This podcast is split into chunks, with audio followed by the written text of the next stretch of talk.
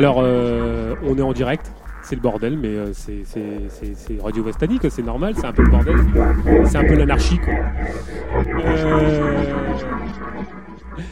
Alors, avant de commencer notre super émission du 28 euh, juin 2000 2014,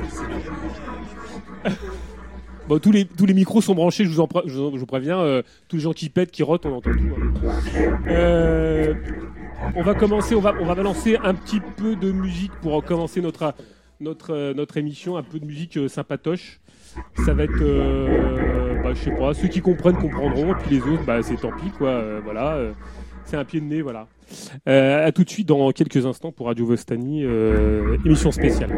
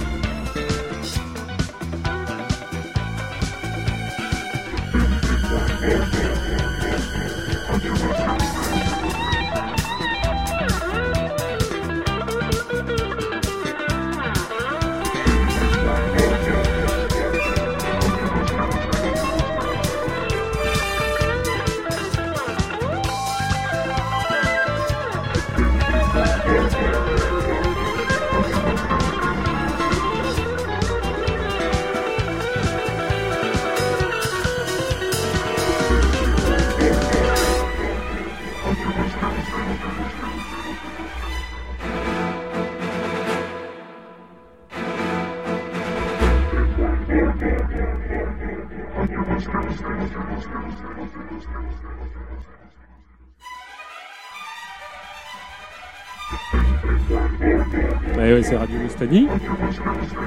On va laisser euh, notre générique préféré là en ce moment.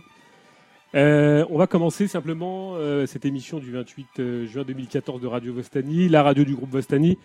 On espère que c'est pas la radio simplement de la radio, c'est de la radio Vostani, c'est aussi la radio des rencontres, des débats, des jonctions et de pas mal, de pas mal d'initiatives des groupes avec qui on, on est en résonance. hein. Euh, alors déjà, je vais essayer de voir comme si on enregistre bien euh, toutes les conneries qu'on raconte, parce que c'est pas évident. Euh, donc la radio des, jonctions, des initiatives, des groupes avec qui on a des résonances fortes, toujours sous un regard critique, sans complaisance sur nos, sur nos actes, sur nos paroles.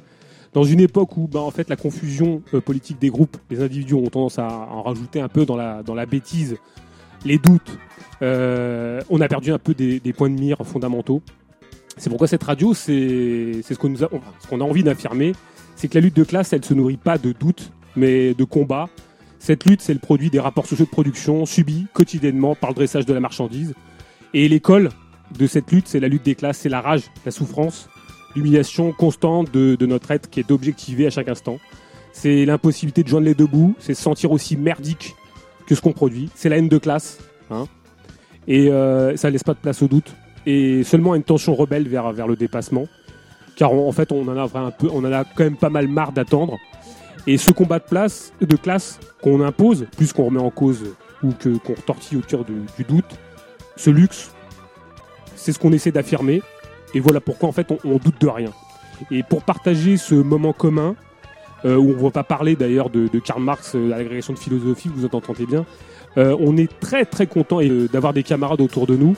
Euh, Manu de Contrat Capital, le Garap, avec euh, Lino, Brunel, Blake, Toto, Nico, Cécilia. Et donc cette émission hein, que, à qui euh, on essaye de faire de cette émission une, quelque chose, un, moment de détente. On, on vous dit merci d'être présent, d'être là, parce que toute cette, cette année, vous nous avez accompagnés, vous avez été présents, vous avez, vous avez répondu présent à, votre, à nos invitations. Comment faire autrement? Et on est fiers de, de votre présence parce que c'est euh, des trucs vachement importants.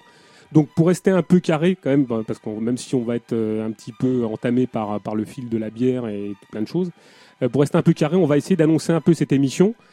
La première, c'est euh, la première partie de cette émission, ça va être un peu des trucs d'actu, euh, des trucs qui nous ont touchés, des trucs qui nous ont marqués, des trucs qui, qui, qui nous ont, qui ont suscité un peu les débats autour de nous, des petits trucs, d'ailleurs peut-être anodins, peut-être euh, voilà.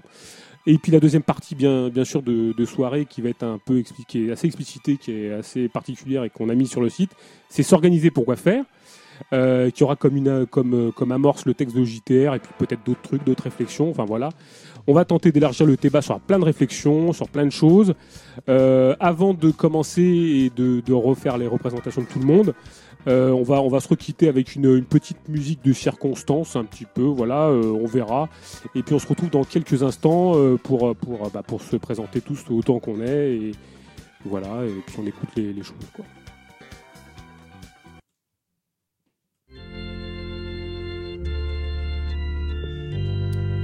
Donc les seules choses, c'est on va vous présenter, on se présente.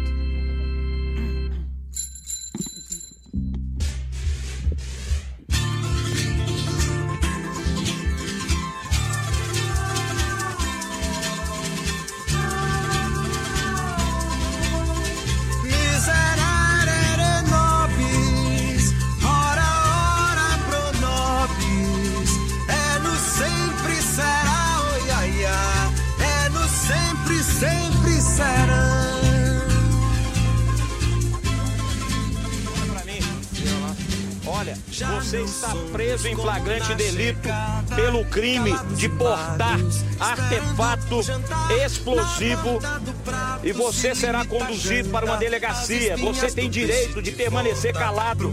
Você tem o direito de um advogado. Você tem o direito de fazer uma ligação para um familiar seu. Você está sendo preso pelo Tenente Coronel Alberto Luiz e será conduzido para a seccional noroeste pode algemá-lo e conduzi-lo pela apre- apreensão desse trajeto. Que material é esse? É um coquetel molotov, tá? Isso aqui é utilizado para jogar contra as pessoas e policiais. Isso é altamente inflamável e letal. Causa uma explosão? Causa uma explosão e uma queimadura que pode ser até em nível de ter- terceiro grau e causar a morte, a letalidade. Ele tem gás, ele tem vinagre que devia ir, estar em casa. É, é, é, é, é, é, como é que fala? É temperando a, a- a salada dos filhos dele ou da família dele. Ou então ele beber essa, essa desgrama e não é vir pra rua pra cometer crime. E você olha pra mim porque você está cometendo um crime. Você não se envergonha? Eu fico envergonhado por você. Você trabalhando isso. Você, você tem que se envergonhar. Está sendo pago para gringo para reprimir a população dessa cidade. É isso. E a FIFA vai embora daqui a um mês e você vai ficar onde? Eu tenho uma É pena de isso. você. É. Uma pena de você. Tem Leve, de leve-o para a delegacia. Eu te perdoo. Eu tenho uma pena de você. Leve-o para a delegacia. Eu tenho uma pena de você.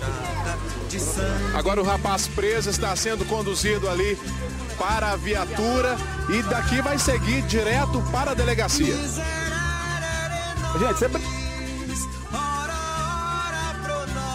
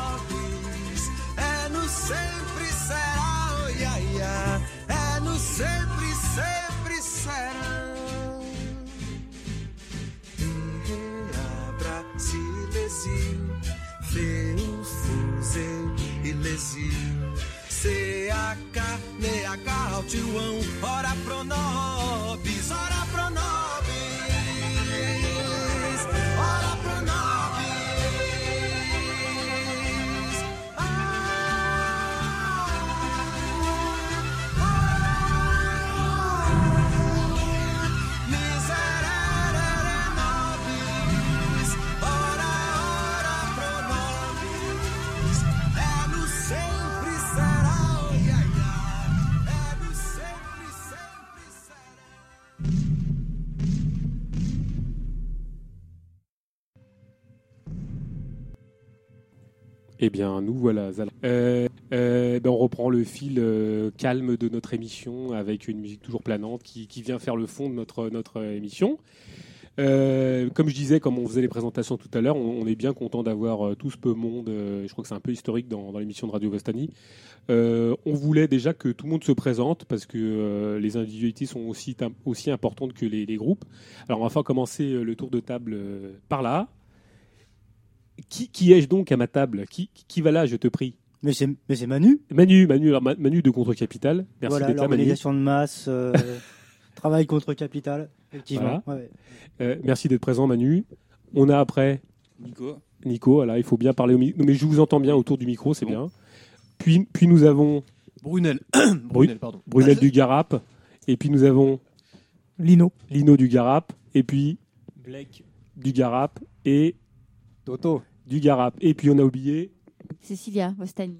Voilà. Et votre serviteur, euh, Johnny. voilà, donc, euh, puisqu'il y a des gens qui s'amusent à balancer mes pseudos, donc mon, mon vrai pseudo, c'est mon vrai nom, c'est Johnny. Johnny Westmuller. Euh, donc, merci à tous d'être là, parce que euh, c'est pas évident. C'est vrai que dans, dans cette période de reflux, dans cette période de complexe où euh, la confusion règne, on est euh, très heureux de vous avoir. Je me répète un petit peu, mais c'est un peu une obligation parce que euh, je pense qu'on oublie quand même beaucoup les, politesses et euh, se réunir, c'est pas c'est pas tous les jours qu'on peut le faire. Et puis que les gens, quand les gens se mobilisent, il faut quand même leur dire très, je dirais très explicitement que tout ça est important. Voilà. Donc on va essayer d'aborder un peu cette première partie, un peu comme un peu comme un tour de table, un peu euh, un peu free, un peu ouvert, autour de choses qui nous ont un peu marqué ces derniers temps. Est-ce que est-ce qu'on va commencer peut-être par, des sujets qui vous touchent? Est-ce que vous avez des, petits coups de cœur, des petits euh, coups d'actualité euh, au-delà de peut-être, alors on peut témoigner par l'actualité, on peut commencer peut-être, euh, si ça vous dit, par ce spectacle sportif omniprésent qui envahit les, cerveaux et les têtes de tout un chacun. Est-ce que c'est quelque chose qui, nous interpelle? Est-ce qu'on quelque chose qu'on doit critiquer? Est-ce que c'est quelque chose qu'on doit qu'on doit forcément mettre en critique euh, actuellement Non, il y a Manu qui, qui a, qui a une réaction, une première action euh, à faire sur le spectacle sportif actuel. Non, tu voulais pas critiquer? Non, absolument pas. D'accord. Alors je, je vois que personne ne veut se lancer dans cette J'ai qu'une chose à dire, hein. One, two, three, viva la Jelly voilà. Alors, euh, c'est vrai qu'en en ce moment, on a un petit peu, on est un peu face à cette espèce d'offensive euh, totale et spectaculaire du, du spectacle sportif. Euh, on, en a un peu abreuvé euh, par, tous les, périodiques, euh, par toutes les, officines libertaires ou pas d'ailleurs. Ça va de CQFD en passant par Fakir jusqu'à Libération, où on nous traite, où on parle du, bon, du mauvais foot, du, bon, du bon spectacle et du mauvais spectacle. Qu'est- Qu'est-ce qu'on peut en penser de manière générale? C'est-à-dire, est-ce que, ça fait partie de ce- cet enrégimentement global euh, euh, du- des espèces de contre-feu euh, systématiques qu'il y a tous les quatre ans pour, euh, pour divertir un petit peu C'est du pain et des jeux, quoi, comme, euh, comme on en a un peu soupé et qu'on en soupera encore, je pense, au mois de juillet avec, avec le cyclisme et tout ça. Est-ce que c'est quelque chose qui vous interpelle? Est-ce quelque chose qui, vous, qui vous agace ou pas? Moi, ça me ça m'énerve beaucoup en ce moment. Écoute, le, pour moi, le foot, ça véhicule vraiment tous les tous les travers, euh, toutes les horreurs de la bourgeoisie. C'est le nationalisme. le machisme, le- la misogynie, parce que bon, sur le terrain, il n'y a que des hommes. hein, Il n'y a, il y a pas de femmes. Il y en a un peu dans les tribunes. Il y a la fierté nationale, les pays les uns contre les autres. Moi, ça me, ça me sort par tous les. Voilà. Ouais, c'est Et la compétition. l'esprit de compétition. En plus, ouais, l'esprit de compétition, le- la concurrence, le culte de la performance, toutes ces saloperies. Quoi. Alors, on était déjà habitué à avoir des compétitions. Alors, je, je crois qu'il y, a des- il y a des compétitions systématiques à la télé. Alors, moi, j'ai pas trop la télé, mais alors euh, en ce moment, il y a les compétitions le meilleur boulanger, le meilleur, euh, Ouais, euh, leur je sais pas quoi, pâtissier, c'est un peu l'esprit sportif qui, qui a envahi toute la toute la sphère télévisuelle. C'est Bah, c'est l'esprit capitaliste. Il c'est faut marcher sur les autres pour réussir. C'est la concurrence. C'est euh, le self-made man, comme on dit, le réussir par soi-même. C'est- vraiment l'apologie de l'individualisme. Alors, il y, a- quand même euh, deux, actualités. Donc, on- il y a cette actualité sous-jacente, enfin, euh, au mondial dont on n'entend pas beaucoup parler, qui est quand même la plus importante, je, pense, et qu'on peut peut-être éventuellement essayer de, mettre un peu en relief par rapport à l'actualité sportive, qui est ces espèces de, qui sont les grèves, euh, par exemple dans, le métro de Sao Paulo, qui sont tout ce mouvement de de gens qui revendiquent à la fois des droits et un pouvoir d'achat et qui remettent en cause euh, beaucoup de choses de cette organisation du mondial et qui est absolument euh, absolument pas traité. Euh, c'est quelque chose quand même qui, qui, qui ne transparaît pas et qui enfin qui est, dont on parle très peu dans les médias et même dans certains médias à prétention radicale. Enfin, euh, si on en parle, c'est c'est pour mieux mettre en avant euh, le soi-disant foot populaire ou le foot euh, prolétaire ou un foot plus de gauche ou euh, plus ancré vers, euh, je sais pas moi, le partage et la, belle passe quoi. Est-ce qu'on est, il y a quelque chose qu'on loupe pas en ce moment avec, euh, avec tout ce qui se passe au Brésil. Je sais pas si vous avez des réactions sur sur les mouvements plus plus plus importants qui est ce qui se passe au Brésil au-delà du mondial, puisque il, prend l'actualité, il fait l'actualité à la place des mouvements sociaux. Ce qui est intéressant de constater, c'est que c'est le pays du mythe du foot qui voit le, quelque part le, théâtre de l'effondrement de ce mythe. Hein, puisqu'en fait, euh, le football, euh, là-bas, euh, par le biais de la Coupe du Monde, ça se traduit en une violence terrible, une violence sociale terrible, mais, mais pas que, puisqu'en fait, cette violence, elle est concrétisée par, bah, par, des, euh, par, des, par une offensive militaire euh, dans, dans les quartiers pauvres notamment, par un pillage de la population qui est organisé sous l'égide de la FIFA, mais euh, qui sert directement les intérêts des, des transnationales qui sont liées à l'événement. Donc, euh, ce qui est intéressant, en effet, c'est de voir qu'une population qui est, réputée être euh, depuis des décennies euh, la population du football et par extension la population de l'euphorie sportive est aujourd'hui une population qui se dresse à la fois contre contre la Coupe du Monde et puis plus loin contre le sport, parce qu'on voit que le sport n'a absolument rien de neutre et que ça se traduit par par, bah, par de la politique de pillage contre la majorité des gens. Donc euh, les Brésiliens là, là, on, on, on en vraiment marre et, euh, et, et c'est, pour moi ce qui est intéressant là au, au niveau de cette Coupe du Monde, c'est de voir que le, mythe foot- footballistique s'effondre un peu sur lui-même. Alors évidemment, on a euh, le, battage médiatique, la puissance de feu des médias tous azimuts qui essayent de le masquer. Et je dis bien qui essayent parce qu'en réalité, bah, ils n'y parviennent pas. On a euh, tous les jours euh, des, euh, des manifestations, des manifestations violentes, et, et pas que des manifestants, surtout de la police, la police et de l'armée qui, qui tirent à balles réelles contre les gens. Donc euh, voilà, c'est il y a peut-être pour le coup euh, quelque chose là. L'événement, il, est- il est certainement là au niveau de l'histoire du football et du sport.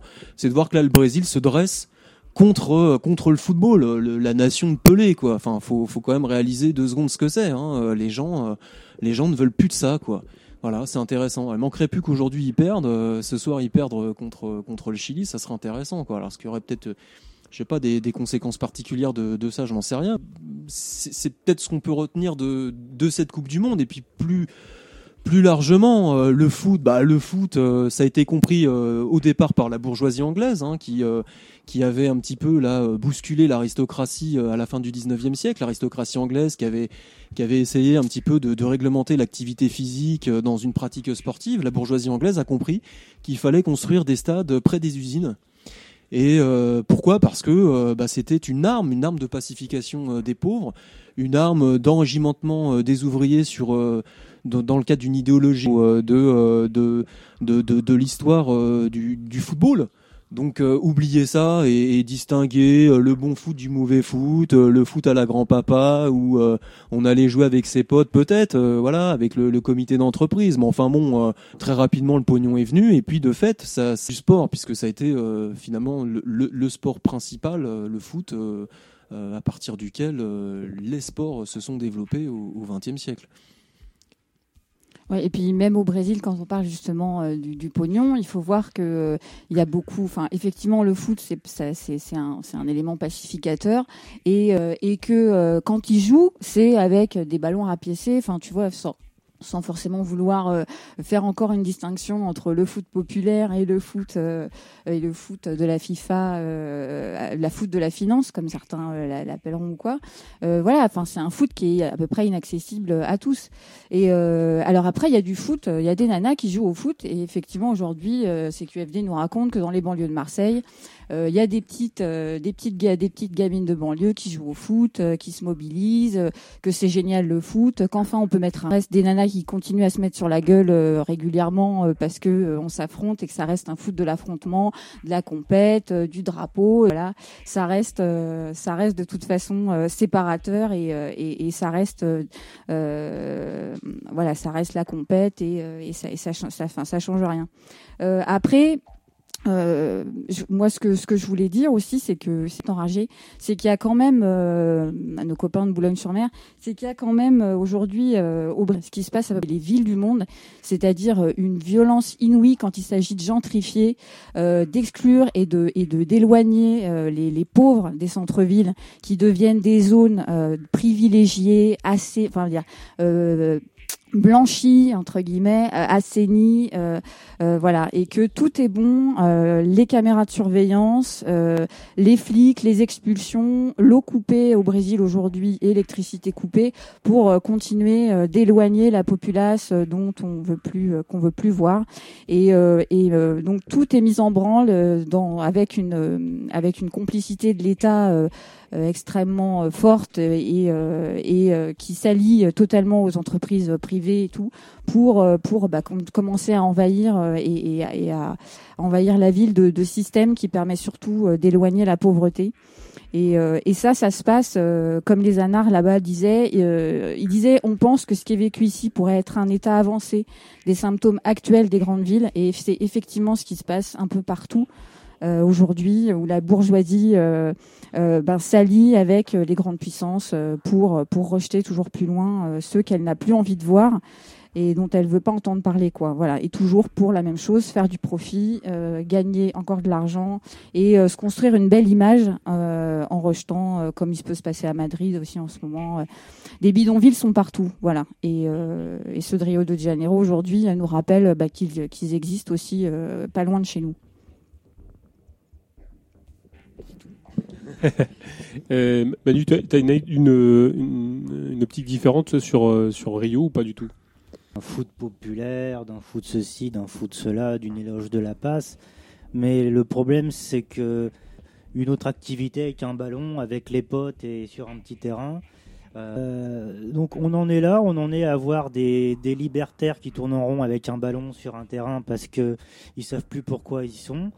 Euh, ils nous font des tournois de foot libertaire, des éloges de la passe, c'est-à-dire est-ce que vraiment tu peux t'amuser avec euh, avec d'autres personnes si l'objectif c'est seulement de vaincre, c'est-à-dire la, victoire c'est seulement d'écraser les autres? Euh, T'as beau te dire que si c'était pote, je vois pas en quoi ça peut être populaire. Nous, on est quand même en tant que euh, en tant que personne des milieux populaires entre guillemets. On sait tout ce que ça veut dire pour nos populaires, c'est prolétarien. On a envie de choses qui soit la coopération entre nous, coopérer pour jouer et pas et pas euh, et pas se combattre, s'écraser la gueule et imiter euh, le, le spectacle bourgeois de la compétition. Oui, alors bah, presque c'est un peu inscrit dans euh, quand, des, structures euh, s'affrontent, c'est un peu inscrit. Enfin, le football est un peu une métaphore de la guerre. Euh, c'est un peu inscrit dans, la problématique euh, sportive de manière générale. Quand euh, deux camps s'affrontent, que les, drapeaux se flottent et que, des gens se taclent, se mettent des bourre-pifs ou je ne sais quoi, ou s'insultent euh, avec des, manières un peu, soit de manière xénophobe c'est un peu presque l'essence de, la compétition et du jeu footballistique. Est-ce que, est-ce qu'il pourrait un foot sans, sans règles, sans joueurs, et sans, sans arbitre, sans rien, c'est, c'est plus du foot à vrai dire. Donc euh, autant arrêter tout de suite. hein. C'est de l'anti-foot. C'est l'anti-foot. Euh, on, on parlait du foot, peut-être qu'on on va pas y rester trois heures parce que c'est vrai que peut-être qu'on on- c'est pas forcément le, le- le- le gros de, de- du sujet, mais, mais c'est vrai que les, les grèves, en, en l'occurrence, elles font écho à, toutes les luttes, euh, enfin les, grèves qui ont lieu actuellement au Brésil font écho à toutes les grèves qui, a eu, qui ont eu lieu euh, dans les années, la fin des années 70 au, Brésil. Et ce qu'il y a d'assez incroyable, c'est que la répression actuellement se fait quand même sous l'égide d'une, euh, on va dire quoi, de, gens qui sont proches du Parti des travailleurs actuellement, notamment de Dilma Rousseff, qui a été une, une des membres très proches de Lula, qui, elle, qui lui-même a été un, dirais, l'icône de la gauche euh, contestataire euh, contre pouvoir militaire. Enfin, c'est quand même l'ironie de l'histoire. Il se trouve que la répression est menée actuellement de manière très très virulente par euh, tout le camp dit progressiste au Brésil. Est-ce que est-ce que c'est pas quelque chose Est-ce que ça nous ça nous dit pas quelque chose de manière plus globale sur sur le pouvoir et sur sur oui sur le pouvoir même même nous ici dans ce qu'on vit avec notre rapport avec notre bourgeoisie? C'est-à-dire que euh, euh, que ce soit euh, de la, une, certaine gauche ou une gauche ou une droite quand elle accède aux, fonctions de gestion et d'administration du capitalisme, elle perd sa couleur, son, son, identité au profit d'une gestion toute simple de, de l'administration du capital. Est-ce que ça nous ça nous interpelle pas sur d'autres choses, sur d'autres sujets que que le que, le- football ou que le, le- le- ce qui se passe plus particulièrement au Brésil? Est-ce qu'on peut pas essayer d'élargir sur sur la manière dont on dont le pouvoir se comporte Est-ce qu'il faut s'étonner euh, pour rester au Brésil après on... Oui, voilà, exactement. Après, on passera Est-ce qu'il faut s'étonner que Ouais. le Parti des travailleurs soit, soit un parti euh, Bourgeois totalement bourgeois et Ouais. réactionnaire non. et répressif? Absolument pas, puisqu'en fait il il l'est depuis qu'il est depuis très longtemps. Donc, dès, dès sa première heure euh, à sa place au pouvoir, euh, il l'a toujours été. Je veux dire, on pense au mais on pense également à, à toutes ces politiques euh, qui ont consisté à, rembourser la dette, euh, voilà, à, développer soi-disant le Brésil sur des bases euh, purement capitalistes. bon, donc aucun problème. C'est peut-être aussi une question, ça soulève peut-être aussi la, la question de l'État aujourd'hui, cette Coupe du Monde, puisqu'on on voit l'État brésilien être totalement calibré pour l'événement. C'est-à-dire qu'en fait, on a la, la loi générale de la Coupe, la da Copa, qui est, euh, qui est une loi qui, a été faite pour, pour que l'État brésilien euh, soit euh, le serviteur intégral, total des intérêts des, transnationales qui sont euh, avec la FIFA aujourd'hui pour faire du business et pour massacrer les, les Brésiliens. Donc c'est une loi avec des volets incroyables comme comme par exemple le fait euh, d'inculper euh, n'importe qui qui pourrait euh, s'opposer s'opposer à l'entrée des stades, s'opposer à la coupe, s'opposer à l'événement, le qualifier de, terroriste, embarquer tout ça avec des, peines de prison à la clé importantes. Enfin, c'est juste hallucinant. On a eu 170 000 familles qui ont été délogées quand même. hein. On a eu plus de 200 000 euh, unités de forces répressives, hein, militaires et, flics confondus, qui, qui sont mobilisés pour l'événement. Euh, voilà, ça va, ça va durer euh, pendant, euh, pendant tout l'événement et, et c'est juste, euh, c'est juste incroyable. On a pour le coup un État qui est vraiment là, euh, là l'unique instrument, l'instrument pour servir uniquement plutôt euh, les intérêts euh, des, euh, du, du grand capital. Quoi. Enfin, je veux dire, là, c'est caricatural. C'est peut-être aussi ça, hein, un des enseignements que, que, que, que nous enseigne cette Coupe du Monde. Euh, après, au niveau euh, du progressisme, progressisme, réaction, est-ce qu'aujourd'hui cette différence existe? Bien, Le progressisme, ça consiste justement à écraser la gueule de l'autre. euh, aujourd'hui et même peut-être depuis plusieurs décennies. Est-ce que ça a encore un sens d'être progressiste? Qu'est-ce que ça veut dire? Est-ce qu'il y a une réforme possible? Au sein du, du capitalisme Euh, Pour ma part, je ne pense pas. Mais enfin, le débat est ouvert. Ouais. Alors, euh, alors peut-être qu'on euh, on peut clore cette, cette, cette espèce de parenthèse sur le football. Non, peut-être oui, Blake. euh, Oui, enfin juste pour euh, rebondir sur ce que disait Brunel, bah, l'extrême gauche au Brésil, bon, c'est pas une exception puisque l'Afrique du Sud en 2010, euh, c'est l'ANC plus le PC et donc euh, ils ont ils sont coupables des mêmes exactions contre les travailleurs. hein, euh. Voilà, donc ils ont trucidé euh, une cinquantaine de mineurs, euh, une cinquantaine de mineurs euh, lors des manifestations. il n'y a pas si longtemps, il y a un an, je crois, quelque chose comme ça. Bon, c'est l'extrême gauche qui, remplit son rôle de, bah, de flic armé et de trader, hein, en l'occurrence, hein, puisqu'ils négocient le prix de la force de travail. Ils n'ont jamais été aussi efficaces que, depuis que le mur de Berlin euh, est tombé. hein. Jusqu'à présent, ils se préparaient. Là, maintenant, ils sont, euh, ils sont en complète. euh, ils ont les mains libres avec l'assentiment du patronat international. Ils en sont les valets, les outils, enfin, et les représentants des couches populaires. Parce que nous, en fait, au Garap, on ne se définit pas comme populaire, mais comme des prolétaires, des travailleurs. hein. Populaire, c'est tout, c'est un amalgame de- d'auto-entrepreneurs, de, petits commerçants, euh, de gens qui touchent pas de balles, euh, enfin, et de réactionnaires, hein, en même temps qu'avec des travailleurs. Euh. Lino, est-ce que tu, as un avis toi sur, sur la Coupe du Monde? Est-ce que et comment, comment tu perçois justement cette, ce décalage entre, entre l'euphorie populaire et la répression, la répression bah, d'aut- d'autant plus populaire? Bah écoute, euh, ce que je retiens en fait, euh, bah, c'est la grève des, des agents du métro à Sao Paulo, Mhm. euh, qui a été déclarée illégale. Et on voit que là, le, le syndicat euh, a été contre les, les grévistes, puisque au lieu de amplifier le mouvement de grève, parce qu'en fait, suite à, au fait que cette grève a été déclarée illégale, 42 grévistes ont été licenciés. Et donc, au lieu d'amplifier le, le mouvement, euh, ils ont suspendu la grève. Donc, ils ont. euh, voilà. Euh, ah, ouais, ce que j'ai retenu en fait de. Bien sûr. Une vraie, une vraie répression, quoi. C'est ça. Bien sûr. Euh, Nico, est-ce que toi, tu as un petit mot à dire sur, sur les événements euh, brésiliens ou de la... Tudo bem J'ai pas grand chose à rajouter là. Euh, moi, je voulais aussi, euh, alors ça c'est plus personnel, je voulais, je voulais que, on, si on avait des, dans cette optique d'émission un peu conviviale, je voulais que si on avait des, des, faits d'actualité ou des, choses qui nous avaient marqué plus personnellement sur l'année écoulée, euh, sans faire de bilan, hein, on- peut-être que c'est la dernière émission de Radio Ostani, on sait jamais. À chaque fois, il nous fait le coup. Hein, les milliards d'auditeurs. non, ce qui serait sympa, c'est aussi de parler un peu un peu de, de ces coups de cœur, de ces coups de cœur. C'est des trucs qui, qui nous ont euh, un peu passionnés. euh, ça va ça va d'un d'un morceau de, de Zik euh, à un bouquin qui, qui nous a un peu euh, qui nous a un peu taraudé. un tu peu- sais qu'on lit pas au Garap, on est des bourrins, donc. euh, non, je rigole. Euh, peut-être peut-être Manu, je sais que toi t'as as, eu un coup de cœur il y a pas longtemps. tir. Là. Arrête, putain. Ils vont encore avoir peur, les gens. moi, moi je lis que 20 minutes. Hein, je vous le dis tout de suite les mecs. euh. Euh, Manu, je pense que toi t'as as un petit truc. à- Tu pouvais nous parler d'un petit truc, je crois. euh. Ouais, alors euh, dans l'actualité euh, du ciné euh, cette année, il y a eu euh, un, film des frères Cohen, euh, Inside Llewyn Davis. Et euh, bon, point de vue cinématographique, il paraît que c'était assez passionnant.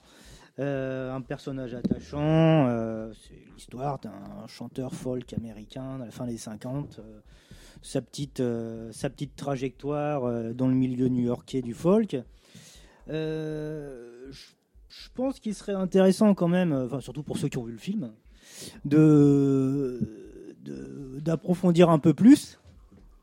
Et On entend le vin là. là, on entend le vin qui coule. Là, Toto, hein, là, tu. Qu'est-ce qu'il fait Toto là? Et euh, d'essayer de se reporter plutôt à la, à la biographie de Devon Ronk euh, pour voir à peu près tout ce qu'il y avait de, de beaucoup plus intéressant euh, derrière le, le personnage qui a été porté à l'écran après. Euh, C'est-à-dire euh, un militant libertaire, euh, un type qui a une trajectoire assez intéressante. puisque à l'origine il devait pas être chanteur folk, mais c'était un, un, gars de la marine marchande qui a juste perdu sa licence de travailleur et qui pouvait plus travailler. Il s'est retrouvé avec sa guitare et il s'est mis à chanter dans les clubs. Et derrière tout ça, il y avait un militant, un militant libertaire. Et euh, donc voilà, voilà Polo. Je pense qu'on peut, euh, on peut se référer au bouquin. Ouais, tu peux nous dire c'est quoi le bouquin? Manhattan, Manhattan Folk Story. Mais euh, euh, est-ce que c'est vraiment la, la vie fidèle de, du chanteur qu'on voit dans le film en fait? Il y a une petite différence parce que le, euh, quand ça a été porté à l'écran, ça a été un petit peu édulcoré. Euh, tout le côté engagement euh, euh, anarchiste, syndicaliste, révolutionnaire a été un petit peu passé à la trappe. Ouais. Donc, Non, c'était pas une bio- Le film, c'est pas une biographie. Biographie, en fait. ouais. C'est, euh, ils- ont pris des bouts de vie d'un d'un personnage et ils, Ouais. ont, ils ont refondu ça autrement. quoi. Mais quelqu'un de beaucoup plus engagé que ni, qui n'y paraît dans le film, en fait. hein. Voilà, voilà, voilà.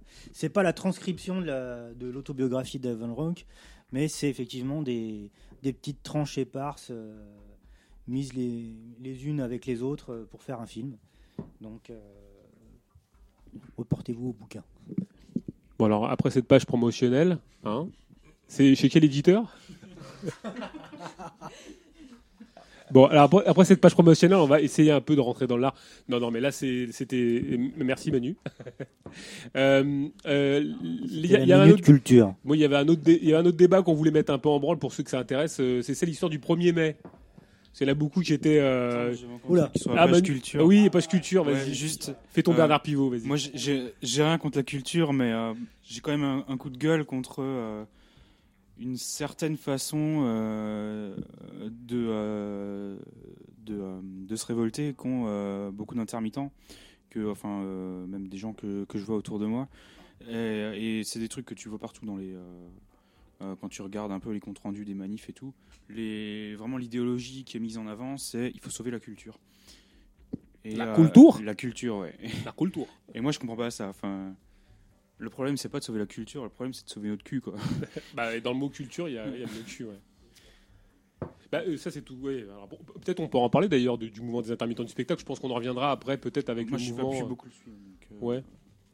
Euh, Est-ce qu'il y en a qui veulent parler un peu du 1er mai, qui a été un, un truc un peu un, un truc assez marrant, Cécilia Tu veux peut-être parler un peu du 1er mai? Non, tu veux pas parler du 1er mai?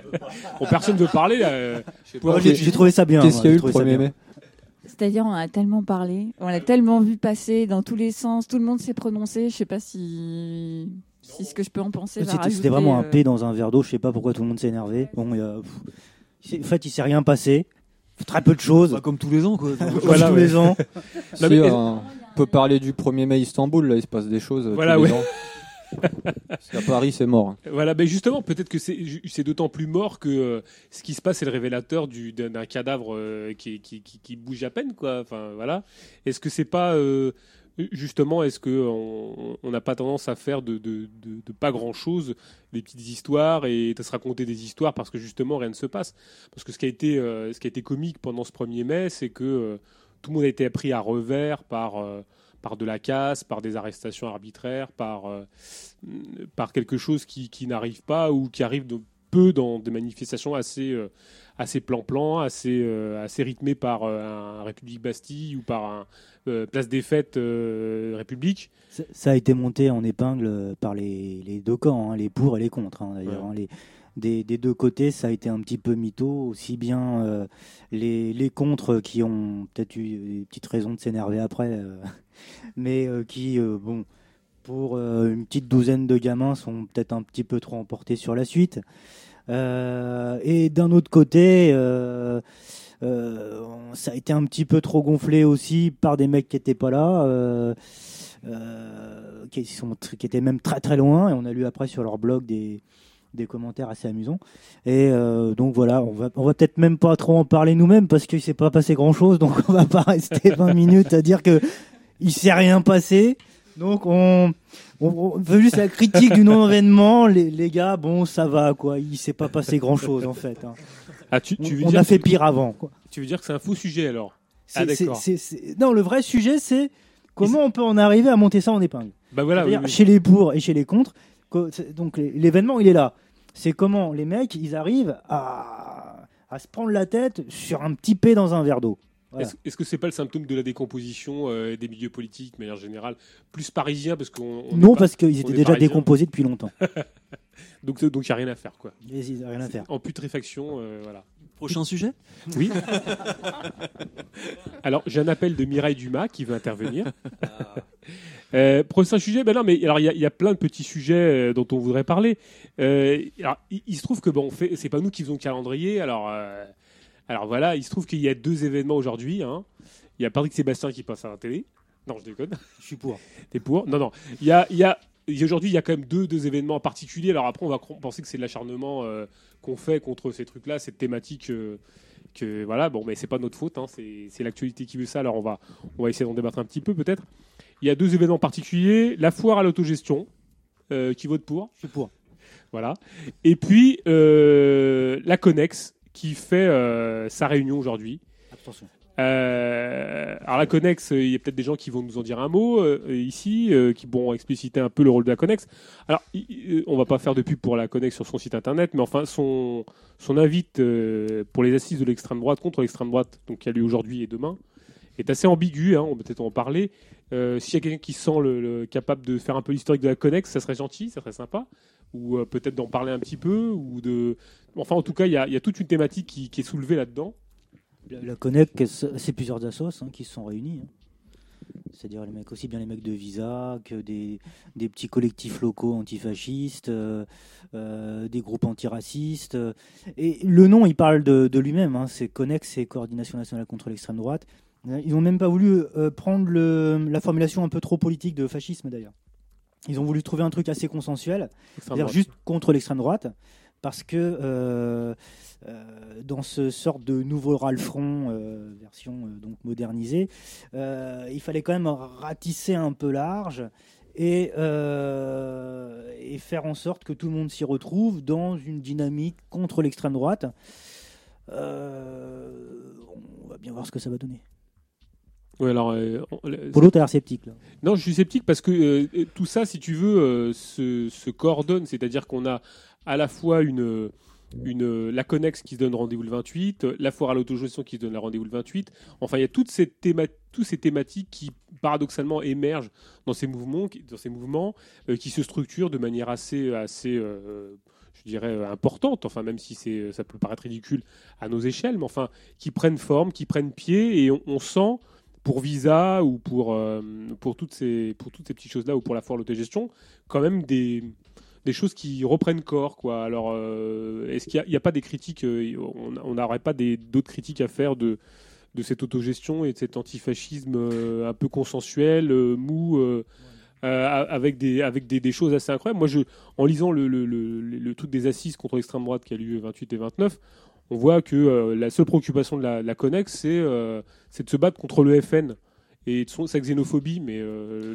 la xénophobie de, de la gauche, euh, de la gauche institutionnelle ou le nationalisme du parti de gauche ou, euh, mais lors, lors de, enfin voilà, on va peut-être mettre un peu les, les- les pieds dans le plat. lors de la lors de la réunion de, de fondation, on va dire de la Connex, il y avait des représentants du Parti socialiste et, et du Front de gauche, quoi. Voilà, oui. Donc euh, bon, Les je gens veux de la CFDT aussi. Ouais, euh, tout est dit. Je veux dire, euh, on a déjà parlé euh, à plusieurs reprises euh, sur Radio Vojtani, euh, sur d'autres antennes aussi. Enfin, principalement ici quand même. hein. Oui, on peut le dire C'est quand là même, où hein. on est le plus libre. non, mais ce que je veux dire, voilà, de, de bon pour nous, euh, pour nous, l'antifascisme, c'est euh, c'est un piège. Mhm. Voilà. Peut- on peut euh, on peut en parler un C'est petit un peu, piège euh. parce que euh, parce que justement, quand on a des représentants de partis qui sont gouvernement, qu'organise qu'organise le pillage des masses ici, qu'organise les pires politiques de, de prédation au service du capital, qui, euh, qui nous, nous montre le doigt contre le, le méchant ennemi fasciste. Enfin, on rigole quoi, parce que bon, euh, enfin, je veux dire, là de fait, ça renvoie un problème d'équation. Il y, a- un vrai problème là au niveau, euh, au niveau de la réflexion politique euh, et des problèmes élémentaires. Je veux dire, bon, après, euh, même, ça nous renvoie aussi à l'histoire de l'antifascisme, qui, qui n'a jamais été quand même que qu'un piège, hein, qu'un piège au service du démocratisme, au service de, au service de la démocratie bourgeoise. Donc, alors, ça ne veut pas dire pour autant qu'il ne faut pas se battre contre les idées réactionnaires, les positions réactionnaires et, la confusion euh, au niveau de la, conscience des, prolétaires. Et ça, ça, implique bien sûr euh, bah, une démarche concrète, à la fois théorique et pratique. On peut tout à fait s'opposer à des groupes, dits euh, réactionnaires, des groupes qui, sont identitaires, qui défendent l'enracinement, euh, qui défendent la religion, qui défendent le nationalisme de façon autonome. Euh, sans, sans aucune euh, voilà sans, sans aucun lien avec euh, avec de quelconques représentants des partis institutionnels ou de leurs serviteurs hein, associatifs ou je ne sais quoi. Lorsque mais voilà et ça ça implique aussi une, hiérarchisation une hiérarchisation forcément de, de, de l'ennemi qu'on a en face de la façon euh, enfin je dis pas qu'il y a des priorités mais dire qu'aujourd'hui il y a une menace de l'extrême droite euh, en Europe est-ce que franchement en 2014 euh, c'est euh, vraiment posé la question euh, de, de, de de ce qui détruit nos vies depuis des décennies bon non, nous, on n'est pas du tout sur ces positions-là. Alors, on sait qu'on est minoritaire. On a du mal à faire passer, à faire passer nos idées. Enfin, auprès, auprès, après aussi de, voilà, certainement d'appareils ou, de gens qui sont euh, plus ou moins euh, habitués à, manier la verve contestataire. Euh, bon, voilà. Euh, pour nous, c'est absolument pas euh, une ligne de, développement, euh, le fait de s'allier avec, euh, l'extrême gauche et par extension avec des partis euh, qui ont vocation à, être institutionnalisés. euh, euh, nous, on rejette en bloc tout ça. Et on est bien placé parce que je veux dire, on- en gros, en plus, on, enfin, je veux dire, on a, on a toujours euh, essayé de développer des, des critiques, euh, voire même euh, des critiques euh, opératoires euh, contre, contre des, des- voilà, les, ces, ces- ces nouvelles forces là, ces, ces nouvelles figures de l'extrême droite de type, euh, du type de Soral, de Dieudonné, euh, voilà. Donc euh, bon. Euh, Manu, Nico, tout le monde? Blake? Pour paraphraser euh, le Garap en d'autres temps, je dirais si euh, l'extrême droite n'avait pas existé, le PS l'aurait inventé. Certains disent qu'ils l'ont même peut-être un petit peu inventé d'ailleurs. Euh, je pense qu'effectivement le gros piège c'est l'antifascisme électoraliste, comme on a pu le voir encore se développer dernièrement, et encore. Là, on voit que c'est complètement à boustoufle. Ils ont vraiment eu du mal à remettre en, route l'antifascisme électoral, c'est-à-dire essayer de faire peur sur la montée du Front National, et puis on mobilise les gens, il faut voter pour nous, alors qu'on a foutu tout le monde dans la merde, on a foutu le prolétariat dans la merde. Euh, un parti politique euh, qui est de gauche, bah, la gauche libérale qui a, qui a mis en place euh, des lois antisociales, euh, des lois xénophobes, et puis euh, ils veulent se présenter après comme euh, euh, le rempart euh, face au nationalisme, face à l'extrême droite nationaliste, face au fascisme. Je crois que ça marche plus, ça marche plus ce baratin-là. Le prolétariat s'est pas plus mobilisé au deuxième tour des européennes. Le piège, le piège qu'on nous tend, c'est-à-dire votez pour nous, sinon vous allez avoir pire. Bah non, c'est parce que euh, dans la lutte des classes, on, on lutte pas pour le moins pire, mais euh, pour euh, pour autre chose.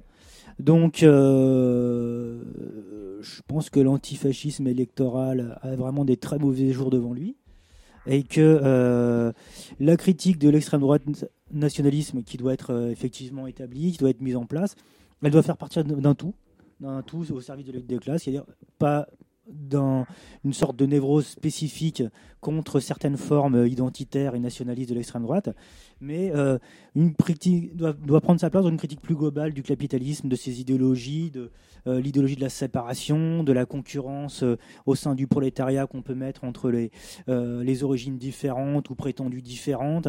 Et en ça, le, pour moi, la conclusion sur, sur ce sujet-là, ce serait que l'antifascisme électoral, il est mort. Bah, euh, moi, je je, serais pas, j'irais pas dans ton sens parce que là, je, voyais même circuler au niveau de, de la Horde ou, ou de, certains, euh, même sur Indie Media, cet appel de cet intellectuel qui s'appelle Michael Lovy, qui est proche du NPA, euh, qui, qui est pas un demeuré, hein, qui, euh, qui est quelqu'un qui a, un- qui a beaucoup réfléchi sur les intellectuels révolutionnaires, notamment Lukács, qui a, qui a qui s'est beaucoup penché sur euh, le fascisme, l'antifascisme certainement, mais qui balance euh, ces fameuses thèses euh, ces fameuses euh, dix thèses sur l'extrême droite en Europe. Et, dans ces fameux dix thèses sur l'extrême droite en Europe, il nous dit euh, qu'il parle de l'extrême gauche, qu'elle n'a pas, n'a pas pu venir la vague brune.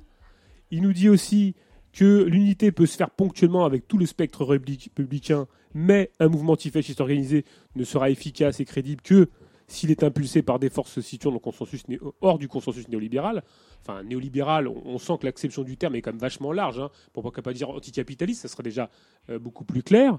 Mais puis, euh, néolibéral, c'est jusqu'à Montebourg, hein, parce que Montebourg euh, se dit antilibéral, hein, on va dire ça comme ça. Donc on, on voit quand même que même pour cet intellectuel organique euh, qu'est euh, Michael Lovy, qui est proche du NPA, on nous prépare des arrières, euh, des, des arrières plans stratégiques de ralliement en dernière instance à tout le front républicain. Euh, et c'est ce qui est en train de se mettre en place et qui est. C'est- pour ça que la distinction entre antifasciste électoraliste et antifasciste dit radical, pour moi, elle est, elle est, elle est pas très pertinente. Parce que finalement, euh, le fascisme, la, question du fascisme, ça sert justement à, paniquer, hein, à faire paniquer les gens. C'est-à-dire que tout d'un coup, il y a une menace. Et cette menace, en plus, elle est mortelle. Donc soit tu te mobilises contre ça, et puis tu mets un petit peu de côté le reste. euh, voilà, de façon momentanée, euh, le temps de, pouvoir vaincre la, méchante bête immonde qui, qui se rapplique aux portes soit, euh, bah, soit à un moment donné, euh, t'es es dans l'autre camp parce que tu participeras de la mise en place du fascisme et ta passivité aura nourri une situation qui sera une situation euh, totalement folle et dérogatoire dans l'histoire qui nous mènera aux pires horreurs. Donc c'est toujours ce chantage.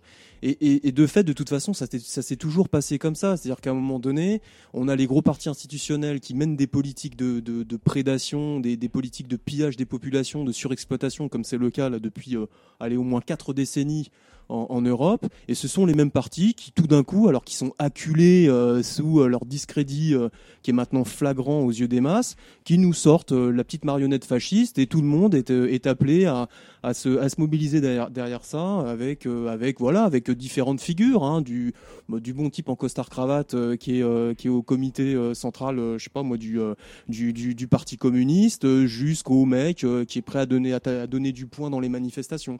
C'est un problème parce que c'est un problème de. Évidemment, ça renvoie immédiatement à la dimension théorique. Ça renvoie, ça renvoie immédiatement à la question de savoir est-ce qu'aujourd'hui le fascisme, ça existe? Qu'est-ce qu'aujourd'hui l'extrême droite Euh, Qu'est-ce qu'aujourd'hui la réaction et, euh, que faire face au, plus globalement? Face au, au développement du capitalisme et face à des forces de gauche qui sont euh, ces serviteurs patentés et des serviteurs extrêmement efficaces au niveau de, la, de, voilà, de, de, de tous les types de gouvernance, que ce soit une gouvernance économique et politique. Qu'est-ce qu'on fait par rapport à ça? Dans cette confusion qui renvoie du reste à, une confusion politique généralisée, puisque finalement les repères qui ont été brouillés, ils ont d'abord été faits par les, par les appareils de gauche. Je veux dire, ça renvoie immédiatement à ce bilan qui continue aujourd'hui de travailler les têtes, qui est un bilan de, euh, bah de, euh, du mouvement révolutionnaire au XXe siècle, mouvement qui a fait émerger un ennemi, un ennemi qui a été euh, le principal et le, et le plus efficace des gardes des gardes chiourmes et, euh, et, et le plus efficace en tant que en tant que monstre, en, tant- en tant que geôlier du prolétariat, c'est-à-dire au sein au sein soi-disant de de la troisième internationale. voilà, je parle bon. Donc ça renvoie à des questions fondamentales. Et, aujourd'hui, on nous siffle pour pouvoir continuer de tourner en rond dans une impasse qui est en feu, quoi. C'est-à-dire qu'à un moment donné, c'est bon. Euh, on nous sort le fascisme, c'est une plaisanterie. Enfin, c'est, euh, à un moment donné, on voit le décalage si on réfléchit bien. Toutes les lois, toutes les lois antiterroristes, l'État, la façon dont l'État, par exemple, prenons la question de l'État, la façon dont l'État s'est transformé depuis 40 ans dans tous les domaines l'État qui finalement est devenu totalement hypertrophié, mais un État aussi qui s'est doté de moyens extrêmement efficaces pour pouvoir réprimer les masses. Un État qui, euh, quels que soient du reste euh, les, partis euh, à sa tête, que ce soit des partis de, gauche ou de droite, a continué, à continuer à, écraser les salaires, à continuer à, devenir extrêmement, extrêmement efficient, extrêmement efficace d'un point de vue répressif, mais pas que, d'un point de vue aussi d'accompagnement euh, au niveau des, dispositifs de gouvernance, d'accompagnement de, euh, de la pénétration marchande de nos vies, qui du reste d'ailleurs, elle, a complètement euh, détruit, détruit les, derniers repères, ce qu'on pouvait appeler la communauté prolétarienne, a complètement transformé les, rapports sociaux et a appelé de plus en plus, à, à susciter de plus en plus des, des, des pulsions, des pulsions brutales, barbares, c'est-à-dire en fait attise la socialisation, la L apostrophe asocialisation de, de la société, c'est-à-dire de la décomposition sociale. Cette question-là, est-ce qu'elle est posée? Alors, En gros, est-ce que euh, aujourd'hui euh, se battre contre la réaction sous toutes ses formes, c'est-à-dire sous, ses formes diffuses. En réalité, la réaction, elle, elle pénètre au travers de tous les vecteurs diffus aujourd'hui par lesquels la marchandise euh, s'enthousiasme dans nos vies. se battre contre cette réaction, ça renvoie à la domination réelle du capital. Comment est-ce qu'on s'organise face à ça? Comment est-ce qu'on s'organise face à ça? Et bon, pour moi, si vous cette question d'antifascisme, ça me fait juste rire, parce qu'en plus, évidemment qu'au concret, ça se traduit bien sûr par des liens organiques en plus, ça qui est intéressant. Des liens organiques entre, entre la gauche et la droite, et parfois même entre l'extrême gauche et l'extrême droite. Tu t'aperçois que, bon, bah voilà, il y a des gens du PC, par exemple, qui soutiennent des, euh, des mecs comme Etienne Chouard, euh, ou euh, des rappeurs qui viennent, euh, il y a quelques mois, euh, de, de, de, de, faire des déclarations de sympathie à, par exemple, Alain Soral, et qui les, qui les invite pour pouvoir, voilà, être parrainé des, des manifestations dans des départements auprès de la jeunesse. Qu'est-ce que c'est que ça? Enfin, je veux dire, tout l'identitarisme, quel qu'il soit, le communautarisme qui est développé à fond pour pouvoir encadrer les gens, euh, et, ça renvoie aussi euh, du reste à, l'appui aux forces religieuses. Il n'est pas fait que par la droite et l'extrême droite. C'est une plaisanterie. Et on a des forces religieuses qui sont extrêmement réactionnaires, avec du patriarcat, avec, euh, avec, avec là pour le coup de l'argent et, et, et- toutes les saloperies religieuses. Donc, bah, tout d'un coup, cette histoire nationaliste de fascisme, ça me fait un peu rire. En plus, dernier, dernier point, après j'arrête parce que c'est une, une intervention un peu longue. Qu'est-ce qu'a fait l'extrême droite quand elle est arrivée au pouvoir depuis les années 90 Prenons le cas, de l'Autriche, le cas de la Pologne? Euh, bon, en Hongrie, euh, Hongrie là, on, nous parle des milices hongroises. Bon, d'accord. Enfin, euh, il reste dans l'Union européenne, non? Et l'extrême droite, la façon. autre question. La façon dont l'extrême droite a été digérée dans les institutions européennes et mondiales depuis la fin de la Seconde Guerre mondiale. La façon, par exemple, dont elle a insufflé toutes les méthodes au niveau, par exemple, de l'armée française et des corps répressifs français, qui ont une, forte tradition, et notamment à l'occasion de, la guerre d'Algérie, avec la guerre, la guerre révolutionnaire. Tout ça, la cité catholique, la cité catholique, euh, on en parle très bien dans l'orchestre noir, le, bouquin là qui est, sorti. Cette cité catholique, elle a infusé euh, l'ensemble des appareils répressifs en, en- en Occident. Et ce sont des appareils qui n'ont absolument pas renié ces, ces racines-là, puisque de toute façon, ils n'en ont jamais parlé. Mais ça a travaillé, toutes ces institutions-là. Bon, voilà. Pour moi, le, le fa- le- le fascisme, le nazisme a bien été digéré par ce système-là qui n'en a plus besoin. Du reste, c'était une formule de discipline, d'encadrement des masses. Euh, qui euh, voilà qui était là pour accompagner la transition entre la domination formelle. Alors domination formelle du capital hein, c'est euh, lorsque le, capital arrive et qu'il trouve des conditions de production qui lui ont précédé et puis la domination réelle du capital où en fait le capital reproduit en permanence reconfigure totalement les, les conditions de production à son image. C'est un peu ça. Alors c'est une thèse qui est peut-être un peu voilà discutable etc c'est un peu la thèse qu'on a au, au Garap. hein. C'est pour ça que nous on parle de sous-fascisme parce que ça renvoie à, à- à ce- à cet aspect diffus en fait de, la réaction qui est à combattre euh, partout quoi. Est-ce qu'il n'y a pas un problème d'acception du terme fascisme? Parce que euh, euh, globalement, est-ce qu'on peut assimiler xénophobie, sexisme, nationalisme au fascisme? Parce qu'à ce moment-là, les États-Unis seraient, seraient un pays fasciste alors à ce moment-là, et on dénoncerait de manière assez euh, finalement euh, très peu virulente ce qui se passe aux États-Unis, mais on serait capable de dénoncer euh, de manière incroyable ce qui se passe dans, dans la tête des gens du FN.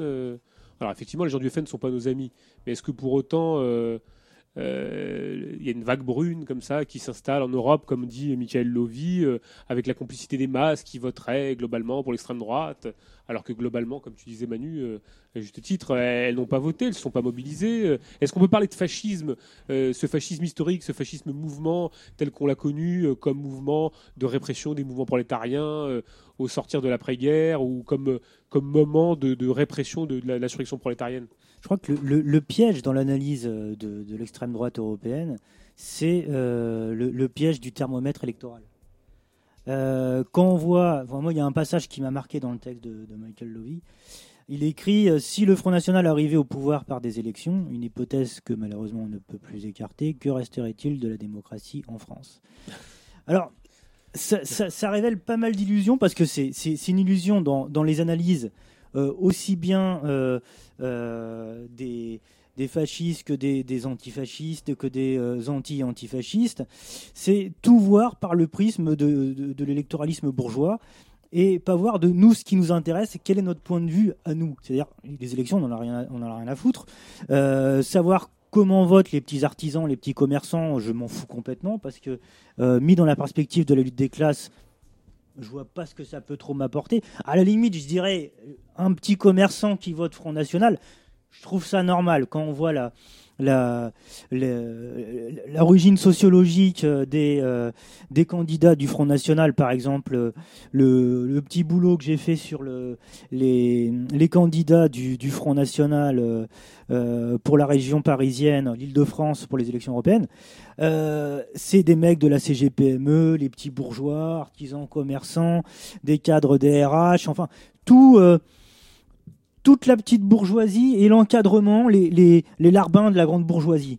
Euh, Il y a, il y a, y a, une, un petit, une petite marque sociale qui est très forte. Donc, si on regarde seulement les élections et puis on se dit, euh, comme euh, Louis, euh, bah, ils peuvent gagner ou ils peuvent perdre, bon, c'est sûr, c'est pas tellement euh, un, un point de vue qui nous, nous intéresse. Nous, ce qui nous intéresse, c'est en quoi euh, le Front National, l'extrême droite européenne, les, les identitaires, les, le, le pôle euh, quenelliste, euh, etc., comment tout ça, ça peut être un frein ou pas pour la lutte des classes? Alors on en vient à une critique beaucoup plus large, c'est-à-dire est-ce qu'on peut avoir une position antifasciste qui soit seulement une critique de l'extrême droite nationaliste historique telle qu'on la connaît actuellement et effectivement politicarde à se, à se focaliser seulement sur des étiquettes politiques et, euh, des, nébuleuses parfaitement balisées par les spécialistes de, de l'anti-extrême droite, ça, c'est pas notre problème à nous. Nous, notre problème, c'est quelle est l'incidence sur le développement d'un discours nationaliste ou xénophobe, d'une façon ou d'une autre, euh, sur la lutte des classes, sur la conscience de classe. Euh, c'est ça qui nous intéresse.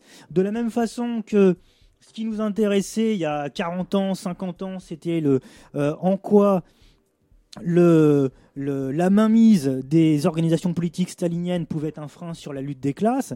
Aujourd'hui, c'est en quoi tout ce qu'il en reste à travers un discours nationaliste, un discours protectionniste, euh, ça peut être euh, une petite phrase au détour euh, sur le, plombier polonais, sur le, le capital étranger, qui est toujours beaucoup plus néfaste que le capital national. C'est en quoi ça, ça peut être une façon de dévier d'une façon ou d'une autre la lutte des classes, la conscience de, la conscience de classe, c'est-à-dire à chaque fois on est confronté à un discours euh, qui va avoir euh, une certaine incidence sur les luttes sociales, euh, pour les détourner euh, euh, du fond même de la lutte sociale, de la lutte des classes qui lutte contre le capital, le développement du capital, euh, et leur donner des boucs émissaires. Alors le bouc émissaire, ça va être euh, le grand capital euh, transnational, ça va être euh, euh, la finance mondiale, euh, souvent accompagné de la citation de, de noms de famille à, à consonance qui font plaisir à chaque fois euh, à toute une frange de l'extrême droite et même d'une certaine gauche nationaliste. Nous, ce qui nous intéresse, c'est ça. C'est en quoi il y a un discours qui se développe qui est nationaliste, qui est euh, xénophobe et qui n'est pas forcément un discours produit par l'extrême droite bali- balisée vraiment euh, euh, telle, qu'on la connaît et qu'on nous l'a dit, mais aussi par euh, des organisations du front de gauche, par ce qui reste du PCF, aussi de l'autoritarisme d'autres organisations de, euh, de, la gauche radicale. Il y a toute une nébuleuse comme ça qui se met en place à, à travers les, les débris de- des anciens maoïstes, des, des, des, des archéo-staliniens comme le PRCF. C'est pas la lutte contre le nationalisme et ses conséquences sur la lutte de classe. C'est pas seulement euh, se focaliser sur l'extrême droite nationaliste politique. Euh, c'est pas seulement, c'est pas du tout même se focaliser sur les résultats des élections dont on n'a rien à foutre nous, parce que les élections on en a franchement rien à foutre, ça change rien pour nos luttes sociales. C'est en quoi ça nous fait chier quand on voit euh, des grévistes qui hissent un drapeau tricolore sur leur raffinerie de pétrole pour dire qu'ils sont en grève et que euh, eux, ils sont euh, beaucoup plus patriotes parce qu'ils sont pour euh, la préservation des acquis sociaux nationaux, en perdant complètement la perspective de ce qu'est la- l'affrontement à un capital, non seulement d'un- à une échelle nationale, mais surtout internationaliste. C'est tout un discours qui va faire croire que le problème, si tu te fais retrouver à la paille par ta boîte, c'est la grande finance, une finance internationale qui est pas tellement saisissable. Le problème, il est là, et c'est un problème où on doit porter, nous, un débat sur, euh, on doit porter une contradiction sur ce que nous, euh, on porte dans le contenu de la lutte des classes, qui est un rapport contre le capital, un dépassement du capital. Euh, et je pense qu'on ne peut pas faire l'économie de la critique de tout ce fascisme qui soit concentré, comme avec le Front National, ou beaucoup plus diffus, beaucoup plus pervers, avec le double discours du Front de gauche, du, de toutes les nébuleuses de l'extrême gauche, euh, PRCF, etc. On ne peut pas en faire l'économie. Donc effectivement, sans tomber dans le piège de l'antifascisme électoral, de l'antifascisme culpabilisateur, euh, on a un discours à construire euh, qui est radical par rapport à beaucoup d'organisations qui se disent elles-mêmes antifascistes comme le Front de gauche, mais qui font que nourrir euh, une certaine euh, euh, perversion de la lutte de classe vers le nationalisme, vers la xénophobie, c'est voilà les, les salaires à l'étranger, c'est ce qui nous c'est ce qui nous flingue, les délocalisations, c'est ce qui nous flingue. Donc on a un discours global à porter et c'est en ça seulement que on pourra avoir un discours crédible face au nationalisme. Mais pourquoi, pourquoi Manu, tu, tu l'appelles antifascisme? Parce que ça, c'est toujours le même problème de sémantique. Moi, je dis, les mots sont importants. Euh, une- la rhétorique antifasciste, enfin la thématique antifasciste, le, le- le concept d'antifascisme, c'est un concept très particulier. Euh, euh, il a été, il est utilisé contre un mouvement réel, celui des Facci, des Faccio, des, des- des- contre un mouvement historique très particulier. Est-ce que ce qui se passe en France, est-ce que ce qui se passe ou ce qui s'est passé ces dernières années en France s'appelle du fascisme Parce que la xénophobie, le nationalisme, euh, c'est pas un trait particulier du, fascisme, si tu veux. Euh, comme on, parlait de l'exemple états-unien tout à l'heure, euh, la particularité euh, de l'entité états-unienne, c'est euh, son nationalisme, c'est son autoritarisme en économie, ça- son caractère réactionnaire en termes de mœurs, qui, sa- qui qui d'ailleurs s'acoquine très bien de l'aspect marchand des choses. C'est-à-dire que tu peux très bien avoir à San Francisco toute une communauté gay qui vit re- reclus sur ses petits- son petit précaré, et à 500 km plus loin, un État où on interdit l'avortement et les sodomites. Tu vois et ça, c'est le, parti- le particularité du, spectacle capitaliste. C'est-à-dire que, et, et- moi je dirais l'autoritarisme marchand, c'est-à-dire qu'il permet, et de ce- le, le véritable autoritarisme, et pas du fascisme, hein, euh, tel qu'on le fantasme dans nos, dans nos sociétés. Euh, mais je veux dire, il a la capacité de faire se tenir tout dans ce spectacle, tu vois. Et, pour autant, euh, en Europe, quand on regarde ce spectacle américain, tu vois, on n'appelle pas, on crie pas au fascisme. Et pourtant, je veux dire, c'est ce qui se passe en France. On a une espèce de, de d'Amérique, enfin j'aime pas dire ce mot-là, mais on, a ce modèle-là qui se met en place. C'est-à-dire que tu pourras être libre de d'avoir euh, tel ou tel type de mœurs, tel ou tel type de comportement, pourvu que tu ne touches pas à la marchandise. C'est-à-dire que, et c'est ça, moi, le, le paradoxe de ce qui se passe en Europe. C'est-à-dire que tu pourras être euh, euh, euh, très clairement euh, anti, presque antisémite, ça, devient presque normal, tu vois, ou, euh, xénophobe, et sous prétexte de liberté de conscience ou de, liberté d'expression, tu vois, et tu pourras faire la chasse aux Roms, euh, faire. Mais pourvu qu'on ne touche pas au capitalisme, il n'y a pas de problème. Et, moi, je pense que cet appel à la rhétorique antifasciste, il brouille les cartes. Dans le sens où je pense que.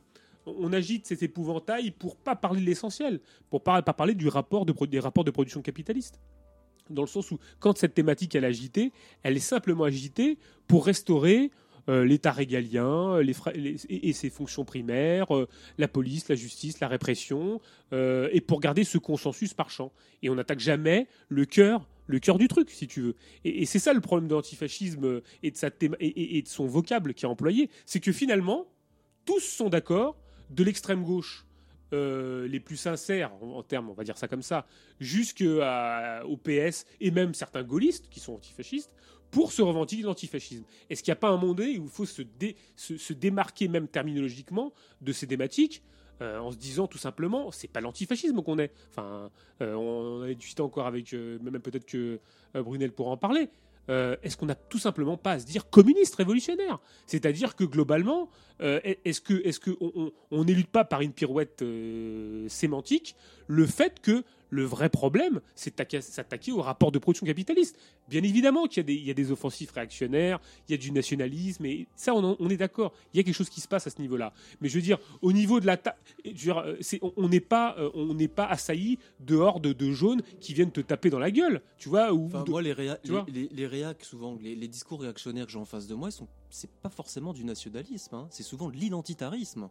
C'est-à-dire que le, brouillage de cartes, il se situe pas au niveau d'une conception de l'État-nation ou d'une conception, euh, même si évidemment ça existe, hein, ça existe dans les discours du reste, comme tu viens de le dire, de l'ensemble euh, quasiment des partis institués. Mais c'est un discours qui est beaucoup plus euh, religieux, qui est beaucoup plus patriarcal, qui est beaucoup plus, qui est beaucoup plus quelque part, qui appelle à des, à des thématiques qui, ont, qui ont plus trait à la, à la sphère privée, quoi. Et, là, c'est euh, pour le coup euh, le fait de complètement écarter euh, justement la, grande dimension politique, le collectif derrière. C'est-à-dire je te dis, hein, la, religion, l'histoire de sexe, les mœurs, enfin tout ça, pour pouvoir essayer justement de se donner ces petites bornes à la dérégulation totale que porte la marchandise. Quoi. Et évidemment, là-dessus surfent des organisations, surfent des organisations de tout acabit pour pouvoir encadrer, et ça prend des formes, plus on descend en bas de la hiérarchie sociale, plus ces formes sont brutales et sont systématiques. Non, non, mais moi, je, si tu veux, moi, il y a, peut-être toute une bataille sémantique à, reprendre. C'est-à-dire que euh, euh, l'antifascisme, enfin là, je parle de manière plus personnelle, pour moi, c'est euh, sauvegarder les acquis de la démocratie bourgeoise au bénéfice, à son bénéfice, et, absolument pas remettre. Et c'est les gens qui sont ralliés au, travers de cette bannière-là sont toujours ralliés euh, sous la bannière, même s'ils avaient euh, pour le coup, certains étaient anti-électoralistes ou je ne sais quoi, mais en dernière instance, se sont toujours ralliés, euh, je dirais, à la cause de l'État- bourgeois. C'est-à-dire que ça a été un mot d'ordre consensuel de ralliement pour préserver les, acquis ou la, démocratie bourgeoise dans son, acceptation, dans son conception, je dirais, euh, alors là, pour le coup, critiquable de ce que je vais dire, de la, pro- la problématique progressiste des choses, tu vois. Je, le comprends, si tu veux. Moi, je, je préfère quelqu'un qui soit euh, un honnête progressiste républicain. S'il me dit ça très clairement, il n'y a aucun problème. Je lui dis, bah écoute, tu as le droit d'être un progressiste républicain, défenseur de l'État-nation ou défenseur de l'État républicain, je le comprendrais. Mais que euh, que- qu'un- quelqu'un qui se dise euh, libertaire, euh, remise en cause des rapports de production capitaliste, machin, et, tout- ce qui va avec, se range sous la bannière de l'antifascisme, je me dis, il y a un petit problème. Enfin, en tout cas, il fait, la moitié du chemin. C'est un bon chemin, mais il fait la moitié du chemin dans le sens où, alors qu'on veuille restaurer, je dirais, bon, on en avait déjà discuté, Manu, la, bonne acception du terme antifascisme, en tout cas que toi tu pourrais considérer comme la plus souhaitable et qu'on pourrait peut-être rallier d'ailleurs d'une certaine manière, j'entends bien. Mais Oui, euh, parce que là, tout ce que, la- tout ce que tu Oui. viens de dire, on- enfin, moi je souscris totalement à tout- toute ton intervention précédente. Là, je veux dire, évidemment. hein, euh, Alors, l'antifascisme, c'est un instrument. C'est un instrument. C'est-à-dire, dans instrument, il y a instrumentalisation. Mais euh, la bourgeoisie, elle n'est pas dérangée par le fascisme. Dans euh, de nombreuses expériences historiques, c'est même la bourgeoisie euh, libérale qui, d'une certaine façon, a préféré donner le pouvoir au fascisme plutôt que d'armer le prolétariat et donc de perdre en tant que classe son existence même. Donc, je ne pense pas que, euh, le, que la bourgeoisie puisse être antifasciste. La bourgeoisie n'est pas, euh, pas fondamentalement fasciste ou antifasciste. Elle est plus fasciste qu'elle ne pourrait être antifasciste à partir du moment où l'antifascisme, il peut être euh, la négation même de son existence, c'est-à-dire un processus révolutionnaire qui aboutit vraiment, comme on l'a vu plusieurs fois dans l'histoire, aussi bien dans la façon dont euh, la bourgeoisie a désarmé le prolétariat qui devait affronter euh, certaines formes de fascisme, parce que la bourgeoisie savait très bien qu'il risquait d'avoir un processus révolutionnaire qui allait lui faire perdre tout pouvoir et qui allait surtout faire perdre toute crédibilité à l'État bourgeois. Il fallait la continuité de l'État bourgeois. Donc, les bourgeoisies libérales, les bourgeoisies soi-disant antifascistes, ont remis le pouvoir d'une façon ou d'une autre, soit en désarmant, soit euh, d'une façon beaucoup plus institutionnelle, au, à ce fascisme multiforme dans différents pays, dans différentes expériences historiques. Donc, je ne pense pas qu'on puisse dire que parce que la bourgeoisie s'est emparée de l'instrument antifasciste pour ses propres fins, on ne peut pas dire que euh, l'antifascisme soit fondamentalement quelque chose de bourgeois, puisque, au contraire, euh, dans les expériences d'affrontement euh, entre les bourgeoisies libérales et conservatrices, de toute façon, à terme, les bourgeoisies libérales ont donné le pouvoir, l'ont donné, elles ont transmis le pouvoir, quitte à mourir elles-mêmes, ont transmis à aux bourgeoisies conservatrices, à la petite bourgeoisie fasciste, euh, pour euh, qu'il y ait la continuité de l'État bourgeois, la continuité de la valorisation du capital. Donc il y a eu une sorte de confiscation euh, parce que la classe ouvrière a bien voulu être aussi, d'une certaine façon, désarmée, en n'allant pas au bout du processus révolutionnaire. Je pense qu'il y, a un- texte d'ailleurs qui est très intéressant à lire. C'est l'anarchisme et la révolution espagnole d'Helmut Wagner, où il explique très bien ce processus, comment des révolutionnaires en sont, en sont venus à se mettre derrière la bourgeoisie libérale et derrière les bureaucrates staliniens en pensant lutter contre le fascisme, alors qu'ils n'ont fait que lutter pour leur propre affaiblissement. Euh, en étant les premiers à lutter d'ailleurs contre, contre les fascistes et à se prendre les coups de couteau dans le dos. Donc, Mais ça, c'est à ça qu'a servi l'antifascisme. C'est- le- voilà, l'antifascisme que la bourgeoisie elle soit- instrumentalisé. que la Exactement. bourgeoisie soit pas convertie à une idéologie en particulier, on le sait très bien. Ah c'est oui, une classe qui pragmatique. du reste est, est en permanence en train de travailler sa cohésion, parce que le chaos capitaliste la travaille aussi. La bourgeoisie, c'est à la fois une classe sociale parce qu'elle a des intérêts propres, mais c'est en même temps une classe qui se fait la guerre elle-même en permanence. Exactement. Donc quelque part, rien de neuf à l'horizon. C'est-à-dire que c'est toujours une, une, classe composite d'un point de vue idéologique, ce qui d'ailleurs lui permet toujours de rebondir hein, jusqu'à présent. Mais euh, l'instrument antifasciste, comme tu l'as dit, c'est quand même euh, un instrument qui passe avant le communisme. C'est en cela, avant le communisme révolutionnaire. C'est en cela, si tu veux, à partir du moment où l'antifascisme a été mis en avant, ça a correspondu justement au recul des positions révolutionnaires. On prend par exemple le cas en Italie. Hein après 19 et par rapport, euh, voilà, euh, en face de, euh, de toute l'agitation fasciste, le, PCI italien, bon, je fais pas du bordiguisme, hein, le PCIsme italien, non, non, mais après en même temps, je veux dire, c'est intéressant Ma aussi. bordiga. Hein, de voir qu'il y avait une politique qui a essayé d'être mise en place, qui était une politique qui restait communiste, en tout cas qui le disait comme tel. Et bon, on a eu les Arditi del Popolo, hein, qui eux une, un rassemblement large, et y compris euh, de composantes bourgeoises et petites bourgeoises, qui ont complètement euh, supplanté en réalité le combat contre, con- con- contre, contre le fascisme, en mettant justement en avant le combat antifa. On va pas parler de la révolution espagnole, tu viens de l'évoquer, là c'est euh, un exemple caricatural. C'est-à-dire, on voit vraiment qu'au nom de l'antifascisme, une composante de la bourgeoisie sape complètement de l'intérieur un processus révolutionnaire, avec évidemment, euh, on- il y a aussi d'autres liens bien sûr, d'autres liens qui nous renvoient à l'anarcho-syndicalisme, aux limites de l'anarchisme, etc. aussi dont on pourrait euh, dont on pourrait parler là. Mais en tant que tel, l'antifascisme, c'est quelque chose qui vient à un moment donné, dans des situations de crise, supplanter une vision et justement claire, parce que c'est dans ces situations qu'il faut être extrêmement clair, une vision, une perspective, une démarche communiste révolutionnaire. À un moment donné, on va plus parler de communisme et de révolution, on va parler de, de- de- d'antifascisme. Pour le coup, aujourd'hui, dans la situation actuelle, qui parle de communisme et de révolution? Personne, à part nous, là, autour de cette table et quelques-uns. Est-ce que vraiment, finalement, on est, on, est, on est sur ce type de schéma? Qui parle de fascisme? Bon, les antifascismes, etc., des scories de l'extrême gauche, euh, de, de la gauche qui essaye un petit peu, comme tu l'as dit Manu, de mettre ça en, en branle pour que les gens adhèrent, et finalement, ça prend pas trop. Toutes ces, cartes, elles ont été redistribuées, là, hein, et elles ont été redistribuées, ça date pas d'aujourd'hui.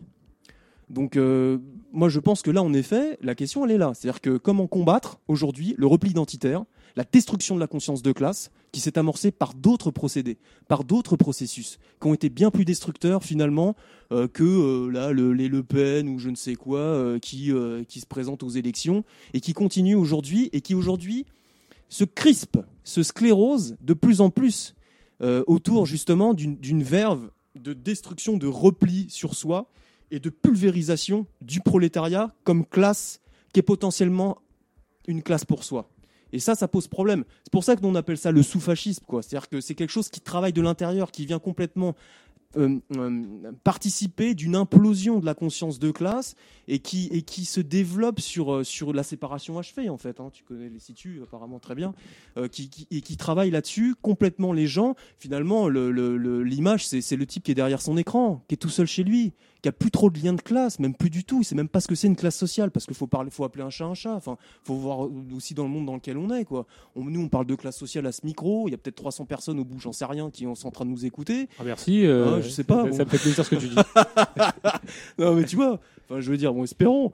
Mais euh, bon, euh, Si classe sociale, tout ça, tout est à refaire Ouais, là-dessus. êtes 300, comment on fait nous. pour comment on fait, comment on fait pour faire en sorte que ton collègue de travail il comprenne ce que tu racontes et surtout quand euh, bah, la, grève elle sera déclenchée parce que tu subiras euh, les, les, les, offensives fantastiques euh, de, de- des, des plans d'austérité sur la gueule et qu'il faudra essayer avec lui de connecter ça dans une démarche de remise totale de la société. Comment on va faire quoi? Avec quel concept? Euh, Est-ce qu'on va parler communisme? Oui, bien sûr, et je l'espère, et c'est ce qu'on essaye de faire.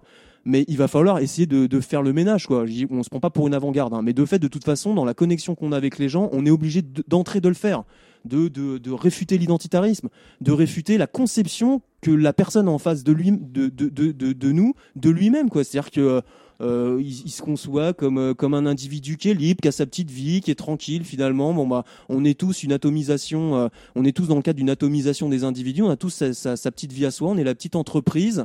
Et puis bah, faut l'habiller, faut l'habiller d'une euh, voilà, de, de, de, de, quelques artifices euh, culturels, identitaires, tous ces artifices qui, qui finalement étaient désubstantialisés par la marchandise pour mieux être mis en avant dans, dans, dans le cadre de, euh, de, l'accélération de l'euphorie marchande qu'on essaye de nous vendre quoi, en permanence. Ça, ça nous intéresse plus que combattre, euh, comment dire, des, euh, appareils. euh, Après, il faudra forcément les combattre ces appareils parce qu'on voit que évidemment, ils essayent de, ils essayent complètement d'encadrer les foules de plus en plus à mesure que le, à mesure que le, rapport marchand fluctue plus ou moins, recule ou ou, ou- essaye de voilà de de- d'exister mais sous des formes dégradées parce que le pouvoir d'achat n'est plus là parce qu'on est dans un, ur- un urbanisme de la séparation qui est complètement dingue parce que on n'a plus de vie quoi et que le lien social est complètement détruit c'est plus ça, nous, qui nous intéresse. Tu vois ce que je veux dire? Intervenir dans le cadre de la domination réelle du capital, qui de toute façon déjà est complètement en train de, de, de- de dégrader, de détruire, euh, détru- détruire le, le tissu social. Et, et- et comment est-ce qu'on peut se connecter avec les. Non, mais voilà. moi, j'ai même envie de dire- là-dedans, les idées postmodernes, toute la merde, tout, tout ce qui met en avant la différence pour pouvoir vendre la marchandise, aujourd'hui, elle nous divise. Qu'est-ce qu'on fait? C'est des idées postmodernes, ça vient de la gauche. Des, des- des gens qui. Ouais, mais il y a même un problème. Moi, j'ai j'ai envie même de dire, de rebondir, mais je veux dire, mais c'est quoi le fascisme en France? Mais bien sûr. Qu'est-ce que c'est que le fascisme en. France? C'est quoi? Il est où? Il est où? Parce que moi, je, je, genre, je- je suis très pragmatique. Je me dis, on parle d'antifascisme, machin. Bon, Clément Méric est mort. euh, c'est détestable, c'est une horreur. On est d'accord. Maintenant, non, mais je veux dire, bon. Euh, mais il est où le fascisme? Alors, on, on a, on a le même constat, c'est-à-dire, euh, pour les expériences historiques dont on a parlé, c'est euh, le fascisme comme fin en soi, c'est sûr, ça mène à une impasse. Le fascisme comme fin en soi, ça mène à une impasse. Mais qui, l'antifascisme comme fin en soi, amène à une impasse Mais qui est responsable euh, de cet antifascisme comme fin en soi? C'est-à-dire, il y a une partie de la classe ouvrière qui s'arme ou qui ne s'arme pas face historiquement à ce qu'elle s'est pris dans la gueule, le franquisme, euh, Pinochet, le fascisme. euh, elle n'a pas le choix. Elle est bien obligée de s'armer face à une manifestation du capitalisme qui est très agressive vis-à-vis d'elle, euh, du capitalisme via la petite bourgeoisie, via la bourgeoisie industrielle. Dans un premier temps, elle n'a pas le choix. C'est-à-dire que la, réaction antifasciste, telle qu'elle a été euh, construite euh, par des groupes organisés ouvriers en Italie, par des, colonnes armées en Espagne, c'était une lutte contre le fascisme en tant un fascisme en tant que une expression de l'agressivité de la bourgeoisie industrielle. Donc pourquoi ne pas lutter contre ça? Le problème, c'est que euh, la bourgeoisie libérale, une partie de la bureaucratie de gauche, euh, a pris euh, une grande partie de la classe ouvrière en lutte contre le capital et donc contre ces manifestations fascistes, l'a pris sous son aile en disant nous on va vous sauver, on va vous sauver contre ce grand méchant fasciste. Mais qui en est responsable?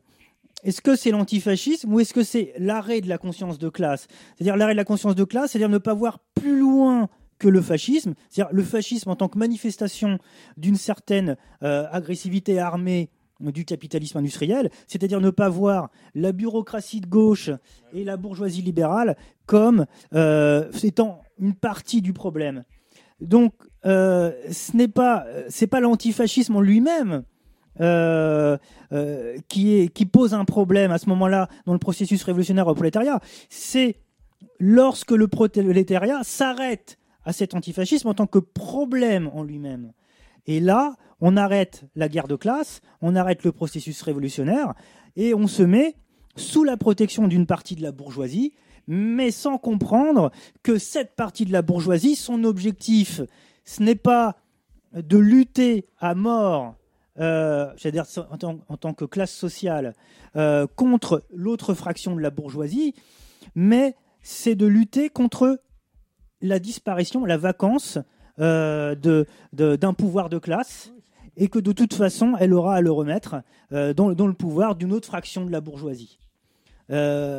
Quand je parle de bourgeoisie, c'est au sens large, c'est aussi bien la bureaucratie stalinienne euh, qui fait partie du, euh, qui faisait partie à l'époque dans les différentes péri- expériences historiques de sorte de ce management euh, qui tendait à la pacification de, la lutte de classe, la domestication de la classe ouvrière. Oui, mais Ma- Manu, tu, enfin, tu vois bien que, enfin, je pense, les ligues fascistes, quand elles se sont pointées en face, on pouvait avoir une démarche révolutionnaire communiste sans se focaliser totalement sur cette lutte-là. Tu vois ce que je veux dire? Euh, je pense que, que, il faut par exemple, faire tu une- parles de Pinochet. Pour nous, Pinochet, c'est pas du fascisme. Pour nous, Pinochet, c'est une dictature qui a, qui a justement, en effet, euh, imposé le parti unique, etc. Mais il n'y avait pas de mouvement de masse. Alors Louis dit que le fascisme existait sans le mouvement de masse. Il regarde le salazarisme, très intéressant.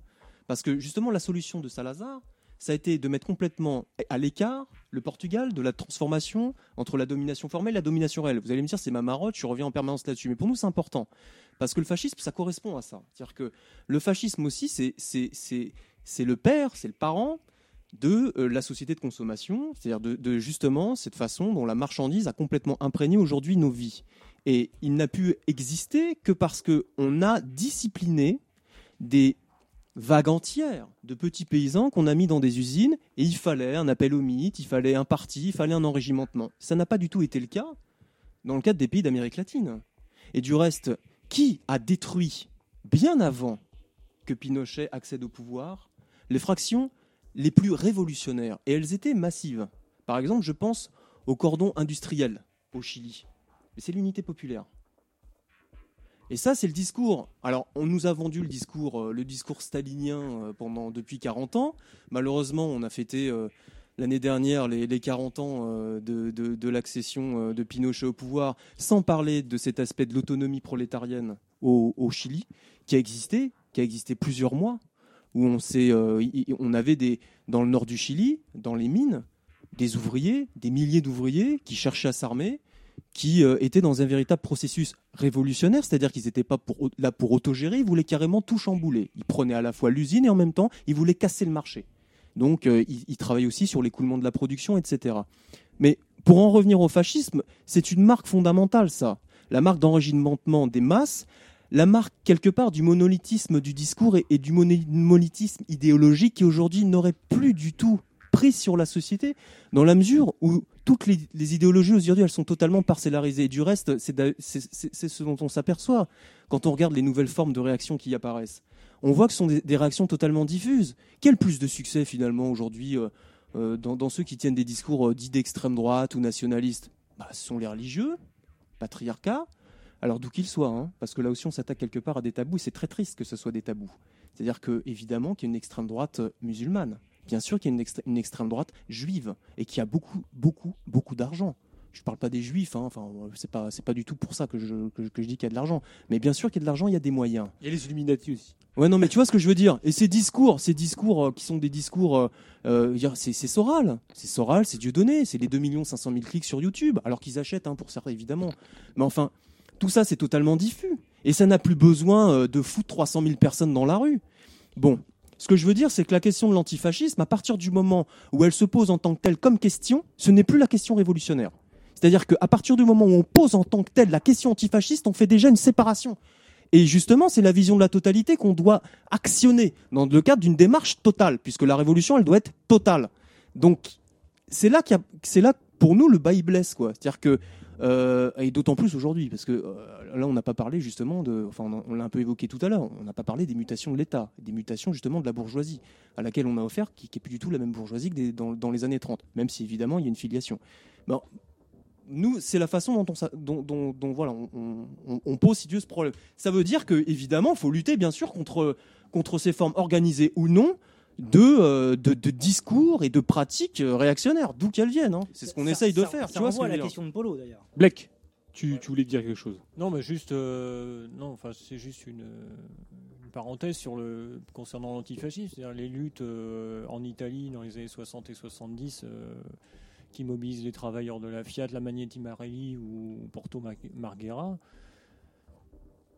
Et bah, s'ils avaient dû lutter contre euh, leur, enfin, si leur objectif et leur perspe- perspective révolutionnaire, ça a été la lutte contre le fascisme, enfin, ils n'auraient jamais réussi le fantastique onde de choc qu'ils ont provoqué euh, durant 10-15 ans.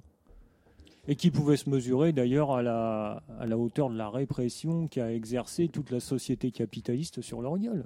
Ouais, État, si- stalinien, syndicats, ligue fasciste, jaune, gangsters, voyous, enfin tout le monde s'y est mis. hein. Toutes les institutions s'y sont mis, jure, juges, enfin tout y ont droit. Donc en fait, ils partaient bien des contradictions et des, du capital à l'intérieur de l'entreprise et ils ont réussi à, étendre la lutte, notamment grâce à, à une forme d'organisation qu'ils créaient, les étudiants, et à mettre le et à mettre le doigt sur toutes les contradictions qui auxquelles ils étaient confrontés à la fois à l'intérieur de l'entreprise et puis aussi à l'extérieur en ce qui concerne l'alimentation, les prix des denrées, le logement, le transport, etc.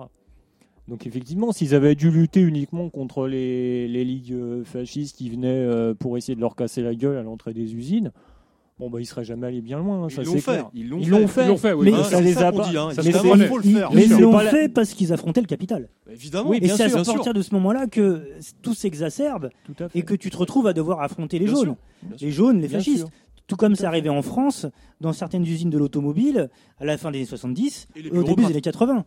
Et les bureaucrates. Avec des fascistes beaucoup plus fascistes à l'époque que maintenant, hein, parce qu'à l'époque, il y a des vrais des fascistes historiques qui existaient encore un petit peu. hein. Il y a, C'est- il y a- c'est il y a- pas il y a- les- il y a les- eu des morts dans certaines usines avec Ouais, ouais. les affrontements avec la CSL. Euh, il y a eu des, des passages à tabac, il y a eu des mecs qui sont restés pendant des semaines euh, à l'hosto, euh, des mecs de Sochaux par exemple, et euh, qui ne sont pas tellement ressortis indemnes après euh, d'une façon ou d'une autre. Mais moi, j'ai bien envie qu'on qu'on- qu'on parle un peu, et après peut-être on fera une pause musicale, mais euh, j'ai envie de, de cette, de, de- de cette terminologie fasciste. Qu'est-ce que c'est que le fascisme? Voilà. Qu'est-ce que c'est que le fascisme en France? Parce que en France, ou, et d'ailleurs pour une question qui ne nous intéresse pas beaucoup, la France, mais c'est quoi ce fascisme brun européen? Enfin, je veux Pour, dire, pour il y a- répondre à Polo, parce ouais, que ouais. moi, je, moi, je veux bien. Moi, c'est pour ça que j'ai du mal avec l'antifascisme, dans le sens où, si tu veux, je me dis.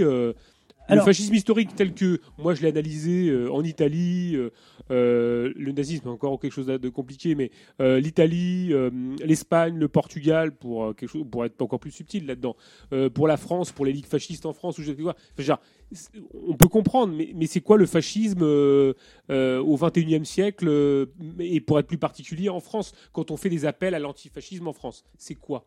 Enfin, je veux dire, euh, parce que pour moi, si tu veux, pour moi, le fascisme, si on devait l'identifier de manière très, euh, très succincte, je dirais, bah, euh, c'est les répressions ouvrières de ligues, euh, de jaunes qui viennent te taper sur la gueule. C'est des escouades, c'est des mecs qui viennent, qui, qui, qui brûlent des sièges du Parti communiste, machin et tout. Enfin, on l'a dit dix mille fois. Mais qu'est-ce qu'on voit là? On voit plus la force brute du capitalisme qui s'impose dans son totalitarisme que des mecs qui viennent, des hordes de mecs, des de nervis qui viennent te tabasser parce que tu fais grève.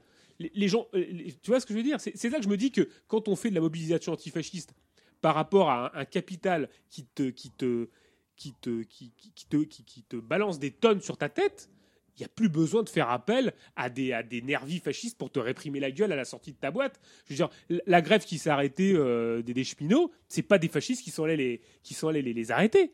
C'est euh, c'est des négociations, c'est des, c'est des, mecs, c'est des mecs de la C'est des CGT. sous-fascistes qui Ouais, les c'est ont des- voilà. c'est des mecs de, de- de la CGT. Mais alors, la situation au Brésil, par exemple, aujourd'hui, où euh, dehors, où l'armée sort sous couvert d'autorisation de l'État pour euh, matraquer euh, le, le- on va dire les, les plus pauvres des plus pauvres, c'est-à-dire euh, euh, voilà les Paraguayens, enfin tous ceux qui, euh, qui occupent aujourd'hui euh, des endroits dans lesquels on, on les pousse et on les éjecte et euh, par tous les moyens possibles. Donc, Bah, c'est une loi on- d'exception, comme d'habitude. C'est-à-dire, c'est ce qui fait aussi euh, toutes les lois qui ont travaillé euh, le, le- le corpus législatif depuis, euh, depuis maintenant 20 ans en France, et pas qu'en France, hein, dans la plupart des pays occidentaux. Le terrorisme, la figure du terrorisme et tout ce qui a été pondu autour au niveau législatif et réglementaire. Là, on a quand même, on est encore sous plan Vigipirate, hein, je vous rappelle. Hein, on a des, on a des militaires dans les rues, il n'y a pas de problème. C'est-à-dire que il y a des frappes chirurgicales dorénavant, qui correspondent tout à fait aux moyens de l'État. Il n'y a plus besoin d'enrégimenter les gens, de les, de les foutre derrière des parties de masse, même si ça déplaît à Loïc qu'on parle de ça, mais c'est la vérité. Le fascisme, il se caractérise aussi par ça, parce que sinon les gens, tu peux pas les mobiliser. Mais le totalitarisme marchand s'est développé à partir de ça. Il a ingéré et digéré le fascisme. Le fascisme et le nazisme sont une des bases de notre système, une parmi d'autres, mais ce sont une des bases au niveau euh, de voilà de, de la façon dont on dont on peut euh, organiser euh, la gouvernance, la façon dont, plein de choses, une vision une vision aussi de, de, l'organisation sociale. Enfin voilà des des individus euh, réduits à réduits à rien, objectivés derrière le rapport marchand. Enfin c'est il y a énormément de, il y a énormément de, d'acquaintances, de, d'analogies avec, avec ces régimes-là, quoi. Donc, non, au Brésil, ils ont absolument pas besoin de fascisme, justement. C'est, vraiment le- l'exemple. euh, Mais bien sûr. Oui, euh, Alors, Manu. Avant de répondre à la question de Polo, euh, à laquelle personne ne veut répondre, euh, euh, il faut bien voir que euh, courant politique dans lequel pas mal d'entre nous peuvent s'inscrire, c'est le fascisme, ce n'est pas un choix dans le capital, c'est une tendance du capital. Il, est, il est en lui, il peut se développer ou non, ça amène effectivement après à définir le, fascisme, mais il n'y a pas euh, dans, les sociétés capitalistes, il n'y a pas des pays vierges de tout fascisme, de toute tendance fasciste, et puis, paf, du jour au lendemain, c'est la vague brune, et puis euh, le, pays est complètement fasciste, avec des lois euh, complètement liberticides, complètement ultra-autoritaires. On n'est pas dans ce, pro- ce processus-là.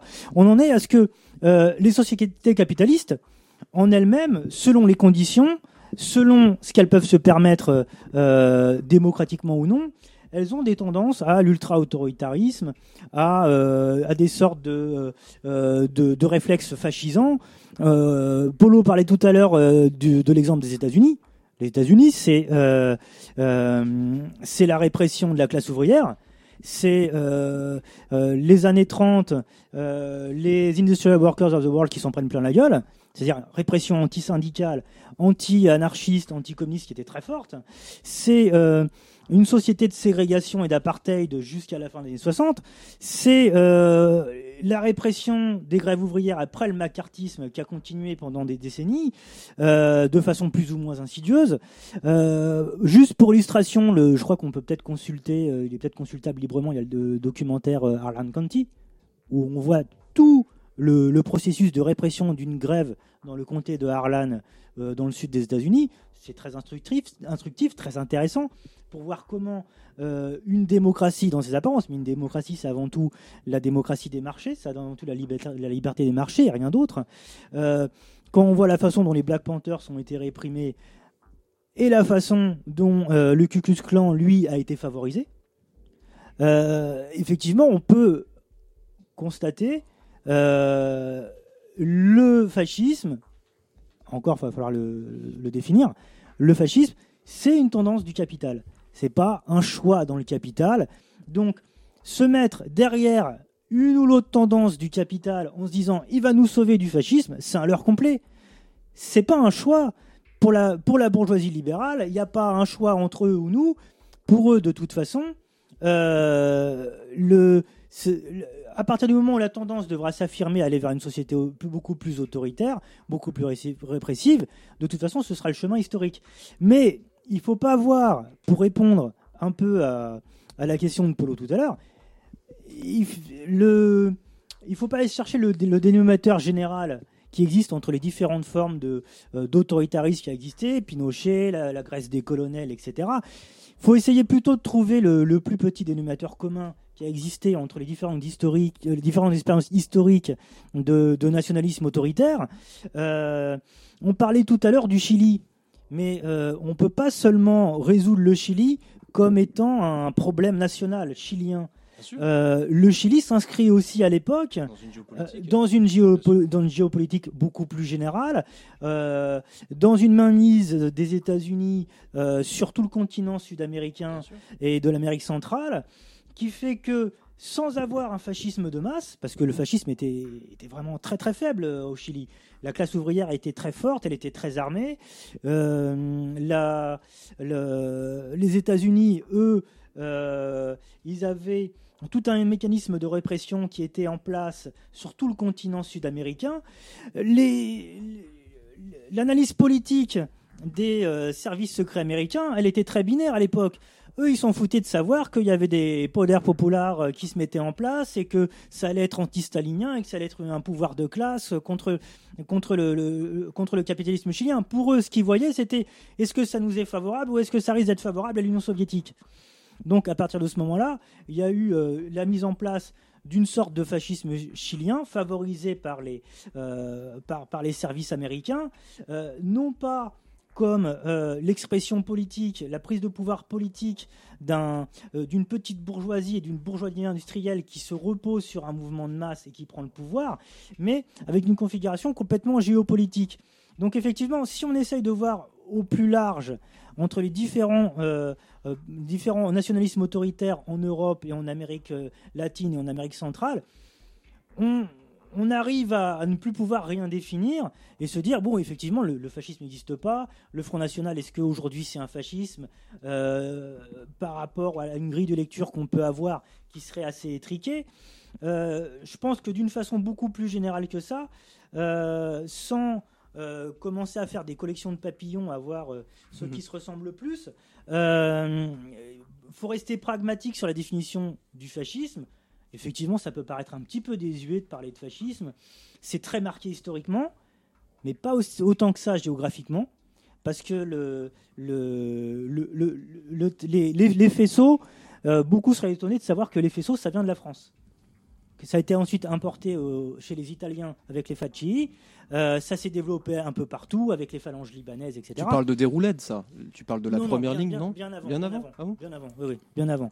Euh, dès, le, dès les années, euh, dès le début du XXe siècle en France, avant même qu'il y ait les Facci les squadrilles qui existent en Italie, le terme faisceau a été utilisé en France par euh, à la fois euh, des mouvements euh, qui venaient des jaunes, des premières formes de jaunes, et aussi ces mouvements-là étaient déjà à l'époque financés euh, par des grandes familles du capital industriel. Oui, non, mais Déroulette, c'est la fin du 19e. hein, c'est la première ligne, hein, c'est la Ligue des Patriotes, à la fin du 19e, qui se compose justement d'anciens communeux et qui, en fait, euh, est organisé, et notamment, et, est issu euh, du, du boulangisme. C'est un peu, tu sais, Voilà, la thèse ça- de ça- Chernel. c'est- hein, c'est un prolongement du de la- boulangisme. la France, Oui. le, le préfascisme. Il y a un prolongement du boulangisme, c'est-à-dire que ceux qui finançaient le boulangisme ont été les mêmes, les mêmes familles qui ont financé euh, les premières organisations jaunes et le premier faisceau qui a existé historiquement euh, en France et qui ensuite va servir de modèle et, et certaine matrice avec adaptation,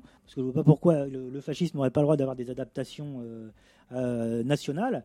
Donc il y a eu un certain pragmatisme et ça s'est développé un peu partout en Europe, même dans une partie du Moyen-Orient, puis en Amérique latine. Toto? Ouais, je vais essayer d'être euh, le plus clair possible. Pour moi, le, fascisme, ce qu'on appelle fascisme, c'est ce qu'il y a eu en Italie de 1922 à 1943. C'est un régime politique qui a servi de transition donc, entre ce que Brunel disait entre la domination formelle du capital et la domination réelle du capital. Il faut bien que les gens essayent de se rentrer ça dans le crâne, c'est que le fascisme, c'est ce régime politique. Après, il y a eu des, à la même époque, on peut dire qu'il y a eu des, dérivés ou des, des régimes cousins, comme le, nazisme, le franquisme, le sa- salazarisme, si on peut dire. Mais vraiment, faut bien saisir l'importance de, de cette analyse. C'est que le fascisme correspond à une époque au sortir de la Première Guerre mondiale où le capital a massacré des, des millions de gens et on est passé à une société où le capital pénètre intimement chacun d'entre nous, ce qui amène ensuite au sortir de la Seconde Guerre mondiale au total- totalitarisme marchand. Donc le fascisme, parler aujourd'hui de fascisme, c'est complètement anachronique. Ça n'a pas de sens. Le fascisme, c'est dans les années 20 et 30. Ça, aujourd'hui, il n'y a plus de fascisme. Il y a le totalitarisme marchand. Il y a la marchandise qui pénètre jusqu'à notre intimité. Oui, parce que euh, pour un petit peu rebondir sur, sur ce que tu disais au niveau du, du fascisme, qui serait une tendance du capital. Non, pour nous, oui, le, le fascisme, c'est vraiment circonscrit à des régimes politiques. Parce que à partir de, question là. Euh, pour que ce soit plus clair, euh, tu veux dire euh, la domination réelle, euh, c'est quand la reproduction du, pro- du prolétariat est entièrement assurée par le capital. la domination, la, do- la domination réelle du capital, c'est lorsque finalement euh, bah, il y a une domination de la plus-value relative. hein. C'est-à-dire que euh, le, le- le capital, il étend plus euh, le prolétariat euh, proportionnellement à l'ensemble de la population capitaliste, il le reproduit à et à l'image du reste du, capital constant, c'est-à-dire que de, l'ensemble des conditions de production. C'est-à-dire que le capital, il reformate complètement la société sous ses propres impératifs, effaçant au fur et à mesure les scories des sociétés précédentes, des pratiques précédentes, des références précédentes aux sociétés précapitalistes. Et puis bon, après, il y a énormément d'autres, évidemment, d'autres marques de cette époque-là. Par rapport aux tendances du fascisme, euh, et, le fascisme comme régime politique, si on considère que toute contraction de l'État ou de la bourgeoisie au pouvoir sur ses formes les plus brutales est du fascisme, on peut euh, peut-être, euh, pourquoi pas, souscrire à ce que disait Dimitrov, hein, qui était un, très haut du, Parti communiste et qui avait, lors du 8e congrès de la Troisième Internationale, donné une définition du fascisme. Pour lui, le fascisme, c'était la défense aux mains des fractions les plus réactionnaires de la bourgeoisie, de la bourgeoisie, sous des formes qui sont des formes antidémocratiques. En gros, c'est ça. J'ai pas du tout la phrase en tête, mais c'était ça. Oui, mais ça, le problème, c'est que ça pose pas la question, par exemple, du stalinisme, qui finalement est un des, repères du fascisme. Mussolini, le disait. Il disait, messieurs les, messieurs les bolcheviks, vous avez appliqué une formule qui nous a inspirés. Il l'a dit, on le sait. Fascisme rouge, fascisme brun, de notre bord politique, entre guillemets, ça dit certainement quelque chose. Hein, autoroule. Non, pour nous, pour nous, le fascisme n'est absolument pas tendanciel au capital. Le fascisme est un régime politique. C'est-à-dire que les contractions de l'État, sur les formes les plus brutales, l'utilisation de l'appareil d'État pour réprimer la classe ouvrière n'est pas du fascisme, n'est pas circonscrit au fascisme. Il l'a du reste, il l'a précédé. Voilà, C'est toutes les solutions bonapartistes. Et puis en France, on connaît. hein, je veux dire, 1848, euh, je vous refais pas l'histoire. Euh, une des marques du fascisme, ce que je disais tout à l'heure, transition, domination réelle, c'est bon, formel, réel, on va pas reparler de ça, en, massification, idéologie, forme de communication. Euh, le fascisme aussi, et là on l'étend aussi au nazisme, puisque de toute façon, euh, là franchement, ce sont des frères, hein, fascisme et nazisme sont frères. Bien sûr qu'il y a des différences, ce sont pas les pays, n'ont pas à l'époque la, même situation, la même position en termes de développement capitaliste, mais enfin on peut tout à fait faire des... faire des voilà des, analogies, des, ils ont des liens extrêmement forts, des similitudes extrêmement fortes. Pour nous, le fascisme, c'est une déclinaison autoritaire de l'État populaire, qui est un peu un revival du mercantilisme et qui permet justement cette transition entre la domination formelle et la domination réelle. Dire que le fascisme est tendanciel, c'est aussi considérer, par exemple, qu'aujourd'hui, l'ensemble des dictatures dans le monde, je parle par exemple de la Corée du Nord, euh, et encore, ça, c'est peut-être un cas un peu à part, puisque euh, on a l'impression que le temps historique s'est un peu arrêté là-bas, puisque justement, là-bas, on a vraiment un enrégimentement des masses, parce qu'on est resté au stade de, l'industrialisme. On n'arrive pas, même pas, à passer à un, degré supérieur de développement des forces productives. Donc là, on reste euh, bloqué à ce niveau-là. Et pour des raisons géopolitiques, ça reste bloqué. Mais toutes les dictatures seraient fascistes alors. Le Qatar, c'est fasciste. L'Arabie Saoudite, c'est fasciste on voit bien que là, il y a une désubstantialisation du terme, qui fait que c'est important, je pense, de considérer que le fascisme est circonscrit, il faut le définir. Dans les années 70, on a dit Marcelin, il est fasciste. On a dit il y a des groupes fascistes partout, le fascisme il est partout, le fascisme c'est celui du, du- je sais pas moi, c'est celui des parents qui interdisent aux fils de sortir, euh, t'es fasciste parce que t'es autoritaire dans les De Gaulle discussions. aussi, de Gaulle. Voilà, à la faveur euh, de la, dis- de, de- de la dissémination des idées postmodernes, les fronts étaient partout, on voyait de l'autoritarisme partout et on a vu, mais c'était pas un hasard que ce terme, que cette conception a totalement été vidée de sa substance. Et c'est au même moment, justement, que l'extrême droite, notamment à l'initiative d'un mec comme François Duprat, se reconfigure. Se reconfigure et va servir d'inspiratrice aux, par- aux appareils institutionnels et puis va prendre de plus en plus d'autres rôles. On va lui donner d'autres rôles à l'extrême droite. On va lui donner, c'est pas une conspiration, mais enfin de fait, on le sait tous, le Parti socialiste a une énorme responsabilité en France en la matière. Donc on va dire quoi? Bah on va faire en sorte que le Front national soit celui qui va être le, répondant, qui va servir d'interlocuteur à la mise en place de la substitution de la question culturelle, ethnique, raciale à la question sociale. Justement, cette question que les socialistes devaient résoudre hein, par le biais de l'élection de 1981 et qu'évidemment, ils ont absolument pas du tout résolu, bien au contraire, en tout cas, ils l'ont plus résolu d'un point de vue capitaliste.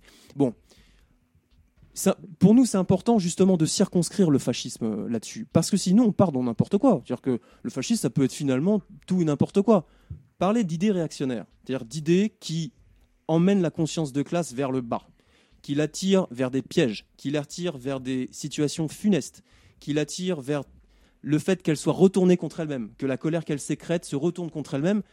Pour nous, ça a une acception qui est plus opératoire et plus pertinente que de considérer que bon, il y aurait euh, une sorte de fascisme. euh, tu vois ce que je veux dire euh, Voilà, c'est un peu la, c'est la position qu'on a. enfin, Non, ce serait pas une, c'est pas une pathologie le fascisme, c'est pas une pathologie de l'État, quoi. Parce que ça, c'est une, c'est une vision assez euh, C'est c'est vrai qu'on démocrate de, de la chose. Enfin, On ne peut pas, euh, quand je parlais d'un dénominateur commun, il y a un, ça ne veut pas dire que on se réduit à deux trois adjectifs, pour définir le fascisme.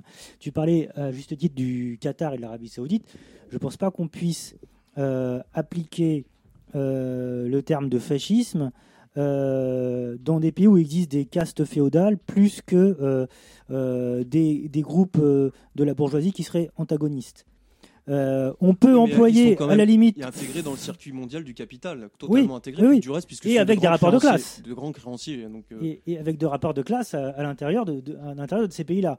Mais ce sont pas euh, euh, ce sont pas des pays qui s'appuient sur une, une, une bourgeoisie industrielle et une petite bourgeoisie massive qui se sentiraient menacés par le développement d'une lutte de classe. En tout cas, pas encore. Je pense qu'on pourrait plus parler de fascisme pour l'Iran, par exemple.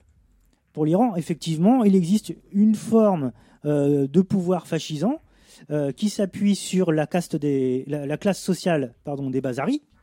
Les Bazaris, typiques, euh, classe sociale typique des petits commerçants artisans du bazar de, de Téhéran, qui s'est allié avec le clergé iranien pour avoir un pouvoir,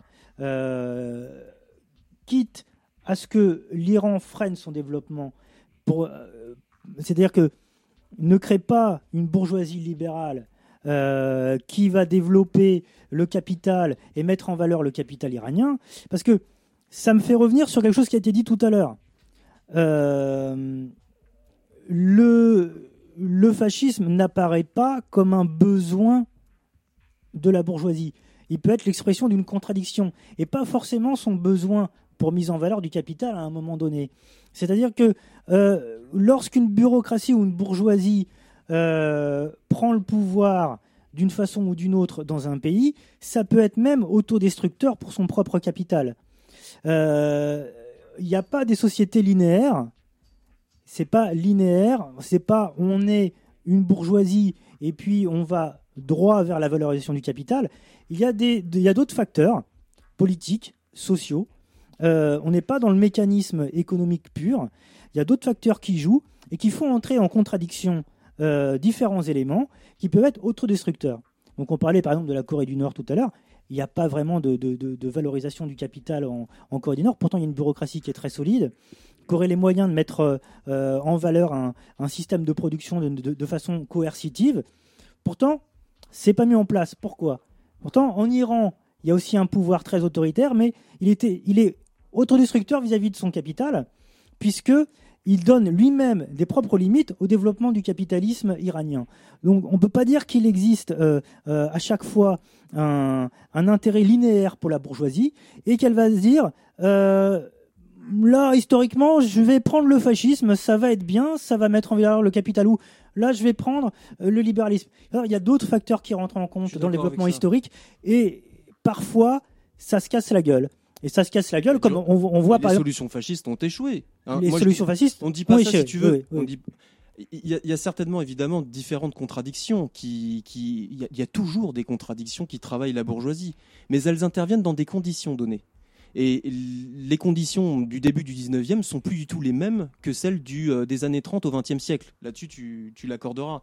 Donc les formules qui, qui, sont, euh, qui se présentent à la bourgeoisie prennent aussi un autre caractère, ou plutôt sont des formes, elles prennent des formes nouvelles. Du reste, les formules aujourd'hui que la bourgeoisie prend ne sont absolument plus les mêmes que celles qu'elle a prises il y a 70 ans. Dire que c'est en effet pas linéaire, il n'y a absolument pas de développement mécaniste, on le voit très bien. Le salazarisme, ça a servi à quoi? Le salazarisme, bon, c'était en gros une formule maurassienne, mais ça a permis au Portugal, enfin ça a permis, ça a fait en sorte que le Portugal se détache euh, totalement d'un temps historique qui a quand même beaucoup plus travaillé le reste du capitalisme en Occident. Euh, le rattrapage, il a été fait. Il a été fait à compter de 74 puisque bon bah on a eu la réforme agraire qui s'est mise en place, euh, etc. Bon, dire que pourquoi? Parce que la solution qui avait été appliquée, justement, elle n'a pas fait ça. C'est pas un mécanisme de dire ça. Bien sûr qu'il y a des contradictions. C'est pour ça que les- fascismes ont échoué, puisque de toute façon, on a eu une guerre interbourgeoise, la guerre inter, les deux guerres inter-impérialistes, et la deuxième, elle a fait euh, agir, elle- elle a vu s'agiter justement les formules fascistes qui ont échoué. Mais du reste, quand même, enfin, ce sont des régimes qui sont circonscrits politiquement, justement à cause de ça. C'est-à-dire que les conditions ne sont plus les mêmes. À un moment donné, il y a quand même euh, un développement du capitalisme qui se fait coûte que coûte.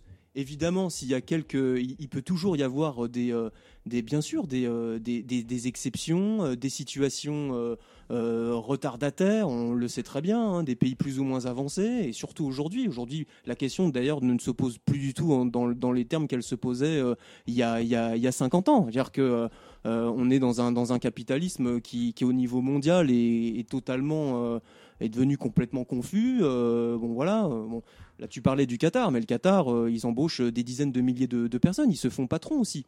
Et quelles que soient en fait les, euh, les tribus euh, féodales qui sont à la tête du Qatar, elles ont un rôle capitaliste.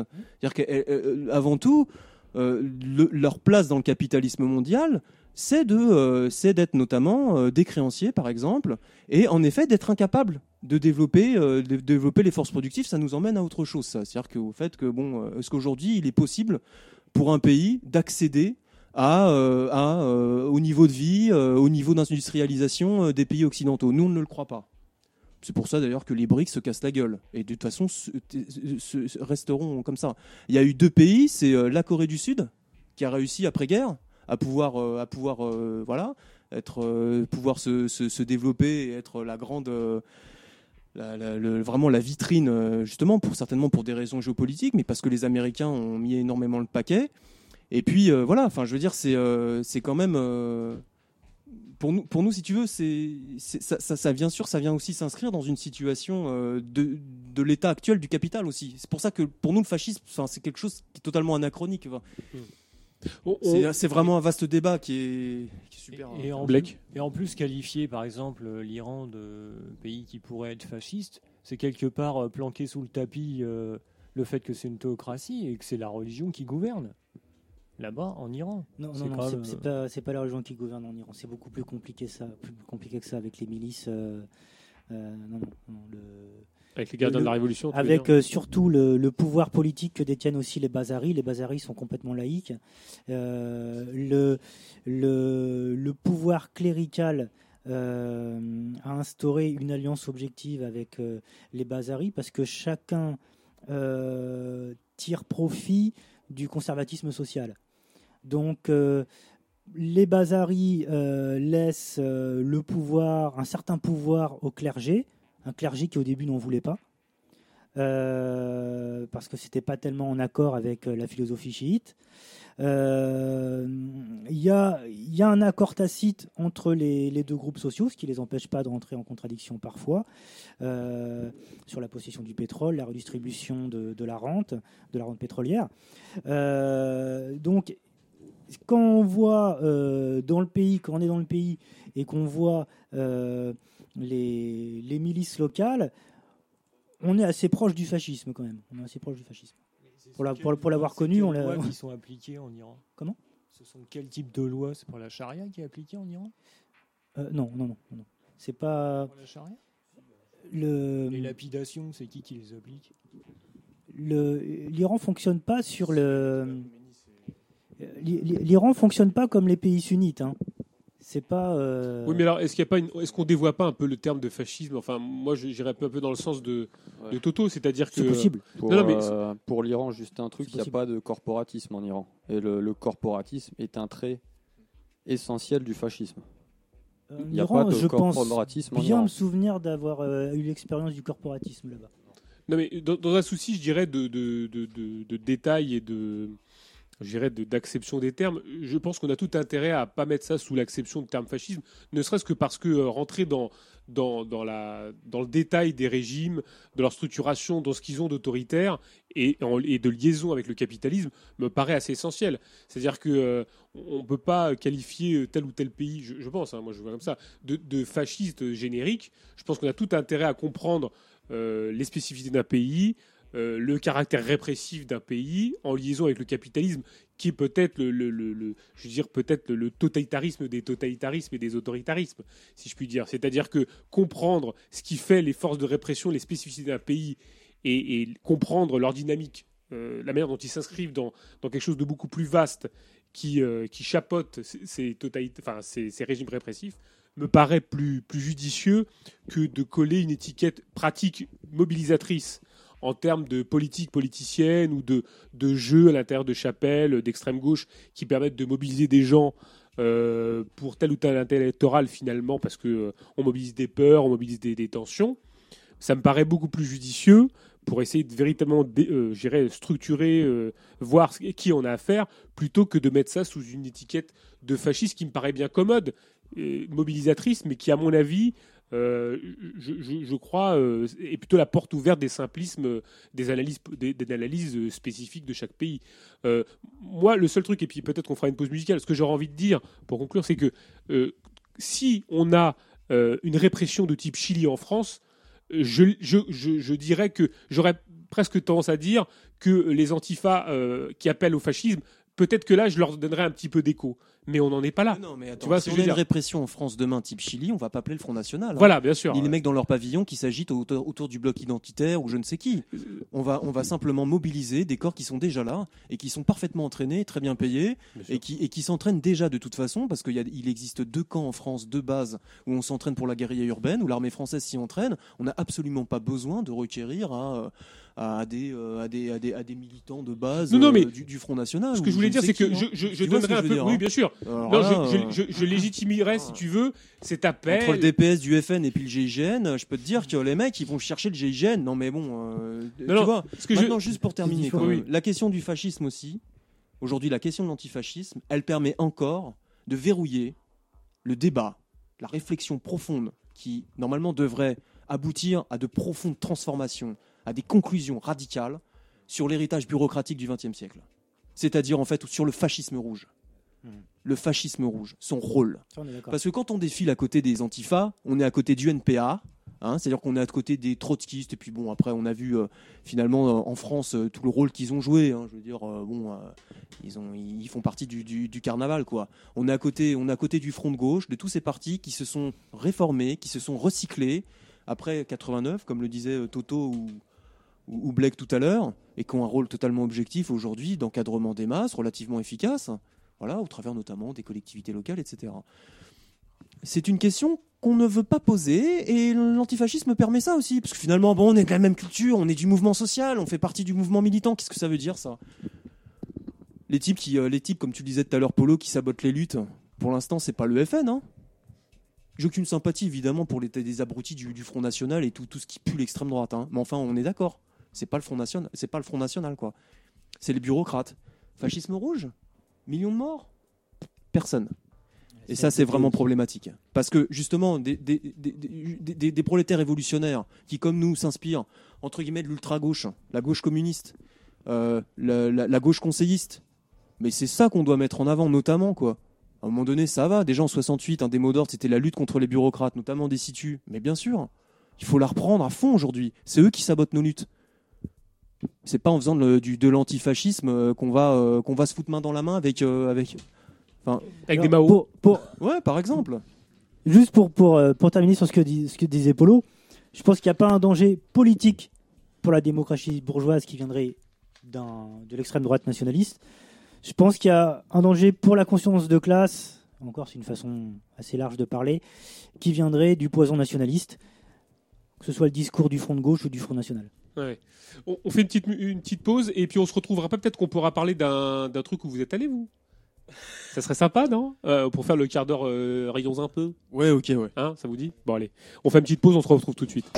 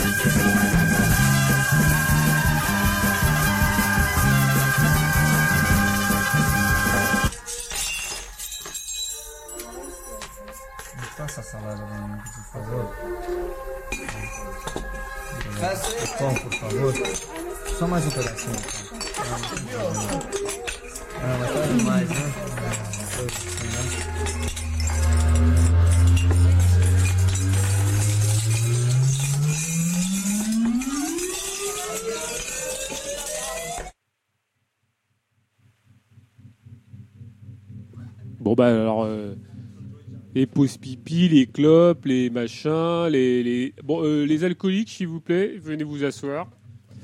Euh, alors euh, bah, alors voilà, c'était l'introduction hein, de l'émission. Voilà la petite mise en bouche. fait Jusqu'au bout de la nuit. Réveil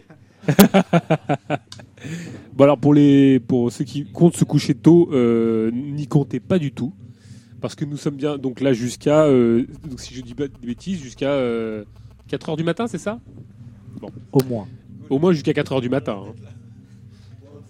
Bon, et Ni- est-ce que Nico, tu as bu du café?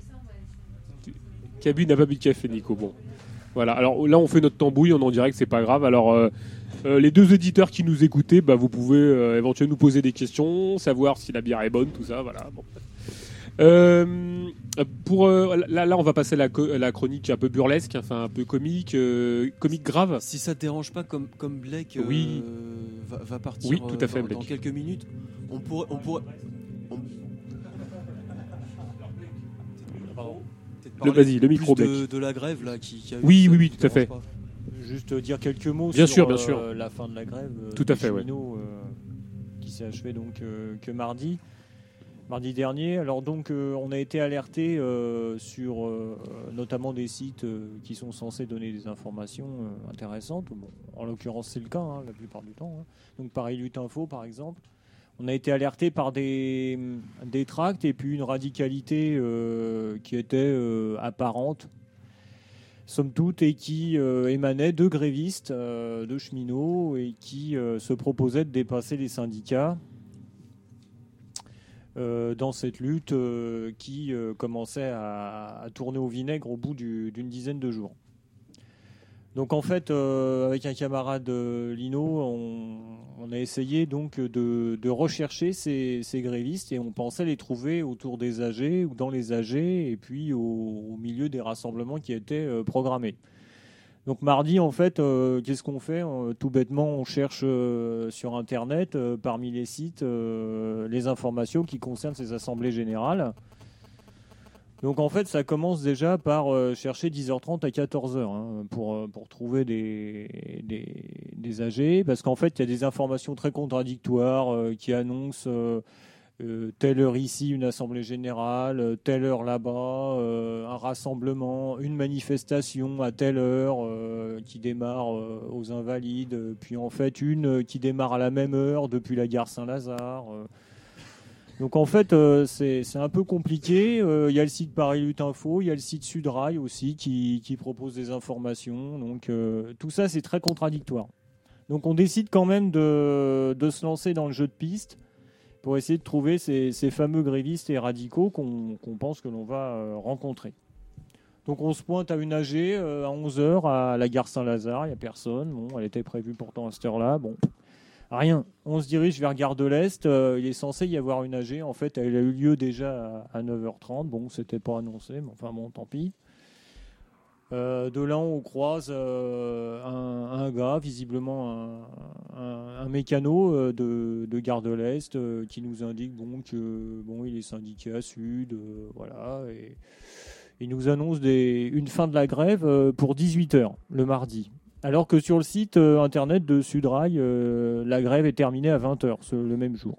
Voilà, donc il y a des annonces de fin de grève sans véritable justification de résultat d'assemblée générale. C'est assez bon, c'est assez curieux. Bon, enfin, voilà, donc on, fait une pause et puis euh, on décide quand même de se rendre à, la, un départ de manif qui a lieu à Gare, Saint-Lazare et qui émanerait de ces grévistes et de l'Assemblée générale des Assemblées générales qui regroupait tous les soirs à 17h l'ensemble des assemblées générales, des délégués des assemblées générales de toutes les gares qui étaient en, grève, euh, notamment sur la région parisienne.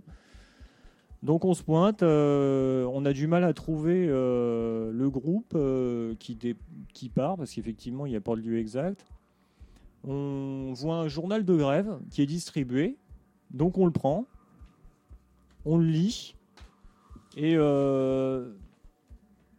très vite, donc il y a une soixantaine de personnes là. On voit les gars qui distribuent ça, on lit. Euh, très vite, on voit qu'il n'y a absolument rien sur, euh, les syndicats. Euh, Il y a un ton assez bon enfant, un peu, bizarre, très décalé. bon. Puis là, on interpelle un gars, on lui dit Bah, dis donc, vous distribuez ça, mais vous devriez signer, signer Sud, c'est un tract syndical, ça. Puis là, on nous dit non, non, non, non, non, non, c'est pas, pas syndical, ça. hein. Non, non, c'est le journal des grévistes, ça. C'est l'Assemblée générale des grévistes. Hein, c'est c'est pas syndical, ça. Puis là, il interpelle un autre mec. il dit mais mais t'es, toi, t'es es dans un syndicat? Et l'autre, euh, évidemment, comme un con, il dit bah oui, moi je suis à la CGT. Alors l'autre, il se reprend, il dit bah ouais, moi je suis à Sud, mais bon, ça, de toute façon, c'est pas un journal syndical. Hein. Euh, non, non, c'est les grévistes, ça.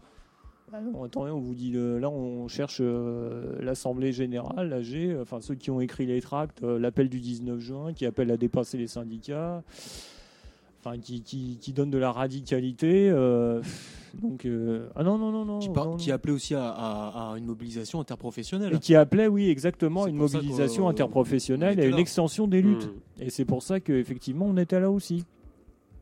Bon, euh, sur le coup, ça, commence à nous énerver parce qu'on voit euh, finalement personne euh, qui aurait été susceptible d'écrire ces tracts sur lesquels il n'y avait aucune adresse, aucun numéro de téléphone. C'est vraiment la radicalité fantôme.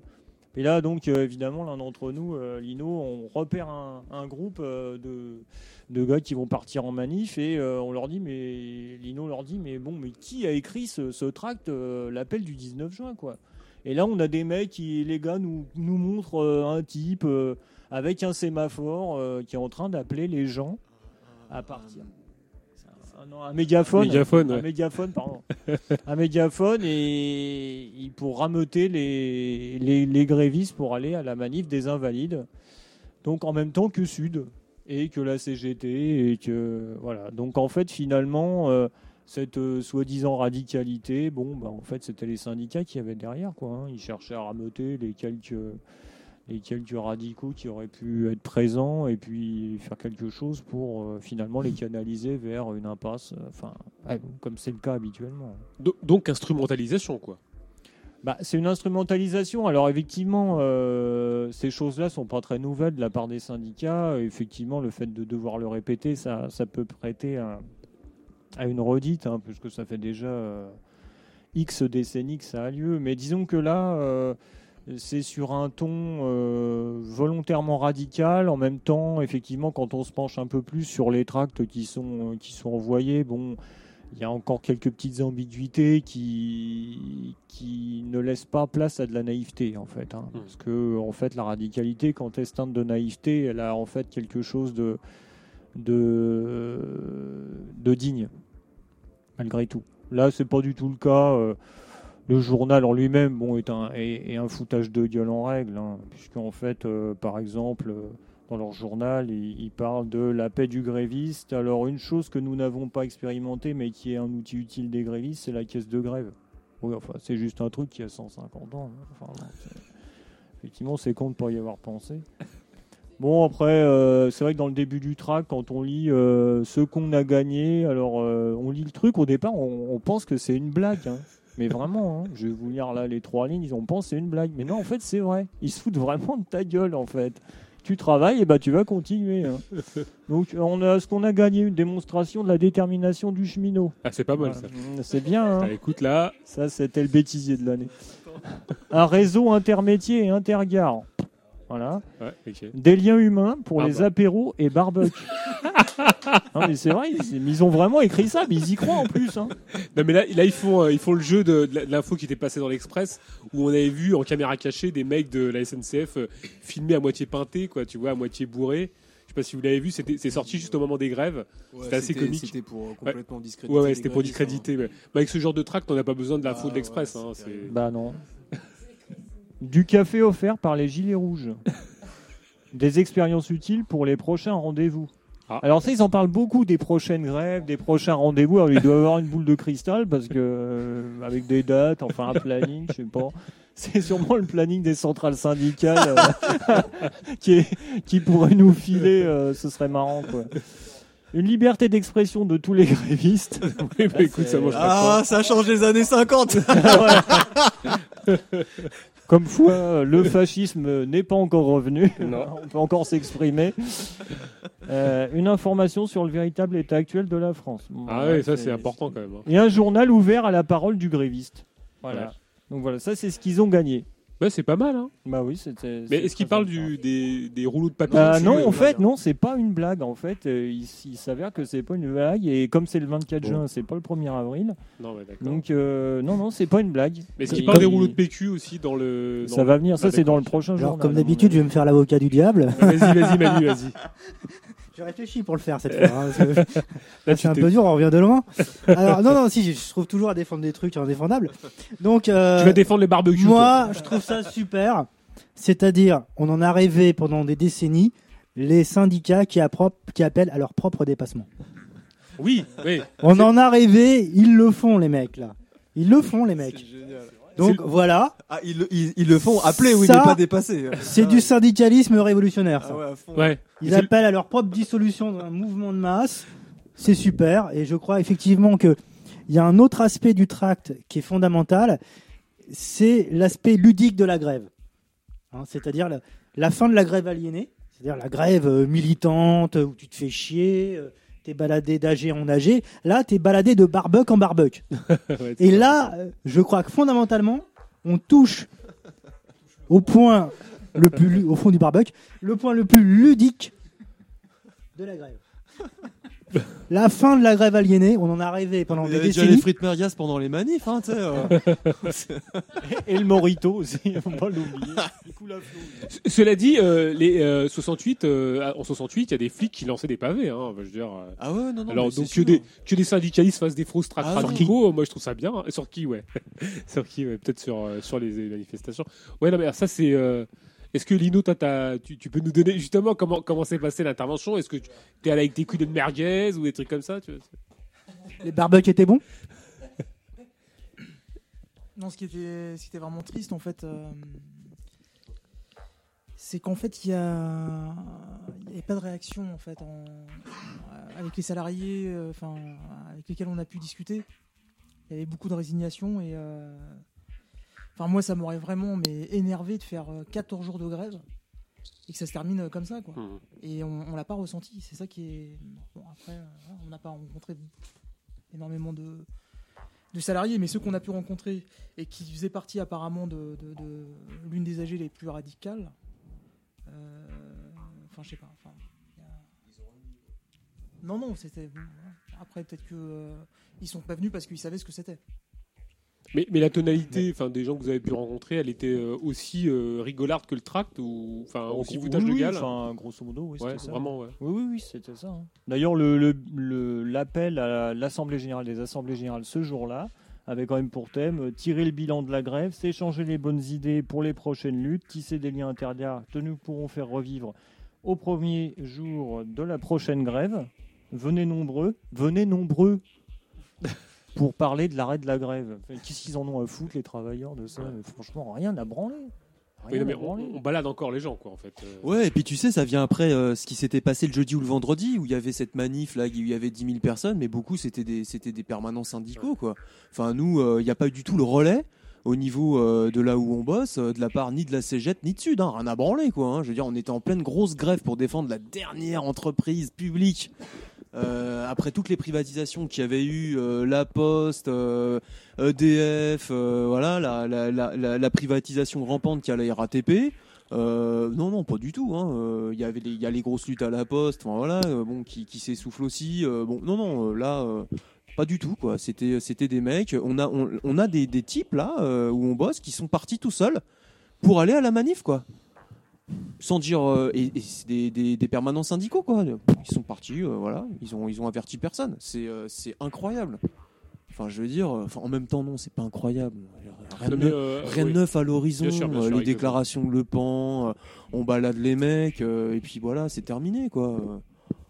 Euh, parce qu'il y, y a eu euh, quelques, quelques fuites, euh, alors je sais pas, orchestrées ou pas, dans le canard enchaîné par exemple, qui, euh, qui, qui, dissertaient un petit peu sur les tractations entre Thierry Lepan et le gouvernement, qui étaient des, des, tractations d'arrière-plan qui avaient déjà eu lieu depuis pas mal de temps. Et effectivement, face à des, à, des mots d'ordre soi-disant radicaux, il faudrait les trouver d'ailleurs, des radicaux, il y avait une, modification du plan de communication de Thierry Lepan qui avait dû se calquer sur une radicalisation de la base. Alors, euh, mais tout, en sachant que le plan était déjà orchestré, signé plus ou moins par la CGT euh, en ce qui concerne les accords, euh, ces accords. Donc, est-ce qu'il n'y a pas eu, en termes de timing, notamment à la veille des examens, à la veille des vacances, euh, toute une espèce de, je dirais, de, de- de mise en, d'un dispositif de mise en place pour que finalement cette grève n'aboutisse pas et que de toute façon euh, euh, elle échoue. Ou, euh, puis bon, je pense que ce tract en est un peu les- la, la signification, c'est-à-dire que on sait déjà que c'était une espèce de pas de baroud d'honneur, mais enfin qu'on se reverra la prochaine et que bon voilà. Oui, mais enfin, pourquoi les syndicats seraient plus radicaux que la base? Oui, non, bien sûr. Oui, oui. Euh, Est-ce que vous voulez qu'on, vous avez d'autres trucs à parler sur le, à dire sur le, sur la, la- la grève plus particulièrement, sur euh, votre incursion euh, chez les rédacteurs de Stract Non? bon, Non, si ce n'est que la, la radicalité qu'on qu'on était censé retrouver à travers des grévistes et des gens qui ne qui n'appartenaient pas à des syndicats, puisque c'était quand même écrit sur les tracts. bah, ces gens-là, non, ils n'existent Ils pas. n'existent hein. pas, ouais. N'existent pas. Mais c'est important hein, que vous le disiez parce que euh, bon voilà, ça fait partie de toutes ces communications. Oui, tout à fait. Ça fait Ouais. partie des manœuvres qui sont. Alors, euh, on le signale, comme on dit, c'est, ça fait des décennies qu'on a ces choses-là, mais bon, c'est, toujours euh, utile de signaler un petit peu les techniques qui sont employées. Bon, ça permet d'avertir les travailleurs euh, concernant la radicalité, la détermination qu'il y a à avoir euh, pour s'organiser et Mmh. que euh, s'organiser euh, finalement c'est se barrer de toutes les chapelles, associations, partis, euh, syndicats qui, qui ne font que reproduire la société telle qu'elle est avec une hiérarchie, des ordres, euh, des règles disciplinaires autoritaires. Voilà, donc en fait c'est ça, hein, s'organiser, c'est penser qu'on peut pas être tout seul et qu'on a besoin des autres pour euh, cet objectif qui est euh, de renverser le capital. hein. Bah, tu, tu annonces le débat qu'on va avoir tout à l'heure sur le grand thème, d'ailleurs, notamment, c'est très bien, merci cette transition. Mais avant, avant une page, euh, page culturelle, comico-culturelle, est-ce que quelqu'un veut l'entamer sur euh, votre incursion euh, dans un débat ou pas du tout? Si, si, on va, on va, on va, on, on va dire deux mots. Ouais, déjà, on va dire bon, au revoir à, à, Bah, à Blake. Blake. Blake qui s'en va. Euh, merci beaucoup d'être venu, Blake, et pour cette intervention. Je ne pars pas chercher les grévistes qu'on n'a pas encore trouvés. Euh, merci beaucoup d'être venu. Non mais du reste cas. les mecs étaient quand même pour, euh, les mecs étaient quand même mobilisés à la SNCF. Il y a, il y a- il y a- il y a forcément eu des gens qui ont été euh, qui ont été quand même qui étaient partis pour une grève dure. Bien sûr. Euh, parce que parce que évidemment qu'ils existent. euh, voilà. Euh, après, bien sûr qu'on n'attend rien des syndicats et surtout pas qu'ils soient plus radicaux que, les grévistes. Maintenant, ce que clairement font les syndicats, euh, c'est que ils- évidemment euh, ils organisent ils organisent de haut en bas de haut en bas la destruction ou la prévention de tout déploiement de, de cette radicalité. Je veux dire, on fait pas de l'antisyndicalisme primaire. On est, euh, pour certains d'entre nous, dans des syndicats. Euh, maintenant, là, ça, renvoie certainement au débat qu'on aura tout à l'heure. Euh, on considère que euh, une démarche autonome, déjà, c'est pas une démarche avant-gardiste, mais elle doit finalement considérer l'ensemble des forces qui se présentent devant nous comme, des agents qui, qui, agissent dans un théâtre d'opération donné.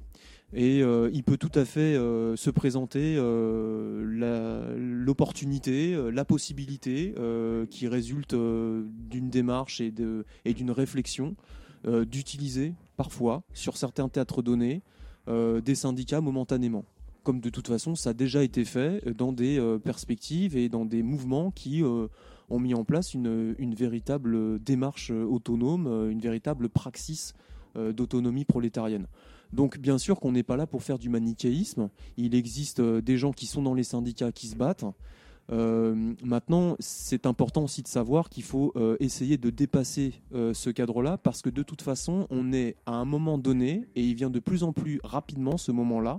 Il est de plus en plus anticipé. On est écrasé par les appareils et puis par euh, la hiérarchie aussi euh, des, euh, des niveaux de, décision qui se prend. C'est-à-dire qu'en réalité, soi-disant l'Assemblée générale qui va décider pour la suite du mouvement, qui va décider des, des grandes orientations à donner au mouvement, c'est pas vrai. C'est pas vrai parce que quand ça se passe comme ça, quand on sent que ça peut devenir comme ça, on a justement toutes ces politiques, toutes ces mesures, toutes ces tactiques qui sont mises en place pour déstabiliser les gens. J'en veux pour preuve que par exemple à la RATP en 2007, on a des camarades du Garab qui sont à la RATP et qui nous ont raconté vraiment concrètement comment ça s'est passé. On avait euh, à la fin du mouvement euh, des euh, annonces qui étaient faites par des syndicalistes, en particulier de la CGT, qui annonçaient la fin du mouvement, qui annonçaient des votes d'assemblée générale qui n'avaient pas encore eu lieu, pour faire en sorte que les assemblées générales votent, votent la fin de la grève. Et ça se passe notamment comme ça. Ça se passe aussi avec, évidemment, la, la main mise sur le calendrier des luttes, à la fois avant que la lutte s'amorce et ensuite pendant la lutte, notamment en ce qui concerne les négociations qui, elles, se font toujours en haut lieu. Si bien que cette vision de la totalité, essayer de maîtriser, on va dire, le mouvement, que ce soit un mouvement euh, local ou un mouvement euh, partiel, comme un mouvement de masse, cette vision de la totalité, elle est totalement empêchée dans la mesure où là, on est des organisations fortement hiérarchisées, d'où qu'elles soient, qui, euh, en dernière analyse, dépendent, remettent complètement les derniers pouvoirs, ou plutôt les prises de, les, prises de décision les plus importantes dans les mains de, euh, de- de- d'instances et de personnes qui ne sont pas accessibles. C'est un peu cette réflexion qu'on voudrait donner, notamment sur la façon dont, dont fonctionnent les syndicats, et qui fait qu'à chaque fois on perd, quoi. À chaque fois on perd, y compris si on est dans les syndicats. Et c'est important aussi, ça peut être important d'y être, comme de ne pas y être, parce que c'est aussi très important de pouvoir développer quelque chose qui puisse faire en sorte de dépasser et de, sortir de ça, pour pouvoir témoigner de euh, la façon dont ça se passe et pour pouvoir aussi, bah, par exemple, glaner des informations, essayer de se servir euh, des assemblées générales comme d'une caisse de résonance, de pouvoir euh, convoquer à des assemblées générales quand on est empêché, parce que le syndicalisme, il se base aussi sur le fait que la grève, elle est confisquée légalement par les syndicats. Tu peux pas faire grève sans les syndicats. Donc tu es obligé, voilà, dire que bon, c'est euh, c'est- un peu le, nous le- la réflexion qu'on a autour de, de la question syndicale, qui est absolument pas manichéenne et qui euh, dépend plus, euh, on va dire, de, de, de, de, de- de visées euh, tacticiennes, enfin voilà, qu'on essaye de développer avec nos très très modestes moyens. Quoi. Oui, c'est un rapport de force et puis il faut effectivement une forme de pragmatisme, mais euh, sans concéder quoi que ce soit aux objectifs, euh, aux objectifs quoi. Bien sûr. Est-ce que tu penses que c'est à cause des syndicats ou de la conscience de classe? Et c'est lié. Si tu veux, c'est lié. Bien sûr que c'est lié, évidemment. Bien sûr que c'est lié. Mais en même temps, on peut pas non plus, je pense, considérer que les syndicats n'ont pas une grosse prise de responsabilité, une grosse responsabilité dans la dégradation de la conscience de classe. Euh, dire par rapport notamment, ne serait-ce que quand on se tourne vers les, les grands mouvements euh, qui, qui, qui, qui, qui ont, qui, qui ont survenu euh, euh, depuis, euh, depuis 95. Euh, Il y a eu des poches de radicalité, il y, a eu des- il y a eu des choses extrêmement intéressantes. À chaque fois, euh, il y a eu euh, les appareils politiques, mais aussi syndicaux, qui sont intervenus pour l'éteindre, pour l'éteindre ou parfois pour la prévenir. Donc euh, c'est lié, c'est Est-ce lié. que le- les, les bureaucraties syndicales ne se permettent pas euh, ce qu'elles peuvent faire à partir du moment où la conscience de classe s'arrête? Oui, si bien la sûr. conscience de classe se développe, elle voit très bien qu'au bout d'un moment, la- les bureaucraties syndicales font partie du problème. Oui, mais je pense aussi que si tu veux, les, les- la- les bureaucraties syndicales sont là pour stopper la conscience de classe. Hein, c'est c'est- c'est- c'est- c'est lié. Euh, Est-ce que vous voulez parler un petit peu de, de votre incursion, votre visite euh, enfin, Je sais pas si vous, en, si vous voulez. Un Oui, débat, oui, on peut en euh, parler, oui, un en débat parler. sur la, la verre critique? Oui, Sur alors- les courants de la verre critique, ça, c'est- ça serait On a eu, intéressant. euh, ouais, ouais. Bon, on a un peu rigolé. Bon, si ça vous, si vous voulez, hein. Bah oui, parce c'est que pour le quart d'heure rigolade. Bon, je sais pas. Après, c'est peut-être, je sais pas si ça vous intéresse. Ah, moi ça m'intéresse. J'ai envie de rire un petit peu. Quand Alors, même. c'est quoi la verre critique? Bah, c'est une critique verte. Bah vas-y, présente Polo. La verre Non, non, mais il y, a- il y a un expert quand même ici en verre Non, non. critique. Ah ouais, ouais. En critique verte, euh, Nico, là, tu peux pas épouser là. Voilà, c'est la, la critique verte, donc c'est Europe Écologie. Quoique. hein, C'est un peu ça, ouais. Ouais, t'es pas toi. là. Bah, euh, non, mais tu peux nous présenter globalement le, le- le courant verre critique. euh, Nico, tu connais un petit peu, c'est un peu. euh, Bah ouais, ouais. Vas-y, Voilà, vas-y. Donc c'est euh, c'est surtout. euh, ça s'est développé avec un groupe allemand qui s'appelle euh, Crisis. Donc ça n'a euh, rien à voir avec euh, le Crisis euh, français qui, Qui est euh, fa- ouais, qui est des- facho. des na- ouais, nationaux-socialistes, ouais. Donc euh, ça s'est ça s'est basé sur. euh, bah, c'est une interprétation en fait du, capital euh, euh, qui a beaucoup insisté sur euh, les, toutes les catégories économiques euh, euh, que comme la, march- la marchandise, la valeur, euh, le, travail, euh, surtout le travail abstrait, euh, le fétichisme, tout ça. Et qui a, contrairement à beaucoup d'autres groupes marxistes, euh, qui, qui a aussi la spécificité d'avoir euh, complètement mis de côté la lutte de classe comme euh, paradigme euh, révolutionnaire en fait. Et puis voilà, je sais pas si après il faut que je rentre dans les détails. mais- Enfin après Oui. on peut on peut en discuter sur. euh, C'est déjà- c'est déjà- je je crois que pense c'est qu'on assez est assez bas- d'accord entre c'est nous important, ici ouais. sur euh, qu'est-ce qu'on reproche. euh, Bien sûr. À ce courant. quoi. Apparemment, c'est un courant qui a une audience. Oui, on s'est moment- pointé à Montreuil. Ouais. À l'autre bout de la rue, il y avait des sans-papiers, des mecs au RSA, mon machin. On se pointe là-dedans, donc c'était à Montreuil. Alors pourquoi? Parce que euh, on avait le off et puis ses petits acolytes qui euh, présentaient un bouquin qui est sorti apparemment fin 2012, qui s'appelle La Grande Dévalorisation. Alors, Alors, il, est sorti, dévalorisation- il est sorti il y a deux mois en fait. Ah hein. pardon. Voilà. Ok. Alors je m'ai- Voilà, la grande pour est sortie il y a deux mois. Il est fraîchement euh, traduit par Gérard Briche et d'autres personnes que, dont je ne connais pas forcément le nom. Donc, on se pointe là-dedans. Alors, parce que grande dévalorisation, euh, bah, déjà, la dévalorisation, c'est- un concept qui nous intéresse au Gara, puisque nous, on, apprécie particulièrement les, travaux de Lorraine Goldner, euh, qui, euh, qui essaye de théoriser le, le, le fait euh, selon lequel euh, il y a euh, en gros une dévalorisation qui est orchestrée par, par le, capitalisme voilà, de- depuis justement cette fameuse domination réelle du capital. Cette dévalorisation, qu'est-ce que c'est? C'est bah, l'écrasement en fait du salaire global en dessous de son coût de reproduction et qui s'accompagne également euh, d'un pillage, ce que Lorraine Goldner en fait euh, théorise comme la permanence de l'accumulation primitive euh, à la suite de, Rosa Luxembourg sur des lignes qui sont à peu près les mêmes à ce niveau-là, et qui en fait fait contrepartie au, capital fictif, pas qui ne fait contrepartie, pardon, qui plutôt est la, est, la condition sine qua non de l'hypertrophie de capital fictif à laquelle on assiste depuis le début des années 70.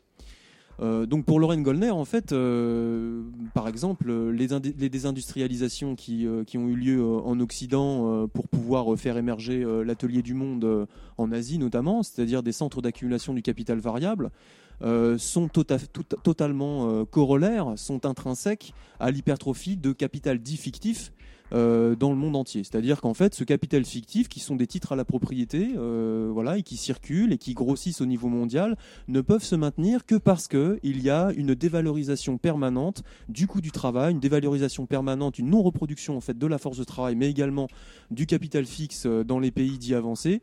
Voilà, c'est pour ces raisons-là. Donc il y a du pillage aussi, il y a, y a du pillage de la nature, il la dégradation de l'environnement, etc., qui sont autant d'éléments qui, euh, qui participent en fait euh, de, euh, on va dire, la borne dans l'économie réelle euh, qui fait vivre en fait ce capital fictif. Si ces titres à la propriété, qui sont des actions, qui prennent toutes les formes de spéculation boursière, euh, on a parlé des crédits dérivés, etc., ont pu euh, jusqu'à présent et ensuite se sont transformés en dette étatique euh, exister et grossir, c'est parce qu'il y a ça en bout de chaîne. C'est pas du tout ce que nous dit la, théorie, euh, la théorie de, la valeur, la, théorie critique, la, verte critique. Alors pour eux, ils se réfèrent à un Marx euh, dit euh, ésotérique, hein, puisqu'ils ils coupent Marx en deux. hein. Il y a le Marx exotérique, hein, qui aurait été lié au mouvement ouvrier, au mouvement révolutionnaire, c'est le Marx du, capital.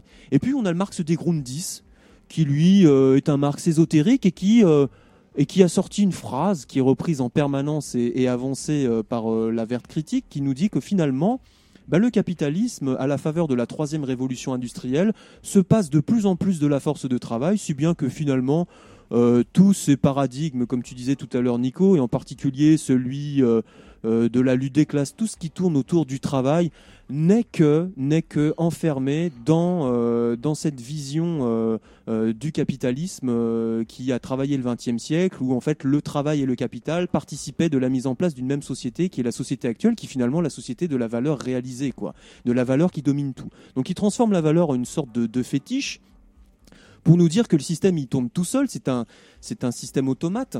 Et que finalement, bon, bah, les rapports de classe euh, s'effacent autour de, rapports sociaux qui tous, euh, dans n'importe quelle euh, partie de notre existence, n'importe quelle dimension, sont totalement dominés par la valeur. Si bien que la lutte des classes, même si elle existe, il le concède encore, bon, elle n'a aucun euh, aspect décisif sur l'évolution du capitalisme.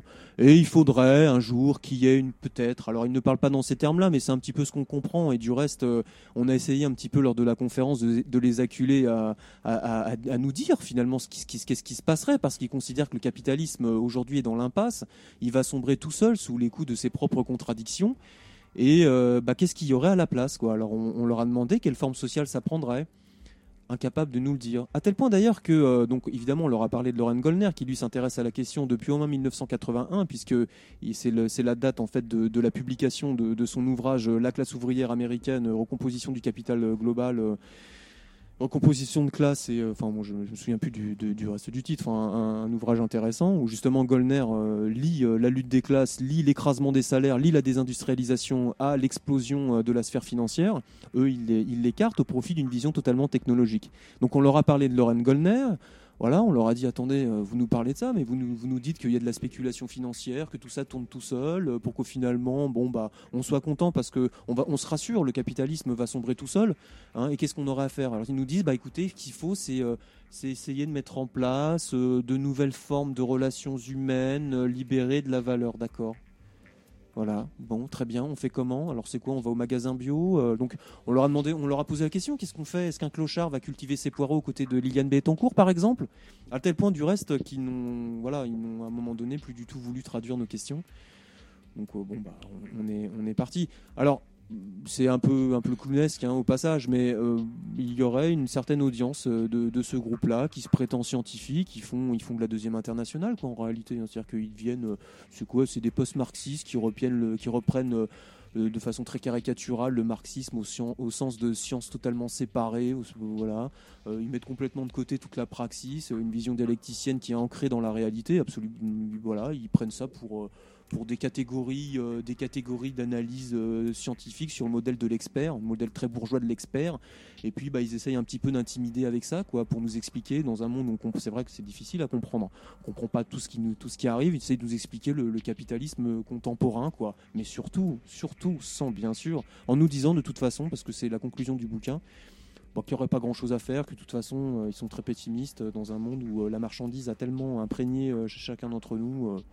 Bon, en tout cas, c'est pas une voie révolutionnaire. Alors, c'est intéressant de voir qu'en fait, ils font des, des conférences euh, à attaque. hein. Ils écrivent, euh, voilà, enfin, ils sont proches aussi hein, de, bah, de gens qui disent que le monde n'est pas une marchandise, mais que, qui, qui appuient euh, très très bien les, les appareils qui Bien sont, euh, qui sont à la tête, euh, voilà, de, à la tête des, des gouvernements.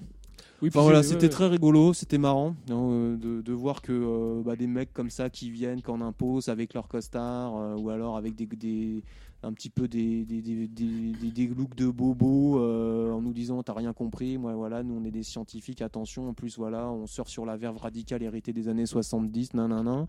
Euh, c'était intéressant de voir que finalement, face à un discours qui lui est ancré dans le réel, qui leur demande pourquoi est-ce que, euh, par exemple, on a rétabli euh, notamment la, la plus-value absolue euh, dans certaines contrées de la Chine euh, ou au Bangladesh, il y a des gens qui travaillent 14 heures par jour. Bon, non, c'est pas, c'est pas Non, intéressant, ça, on s'en fout quoi. Enfin voilà, donc euh, c'était, c'était une petite aparté.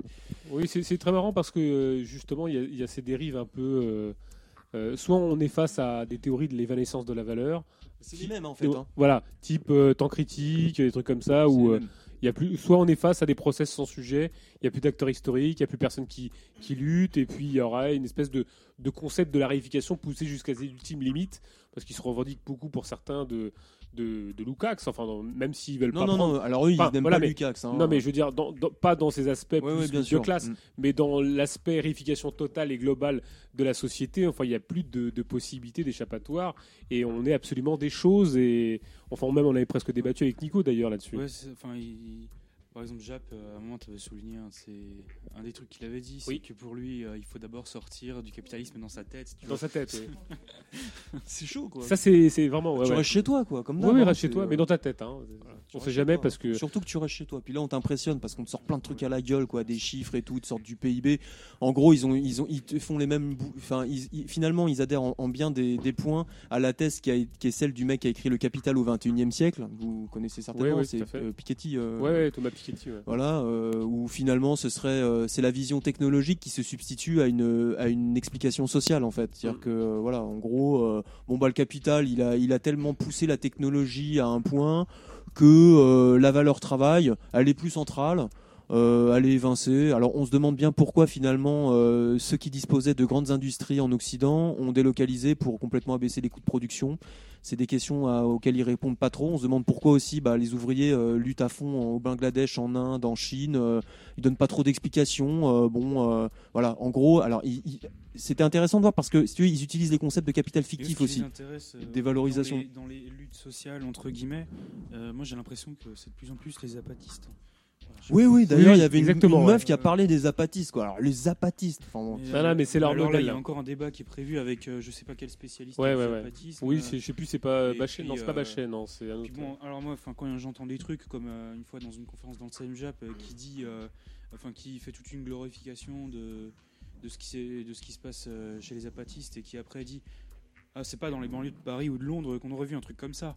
Oui, ça c'est ouais, Euh, ça c'est terrible. craignos, quoi, Ouais, ouais, ça craint, ça craint. Bah, c'est le mépris de classe, hein, c'est Ah euh, comme euh, l'avait écrit euh, Gilles Dové là, euh, dans le- la boulangère et le- le- l'article qu'il a fait là. Qui est intéressant parce que c'est vrai qu'en fait tu vois tout de suite que c'est des bobos qui pondent ça, les mecs ils sont très très loin de la violence de, Bien du sûr. rapport d'exploitation, ils bossent pas, euh, ils théorisent le- la fin du travail pour tout le monde, bah c'est bien facile à leur place, moi je veux dire. Ah oui, bon, tu peux. Ah, oui, oui. voilà quoi. Alors évidemment qu'on est peut-être un peu moins producteur de plus-value euh, en Occident parce qu'on est beaucoup occupé à des, travail- des travaux improductifs de valeur, mais ça n'empêche pas que le travail en tant que euh, médiation est fortement imprégné de l'exploitation capitaliste Bien sûr. reste au centre de nos vies quoi. Ça ils l'ont un petit peu oublié. Euh, il faut juste en fait euh, aller vivre, euh, aller vivre à la campagne, euh, je sais pas, dans, la, baraque qui t'est donnée par papa ou, maman. Enfin, bon, c'est juste, c'est juste naze, mais ça fait partie en fait de la gamme des mystifications qui nous sont envoyées à la gueule euh, en cette période de crise et, euh, évidemment où menace quand même l'émergence d'une vraie prise de, d'une vraie conscience révolutionnaire pour le coup et qui remet tout ça en perspective et qui assemble tout ça et, qui là est lié à la lutte de classe quoi. Il faut tout, faut, faut essayer d'utiliser le voilà n'importe quel stratagème pour pouvoir faire en sorte que les gens restent chez eux quoi. Bah, moi- eux ils en font partie. hein. Moi, je vote pour la rééducation par la pelle et la pioche. hein. non, non, je déconne. C'était une boutade, bien sûr. hein, J'espère qu'on m'aura compris quand même. hein. Non, mais alors, ça, c'est c'est vrai que c'est fait partie de ces sujets à la mode. Il faut espérer que ce soit des effets de mode, des effets de. Mais c'est vrai que ça, ça engrange beaucoup d'énergie, beaucoup de questions métaphysiques sur le sexe des anges. Enfin, on a l'impression quand même que ça, ça draine beaucoup d'énergie et, de glose et que ça fait perdre beaucoup de temps à des, débats, à des, personnes qui, euh, bah, évidemment, euh, euh, se penchent sur les œuvres complètes de Marx, sur leur traduction allemande, sur les, les pinaillages de laquelle tra- traduction plutôt que telle autre. Enfin, on est vraiment face à un, marxisme universitaire qui, s'affirme de plein pied dans des questions qui sont quand même assez étrangères. Oui, alors là, je vois qu'il y a. Là, je crois que c'est le. Mais c'est le matériel. Le matériel. bagarre, là. Je vous préviens, euh, le, le micro est consigné. hein. Vous me devez deux bières. Euh, est-ce que, est-ce qu'on va, est-ce que vous voulez qu'on commence le notre grand débat qui va finir à 4 h du matin ou il y, a- il y a Manu qui voulait dire un truc? Non, le, le- le problème, c'est pas qu'il y ait ces, ces uluberlus New Age qui existent. Le problème, c'est que on se penche sur eux. c'est partie d'une réalité, Le problème, c'est qu'on s'en occupe. Ils bossent dans quelle boîte, ces mecs? Non, mais je vais t'expliquer. Il bosse pas. Non, je vais te dire. Je vais te dire pourquoi est-ce qu'on s'est pointé. Non, bien sûr. Non, mais t'as raison. hein. T'as raison. C'est que c'est vrai qu'ils sont très présents sur le net notamment. Et en fait, on s'est pointé parce que euh, bah, l'un d'entre nous était euh, relativement intéressé par ces thèses-là. Ouais, c'est ça. Était relativement intéressé par ces thèses-là. Et quand on s'est pointé, on a vu une quarantaine de personnes quand même. Là-dedans, s'il y avait une ou deux personnes qui viennent en quête de, de théorie politique ou de, de théorie radicale, parce qu'ils ils- ils avancent finalement, euh, enfin, ils avancent sous des, sous des apparences trompeuses. C'est-à-dire qu'ils se présentent quand même comme une des manifestations, euh, new, enfin, dernier cri de la radicalité, quoi.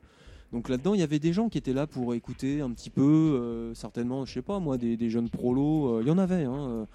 Voilà, donc si tu veux, euh, tu te dis merde, euh, qu'est-ce que c'est que ces conneries? Donc c'est bien en fait quand ils se pointent, quand on on va pas s'amuser à y aller, on a vraiment autre chose à foutre, t'as raison. Enfin, je veux dire, Non, voilà. mais De toute façon, maintenant, ils savent que s'ils viennent à Paris, euh, on, va on les défoncer. Donc, euh, Ils font même pas de barbecue.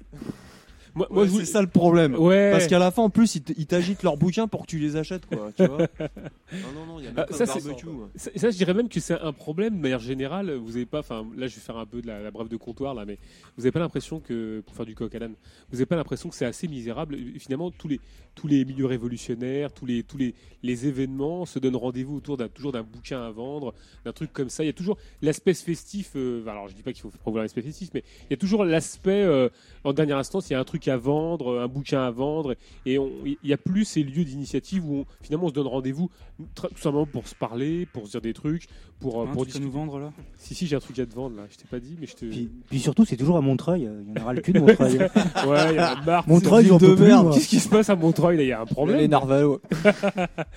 bon, on va pas faire d'une entrée Montreuil là. ça va pas du tout. Moi, je suis pas de Montreuil. hein. J'aime. Montreuil. Narvalo. Euh, moi, je vais mettre un petit kick, mais gentillet, hein, parce que euh, finalement, je les aime bien. Moi, j'aime bien les, gentils gens.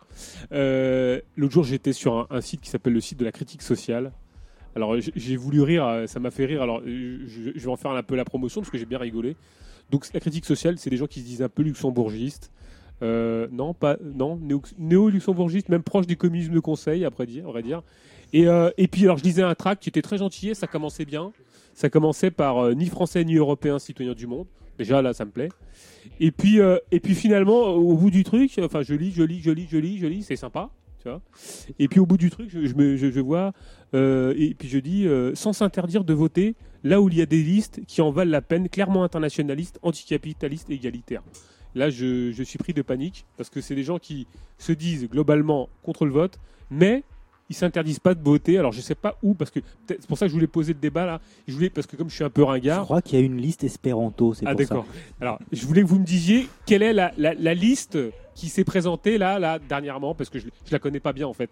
La liste qui est clairement internationaliste, anticapitaliste, égalitaire. Eh Ça ben, ressemble. C'est le FN. C'est c'est le. ça serait pas le NPA, ça? Ouais, c'est ça. Voilà, bon, parce qu'en fait, ils nous invitent à, alors c'est des conseillistes luxembourgistes qui nous invitent à pouler euh, à, à voter pour le NPA, quoi. C'est marrant. Hein. C'est ça. C'est une... Non, c'est une coquille, c'est ça que tu veux dire? Oh bon, alors ça c'était le quart d'heure humour. Hein. C'est bon, on les aime bien. Hein. C'est dommage qu'ils avaient fait un bon truc sur deux bords et là, euh, là ça casse un peu le. C'est dommage. Bon, bon, voilà. Bon, Euh, voilà, ça c'était pour l'aspect euh, rions un peu entre entre les amis. Euh, Est-ce qu'on passe à notre petit débat sur le sur le militantisme Si vous êtes bien chaud là pour partir euh, Ouais. quelques heures? Bon. Comme, comme, comme on l'annonçait sur, sur le site, avec de manière un peu énigmatique, avec des dates un peu, un peu, ça faisait un peu bizarre. Enfin, le thème de l'émission ce soir, c'était, c'est très vaste, ça ouvre plein de perspectives, c'était s'organiser, pourquoi faire Alors, euh, ça ouvre tellement de questions que finalement, on s'est dit autant euh, l'introduire avec un texte qui a été polémique, qui est polémique, euh, sur lequel on n'est pas forcément d'accord. Là, moi, j'en ai sous les yeux la substantifique moelle, dans le sens où c'est de la quatrième de couve d'une petite brochure qu'on a mis sur, sur le site. Ah là, il y, a du- café un peu partout qui coule. C'est pas grave, on peut... non mais tu peux mettre à côté du micro, Nico, il a pas de.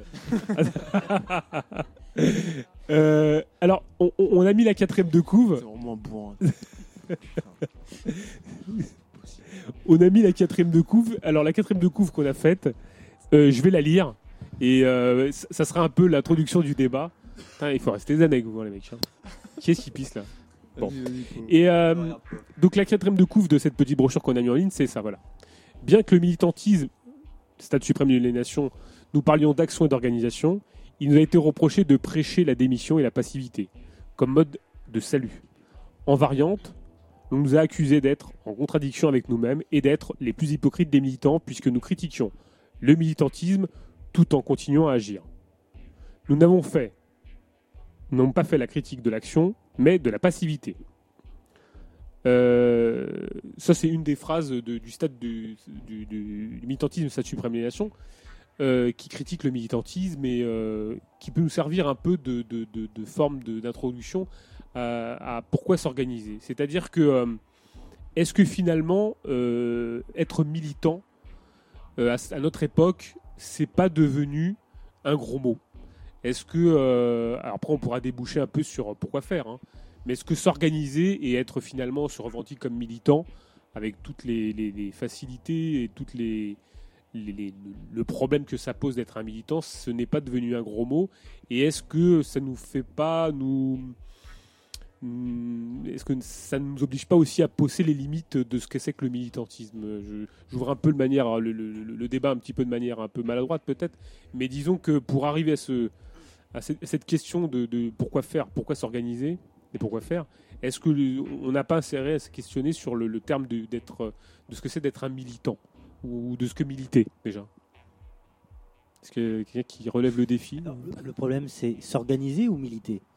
Bah, C'est-à-dire que je voulais introduire, moi j'ai j'ai l'impression qu'il fallait, euh, est-ce que se revendiquer militant, c'était pas une espèce de nécessité à vouloir s'organiser, c'est-à-dire que euh, s'organiser impliquait forcément d'être militant. Et, euh, et justement, au travers de ces deux brochures qui ont été éditées dans les années 70, il y a eu un il y a eu un discrédit du monde militant qui a été, fait à juste titre, puisqu'il y avait des, a eu des, problèmes qui ont été soulevés par ce militantisme issu des années 70, qui a posé même jusqu'au fondement de l'organisation et de l'organisation des révolutionnaires à des visées euh, de transformation radicale. Et le dénigrement du militantisme a posé le dénigrement de l'organisation. Euh, tu Alors, faut, faut remettre déjà dans le contexte euh, de l'époque de l'OJTR. C'est-à-dire, l'OJTR, c'était des mecs euh, qui sortaient d'une tendance du PSU, Parti Socialiste Unifié. Ils côtoyaient des groupes qui formaient d'autres tendances du PSU, des maoïstes, des, enfin, des, conseillers, des autogestionnaires, des, des trotskisants, des pablistes. ils ont côtoyé différentes formes de militantisme. Euh, le militantisme, effectivement, comme ils ont dit euh, à l'époque, c'était euh, assez lié à un caractère un peu militaire. militaro, t'es aux ordres de quelqu'un, il y a une hiérarchie très marquée, tu as une vie un peu, un peu de moine, tu as le goût du sacrifice. Donc il y avait une, une double critique. D'une part, est-ce que tu peux critiquer l'aliénation sous des formes aliénées? Et euh, d'autre part, justement, en maintenant ces formes aliénées de, militantisme, euh, est-ce que tu ne renforces pas d'autres aliénations?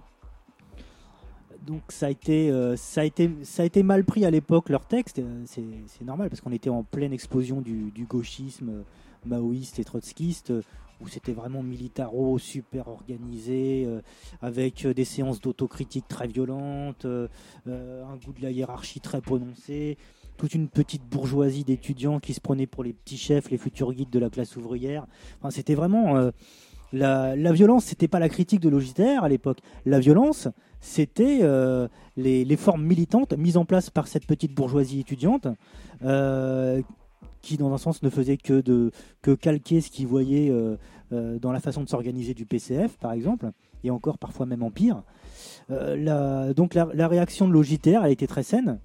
Au début, je crois que ça s'appelait euh, euh, 3 millions de... 4 millions de jeunes travailleurs. 4 millions de jeunes travailleurs. La réaction, elle a été très saine, c'est-à-dire foutre un peu un coup de pied dans la, dans la fourmilière. Et c'est pour ça qu'on en est arrivé à maintenir la publication du texte et à l'é- à l'éditer euh, à la fin des années euh, 90 pour euh, justement, euh, euh, quand on a vu que certaines formes de militantisme qui commençaient encore un petit peu à déraper pouvaient revenir, ça avait été très intéressant de redifier le- texte.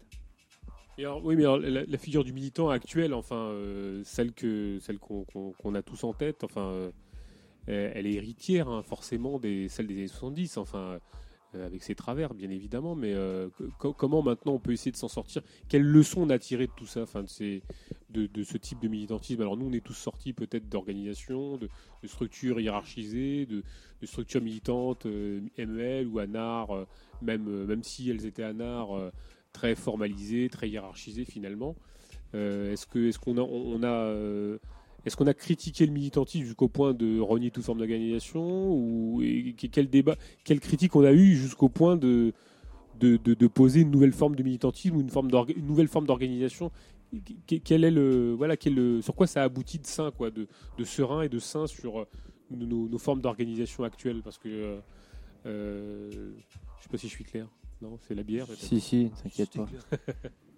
Moi, pour, euh, pour te répondre, en fait, je pense que derrière le terme militant, il y a, comme dit euh, Manu, il y a tout l'embrigadement que ça représente, notamment dans les partis et les syndicats. Donc, le fait de respecter certains codes, certains dogmes, une hiérarchie. Tout, tout cet embrigadement, il est, il à rejeter. Mais euh, nous, au Garap, on, oui, on peut dire qu'on est des militants, mais on est pour l'organisation. Impératif de s'organiser, mais sur des bases équitables, euh, égales, égalitaires, autonomes. Tout en. Pourquoi on en arrive là? C'est parce qu'on a tiré les leçons justement de toutes ces formes euh, hiérarchiques euh, des partis d'extrême gauche ou de la gauche qui, qui, ont cessé de nous, nous bouffer. Quoi. Donc vraiment la nécessité orga- organisationnelle, elle existe pour que le prolétariat puisse euh, parvenir à vaincre le capital. Mais la, la figure du militant telle qu'elle a été dans les années euh, précédentes, celle-là, elle est, elle est évacu- à évacuer. alors c'est marrant parce que dans le, dans le oui euh, Nico Moi, j'ai une question Oui. par rapport. mais Moi, je suis d'accord sur le fait que la figure du militant euh, des années 70, euh, euh, dans des partis très, euh, très euh, presque militarisés, euh, elle n'existe plus.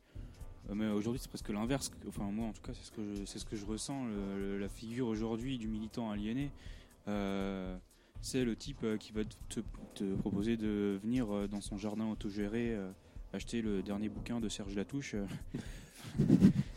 Tu la touches? De quoi? Non, c'est une blague. T'as as raison quand tu dis ça. et, qui, parce et tu vois, qui est sympa et qui, re- qui remue les mains comme ça Ouais. pour, euh, ouais. dire qu'il est toujours forcément d'accord avec toi et qu'il faut jamais être en désaccord et, Et euh, enfin, moi, je trouve que c'est vraiment, euh, c'est complètement l'inverse. Et moi, euh, Ouais. On je- passe, j'en- euh, peux plus de, de- de tous ces connards. Quoi. On passe, ouais, d'un- on peut dire d'un extrême à l'autre, c'est-à-dire de du- d'une organisation très euh, autoritaire à, à l'auberge espagnole. Quoi. Donc, Oui, où euh, finalement, le- trouver le- un équilibre. je pense. Mais voilà, et puis où, finalement, c'est le, le creux politique complet où, sous prétexte de euh, faire du lien social, euh, euh, même, mê- même chez des gens qui se, re- qui, se revendiquent autonomes des partis et des trucs comme ça, finalement, c'est quoi leur but bah, C'est la, même chose que, que ce que font les, ben, les, les mairies ou les institutions, c'est de créer. Euh, des espaces qu'ils appellent du lien social, mais finalement des trucs pour t'intégrer à cette société, quoi. Et euh, qui sont pas du tout des trucs de lutte politique. si je peux me permettre. Quand on lit le, texte, en effet, comme disait Manu, c'est euh, très marqué d'une époque. hein. C'est- impossible que ce soit autrement. Le militantisme, il- à l'époque, il a été, euh, il a été, enfin, il- a été évacué par, euh, tout ce que, vient d'indiquer euh, et rappeler Manu, c'est-à-dire euh, par tous ces, petits bourgeois et bourgeois qui, mettaient en place des pratiques caricaturales, qui, qui en gros le bolchevisme. On avait aussi des anards qui s'amusaient à jouer au fractionnisme après, le mouvement de mai. Mais le texte, il préfigure à la fois l'autonomie désirante, tout en reliant les thèses qui avaient été, des thèses qui avaient été avancées par les situationnistes.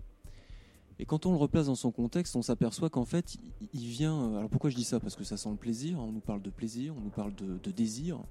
hein, euh, et finalement, on nous parle vraiment de. Ce qu'on met en avant, c'est la dimension individuelle, la dimension de l'individu et de l'individu qui est réduit euh, à ses propres, à son propre désir, à son propre plaisir. Et on sent que là, il y a une disposition pour s'intégrer à la société qui est en train d'être mise en place à l'époque, c'est-à-dire une société euh, totalement atomisée, qui va être la société euh, plus que jamais spectaculaire marchande, euh, qui s'amorce donc à, partir, à partir des années 70. Quoi. Et, et c'est vrai que là, on a, on, a, on a des bâtons de dynamique qui sont posés en dehors et à l'intérieur. C'est-à-dire qu'on a à l'intérieur de ces groupes gauchistes bah, des pratiques effectives qui viennent totalement discréditer aux yeux des masses finalement ce que pourrait être la perspective d'une organisation. Et on a cette critique qui est faite qui vient nous dire que finalement, euh, si tu t'organises, c'est avant tout pour être en phase avec tes désirs. Ça renvoie là à une dimension qui est assez nébuleuse du reste, parce que qu'est-ce que ça veut dire quelque part? Et on voit que cette indéfinition, elle a historiquement été traduite par de l'atomisation, de la désertion de l'espace politique, au profit d'un repli sur la sphère individuelle, sur la sphère du consommateur. Et c'est ce que tu indiques lorsque tu pointes justement aujourd'hui les formes de militantisme qui viennent euh, nous euh, inviter à, à faire des jardins autogérés ou je ne sais quoi. Tout ça, ça vient aménager le lien, mais le lien en tant que consommateur, en tant que petit individu qui aménage sa vie au sein de la consommation, au sein du rapport marchand. L'organisation, la vision, la vision de soi, là je parle même pas de l'individu, la vision de soi en tant qu'élément d'une classe sociale, elle a été, elle n'existe presque plus parce que elle a été dynamitée, mais partout. Il y a une entreprise tout azimut qui a été faite à l'époque pour dynamiter symboliquement déjà tout ça et aussi dans la pratique, après, après le mouvement de mai et après tout ce qui s'est passé dans, la, dans, la, vague qui, qui a continué euh, dans les années 70. Et, et on en est là aujourd'hui, c'est-à-dire que alors on en revient parce qu'on voit que les rapports de classe sont si brutaux que de toute façon on est obligé de s'organiser. C'est vrai qu'il euh, y avait des il y avait des il y avait énormément de- de- d'aspects légitimes dans ce qui est euh, articulé au niveau de l'argumentation là dans, dans, dans- ce texte. Bien sûr qu'il faut totalement euh, réfuter toutes, toutes ces pratiques de type bolchevistes, les spécialistes, les experts, etc. Mais quand on regarde un peu les choses, quelque part, euh, tout ça, c'est un peu derrière nous. Euh, un peu, je dis qu'un peu seulement, parce que quand on voit euh, finalement les organisations aujourd'hui qui enrégimentent le, le, le- prolétariat, politique ou pas, c'est de toute façon elles sont toujours politiques. Quand je dis politique, c'est politicienne, c'est-à-dire sur l'échiquier politique, mais ou pas.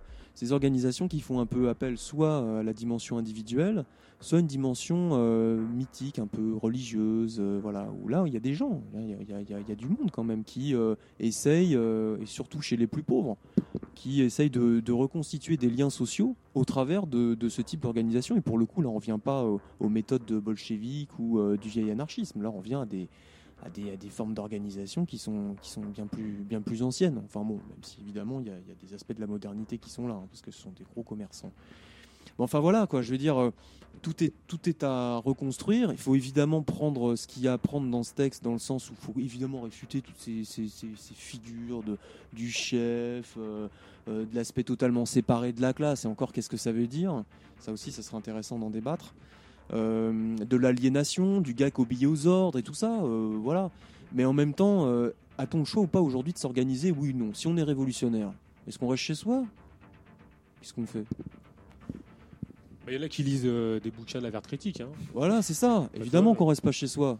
On a besoin de s'organiser parce que finalement, quand on est tout seul, on se fait, on se fait défoncer. On se fait défoncer tout seul. Bien sûr. On se fait, on se fait détruire, quoi.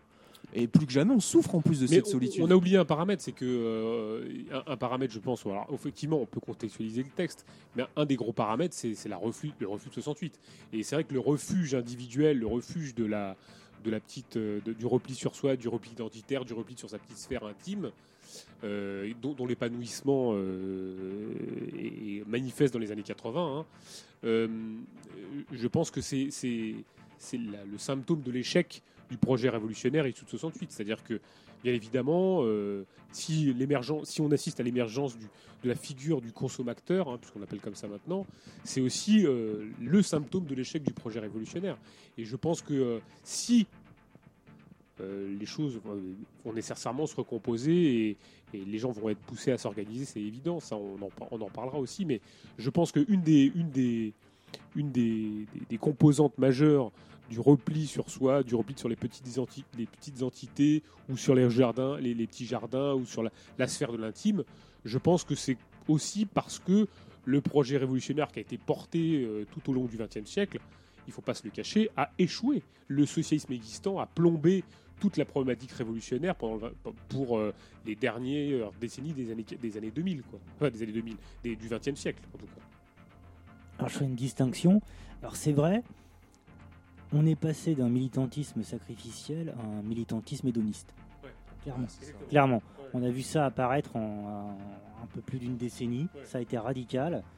Deux formes de militantisme complètement différentes. Euh, ça reste circonscrit au militantisme politique, parce que c'est vrai qu'on a parlé de militanti- militantisme politique euh, dès le départ. Je pense que pour le militantisme euh, syndical, c'est un peu plus complexe. Parce que euh, quand tu n'as pas le choix dans ta boîte de devoir t'organiser pour des objectifs concrets, c'est-à-dire quand tu n'es pas le bobo de Montreuil euh, avec ton petit jardin potager bio euh, autogéré, là tu es face à des réalités qui te disent merde, faut que je m'organise. Euh, comment on fait dans ma boîte pour qu'on s'organise tous ensemble les problèmes pratiques qui se posent à nous et comment on peut les résoudre Là, il n'y a pas le choix. Oui, mais alors, justement, là, c'est encore beaucoup plus compliqué parce que au-delà de sans euh, sans franco-centrer l'analyse, hein, on est quand même face à des modes d'organisation de la, force de travail qui ont vachement évolué, c'est-à-dire euh, éclatement des horaires, euh, éloignement des centres euh, des centres de production, euh, euh, des, vies explosées d'individus euh, au niveau du travail avec des horaires décalés. Euh, des, des- des industries complètes qui ont complètement disparu, avec des centralisations euh, des travails et des communautés qui ont été des communautés de travail qui ont été complètement euh, défoncées. L'appel aux intérimaires aussi. L'appel aux Ça, intérimaires. ça, ça, ça a pas mal flingué le, lien social dans pas mal de, pas mal de boîtes, de pas mal Ouais. d'usines, dans l'automobile, par exemple, vers Sochaux, là. C'était énorme. Hein, le- donc, donc ça a quand même beaucoup participé de, justement de, cette, de ce démantèlement du militantisme historique euh, tel qu'on pouvait la- l'accepter au travers du XXe siècle, c'est-à-dire euh, une localité, une, une, une- une localisation sur les centres de production avec des liens de solidarité historiques construits au fur et à mesure. Ça, ça a participé justement du démantèlement des liens de solidarité, euh, je dirais, historiques. Quoi.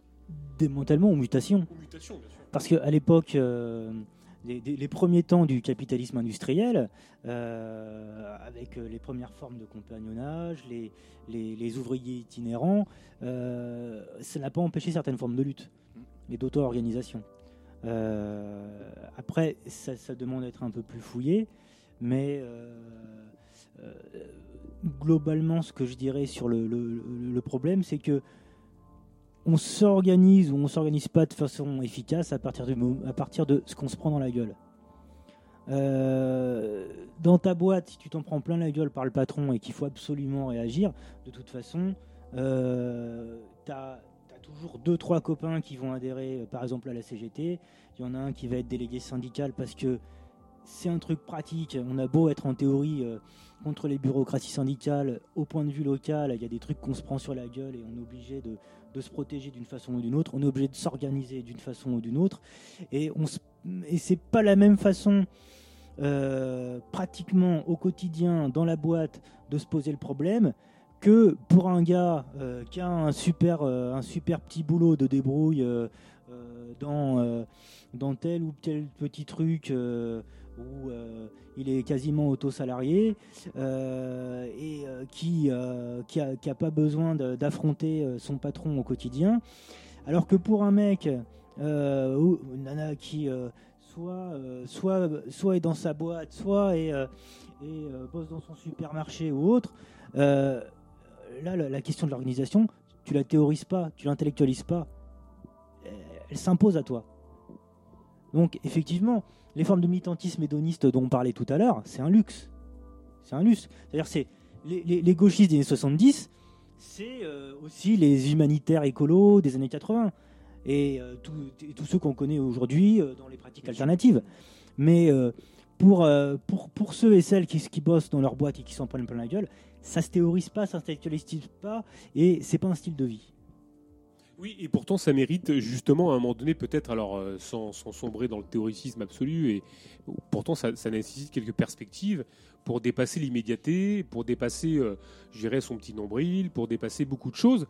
Et euh, bah, moi, je, relisais dans, cette petite brochure, dans cette brochure, on, on lisait se poser la question que faire, courir après l'action, c'est montrer que l'on est séparé du mouvement communiste. Alors, euh, est-ce que se poser que faire ou même pourquoi faire, est-ce que c'est est-ce que c'est vraiment euh, oui non tu Manu tu dis tu voulais dire quelque chose? Non?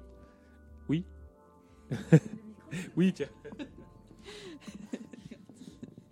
Non, mais Ma- Manu a répondu à la question, je pense, justement, en disant qu'il y a des gens pour qui l'organisation et l'action, c'est un impératif qui s'impose de lui-même, du fait des conditions de travail ou d'un moment, euh, une situation dans laquelle euh, il faut se défendre et il est nécessaire de se défendre et, de passer à l'offensive, et une autre situation où finalement euh, la lutte ou le militantisme, c'est une situation de confort qui euh, finalement fait, enfin, euh, donne un statut à un moment donné à quelqu'un qui fait un choix de rentrer dans une lutte particulière. Et, euh, c'est ça la, grande différence entre justement euh, agir, euh, s'organiser et militer dans, dans l'acception la plus, euh, euh, enfin la plus, euh, voilà, enfin, plus négative du terme. non non mais je le- j'en t'envoie comme ça enfin euh, oui Brunel Moi, je peux, je peux être d'accord avec Manu hein, sur euh, évidemment cette distinction entre les, les- les- un, un certain militantisme bobo euh, de loisirs et puis un- une sorte d'organisation euh, sur, le, sur le tas. hein, euh. Maintenant, le problème, c'est que euh, bah, c'est loin d'être systématique le fait euh, de voir des, prolos en prendre plein la gueule et s'organiser. Bien au contraire. Ce, qu'on- à quoi on assiste, c'est que les prolos s'organisent pas quand ils s'en prennent plein la gueule. C'est-à-dire que la plupart des gens s'en prennent plein la gueule et tombent dépressifs, pour la plupart. Alors évidemment qu'il y a des luttes de classe, je suis pas du tout en train de nier ça, bien au contraire. Elles sont en France euh, nombreuses, des luttes d'usine, enfin, euh, beaucoup sont euh, pour négocier euh, le retrait de la sphère de production immédiate. Par exemple, le fait de négocier bah, des indemnités de licenciement quand l'usine va fermer, c'est-à-dire que ça vient au dernier moment. Là, si aujourd'hui, peut-être qu'on parle de la question de l'organisation, c'est l'organisation révolutionnaire, c'est-à-dire la façon dont on peut connecter, non pas dans une forme de démarche boboisée ou je ne sais quoi, mais dont on peut connecter une lutte immédiate avec des aspirations et une perspective révolutionnaire. Pourquoi? Parce que de toute façon, les écueils, ils sont là. C'est-à-dire que, évidemment, qu'on peut tout à fait s'organiser, c'est le cas. Les gens, bien sûr, qui ils peuvent se saisir des syndicats, ils le font pour certains, pour pouvoir défendre leurs droits. Ça peut être un licenciement qui est, euh, voilà, enfin, je ne sais quoi. Ça peut être, euh, ça peut être du harcèlement, ça peut être n'importe quoi. Enfin, en, gros, tout ce qui, tout ce qui vient émailler euh, la, la relation salariale. Mais comment on fait? Pour faire en sorte que, à un moment donné, comment quand je dis con, c'est nous à l'intérieur de la classe, hein, c'est pas en dehors. hein. C'est-à-dire nous travailleurs. Comment est-ce qu'on fait pour faire en sorte que nos luttes soient les nôtres et qu'elles puissent déboucher sur quelque chose de plus intéressant que finalement négocier des reculs ou parfois, parfois quelques avancées. Ça existe, il faut le concéder. Mais enfin bon, voilà, globalement, c'est souvent des reculs. hein. Donc, euh, ou alors des négociations pour pouvoir voilà, essayer de trouver un autre boulot. Comment est-ce qu'on fait? Pour pouvoir essayer de, partir là-dessus quoi Euh, parce que oui, c'est vrai, bien sûr, s'organiser euh, à l'intérieur des, des- des syndicats, les délégués syndicaux locaux, etc., le pragmatisme, tout ça, on est tout à fait d'accord avec ça. Le problème, c'est que les délégués syndicaux, ils vont me parler de quoi? Après, ça renvoie en plus aux structures, hein, c'est-à-dire aux appareils. Parce qu'attention, on est face aussi souvent à des individus qui sont rodés, qui connaissent bien le patron, hein, qui connaissent bien la structure, qui savent lui parler, mais qui savent lui parler parce qu'ils savent aussi de parler. C'est-à-dire que la négociation va dans les deux sens. Et finalement, ça tourne un peu en rond. Sauf que ce, ce, ce, cirque-là, ce petit manège, il accompagne des mutations bien plus globales et qui, elles, vont en reculant. Donc la question de l'organisation, c'est la question de savoir comment est-ce qu'on fait sur le terrain pour partir sur des, des perspectives de lutte autonome. C'est-à-dire des luttes où finalement on soit incontrôlable. Voilà. Sans évidemment jouer les- les- les sacrifices ou les têtes brûlées, parce qu'évidemment ça fait partie hein, de l'équation. Mais comment est-ce qu'on fait? C'est un peu ça, nous. hein, voilà, hein, une des questions qui, nous taraude en permanence. Quoi. Voilà. Parce qu'on bosse et on essaye de, s'organiser au niveau du taf. Nico? L'or- L'organisation, euh, est-ce que tu, y vois une, euh, nécessité euh, particulière, un impératif particulier, une, une, euh, une fonction particulière à l'organisation où tu trouves que finalement elle est euh, peut-être, euh, je sais pas, peut-être c'est un moment peut-être pas forcément évident, pas nécessaire. co- Comment Moi, tu C'est difficile de poser la question de l'organisation en tant que telle. Et surtout pourquoi faire, hein, voilà. Surtout, pourquoi faire dans, dans, des- dans nos moments particuliers, à- enfin à, à notre époque où euh, on est en pleine, pleine mutation, pleine, euh, euh, ple- ple- plein de questionnements sur plein de compositions. Euh, enfin, après, moi, j'ai mes, idées, après on pourra en reparler, mais, mais oui, excuse-moi. Non, ouais, qu'est-ce que tu qu'est-ce que étais en train de dire? Non, non, je disais, est-ce que est-ce que c'est pas une nécessité actuelle? Enfin, il n'y a pas une nécessité à l'organisation dans une époque de confusion politique où les perspectives sont manquantes? Est-ce que, euh, alors après, on, on peut être moteur ou pas euh, organisationnel avec des perspectives, mais est-ce que s'organiser, c'est pas euh, peut-être reposer des perspectives? Enfin voilà, je, moi, est-ce que ça fait pas partie de ces ces moments particuliers euh, nécessaires euh, qui permettent de reposer des perspectives dans des moments justement où on, où on en a plus, où justement les seules perspectives c'est euh, d'être un consommateur, d'avoir un nez rouge et rouler à bicyclette. Enfin, tu vois, je veux dire, il y a un moment donné, peut-être que l'organisation s'impose avec des gens euh, décidés et peut-être ayant un maximum de points communs plutôt que d'un minimum de points communs, mais beaucoup de manière plus conséquente. Est-ce que ça fait pas partie de ces, ces nécessités à l'organisation que d'être euh, structuré, organisé, euh, pour pouvoir affirmer à propos de manière un peu plus puissante que si on était isolé ou tu vois? Moi, je vais pas te dire euh, qu'est-ce que. Enfin, je je sais pas ce que j'en pense à un niveau. Qu'est-ce qu'il faut faire, tu vois? Mais euh, quoi Je parle pas dedans là. Voilà, ouais. Je peux je peux pas te répondre hein, au niveau de qu'est-ce qu'il faut faire parce que je sais pas moi qu'est-ce qu'il faut faire. Mhm. mais, euh, Enfin, moi, en tout cas, au, au niveau de ce que je ressens. euh, euh, bah, bah, euh, ouais, souvent dans, dans la soirée, euh, il y avait la figure de, du, du type isolé euh, dans- devant son écran euh, qui est revenu. Bah, des fois, je me reconnais un peu là-dedans, tu vois. Et, euh, et ouais, déjà rien que pour ça, pour euh, rencontrer des, enfin, pour savoir que euh, t'es pas tout seul, euh, que tu peux. euh, Bien sûr, mais c'est ce que j'allais te dire, ouais. voilà, que t'es pas. C'est important ce que tu t'es pas euh, si isolé que ça finalement. Déjà pour pour ça, c'est important. Bah, briser, au moins briser l'isolement, oui. L'organisation comme, comme moment possible de, de, de rompre avec l'isolement. Ça, c'est une des premières. Et d'un autre côté, bon, effectivement, au-delà de cet aspect thérapeutique, si je puis dire, il y a, y a des aspects beaucoup plus euh, essentiels qui sont ceux des perspectives, ceux de l'affirmation de principes ou de, de positions historiques qui me paraissent assez importants. Enfin, je veux dire, c'est aussi euh, voilà la charge dans les bœufs parce que sinon, effectivement, on peut aussi euh, tomber, enfin, s'organiser dans un club philatélique, tu vois, par Quand exemple. t'es- ouais, mais- Ça non, puis quand et- quand t'es dans la quand t'es dans la dèche, euh, ça paie, tu vois, d'avoir des gens autour de toi qui euh, qui peuvent te soutenir euh, quand t'es sur une. bah, par exemple, récemment avec des potes, on est allé à plusieurs plusieurs fois aux réunions des, des, des cafards de Montreuil, encore Montreuil, ouais. et non, c'est intéressant ce qu'ils font. Ils essayent de, de s'organiser pour ben, euh, de, fa- de façon autonome en fait. Enfin, bon, au fil des ans, ils se sont fait la main, mais euh, l'objectif, c'est pas de faire un accompagnement juridique ou, quoi, c'est vraiment euh, les précaires qui se, qui se, retrouvent et qui s'entraident euh, contre toutes les institutions sociales, la CAF, le Pôle emploi ou d'autres, et toutes les merdes qui nous tombent dessus. Et, voilà, et ce genre de truc, moi j'ai bien vu que ouais, ils étaient super efficaces et que les gens qui venaient, souvent, ben, ça, ça les aidait carrément quoi, à se sortir de situations de merde. Et donc- Oui, non, mais donc l'organisation pour des, choses ouais, très, ouais, très pragmatiques finalement. Voilà, c'est très pragmatique. Ouais. Oui, c'est pas s'organiser pour aller euh, discuter euh, du chapitre 18 euh, de je sais pas quel bouquin. hein. Bien sûr. Avec, moi j'ai envie de, j'ai envie de faire parler un peu Cécilia aussi, d'un point de vue strictement, je veux dire, s'organiser pour quoi faire, mais avec peut-être, enfin, j'ai envie aussi qu'on se fasse une forme d'autocritique. Euh, C'est-à-dire que on, s'organise, mais euh, est-ce qu'on s'organise euh, Parce que là, par exemple, on est, on est quelques hommes, très peu de femmes. Et- Est-ce que on s'organise finalement entre mecs, entre, entre hommes? Est-ce qu'il n'y a pas des écueils ou, ou, ou qu'est-ce que c'est que de s'organiser avec des gens qui sont finalement assez semblables, avec les mêmes profils sociologiques, euh, presque je dirais même la même couleur de peau euh, euh, Tu vois, je, là je me fais un peu. euh, bon.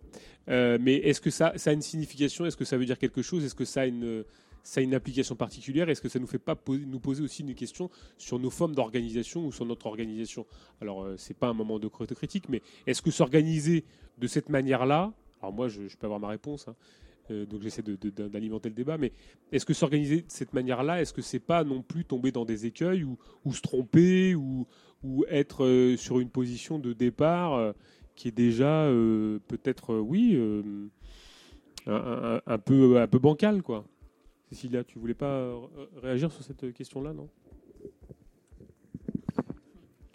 Non, non, je peux, je peux, enfin, si, je peux réagir. Je peux réagir.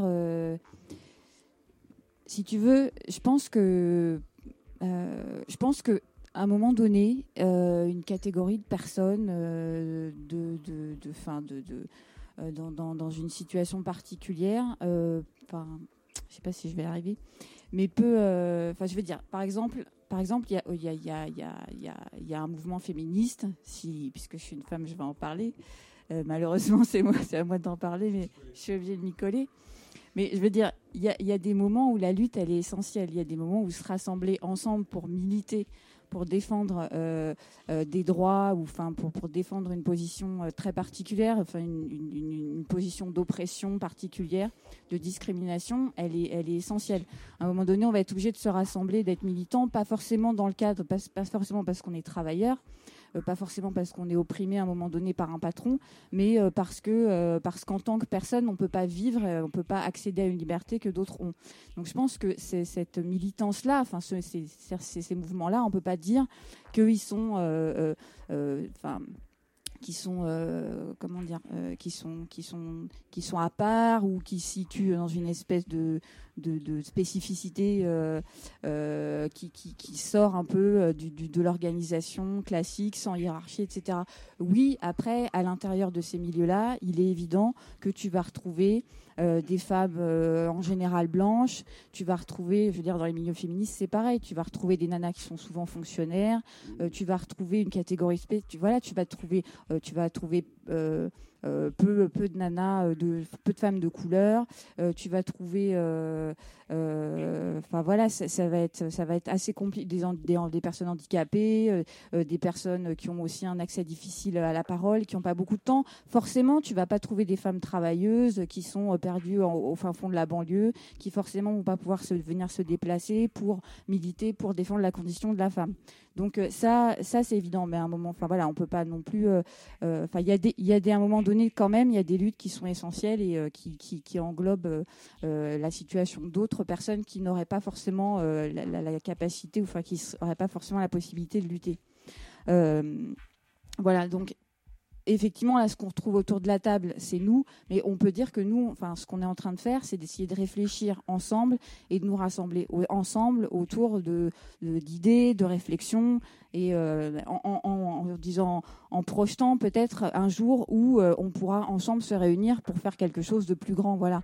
Et quand on est là ensemble, c'est qu'on a des trucs à se dire, c'est qu'on pense les mêmes choses, et qu'effectivement, comme disait Nico, c'est aussi rassurant à un moment donné, même atomisé chez soi derrière l'ordi, de pouvoir euh, entendre des gens qui euh, pensent la même chose que nous et tout. Donc nous, si on fait la radio aujourd'hui, par exemple, euh, on, est, on, est, on milite. On milite avec euh, toutes, euh, tout- tout- toutes nos, enfin, tous ces côtés-là de l'aspect militant un peu. euh, voilà, il y a peu de femmes, il y a plus, il y a plus d'hommes, il n'y a pas beaucoup de blacks. on est, voilà.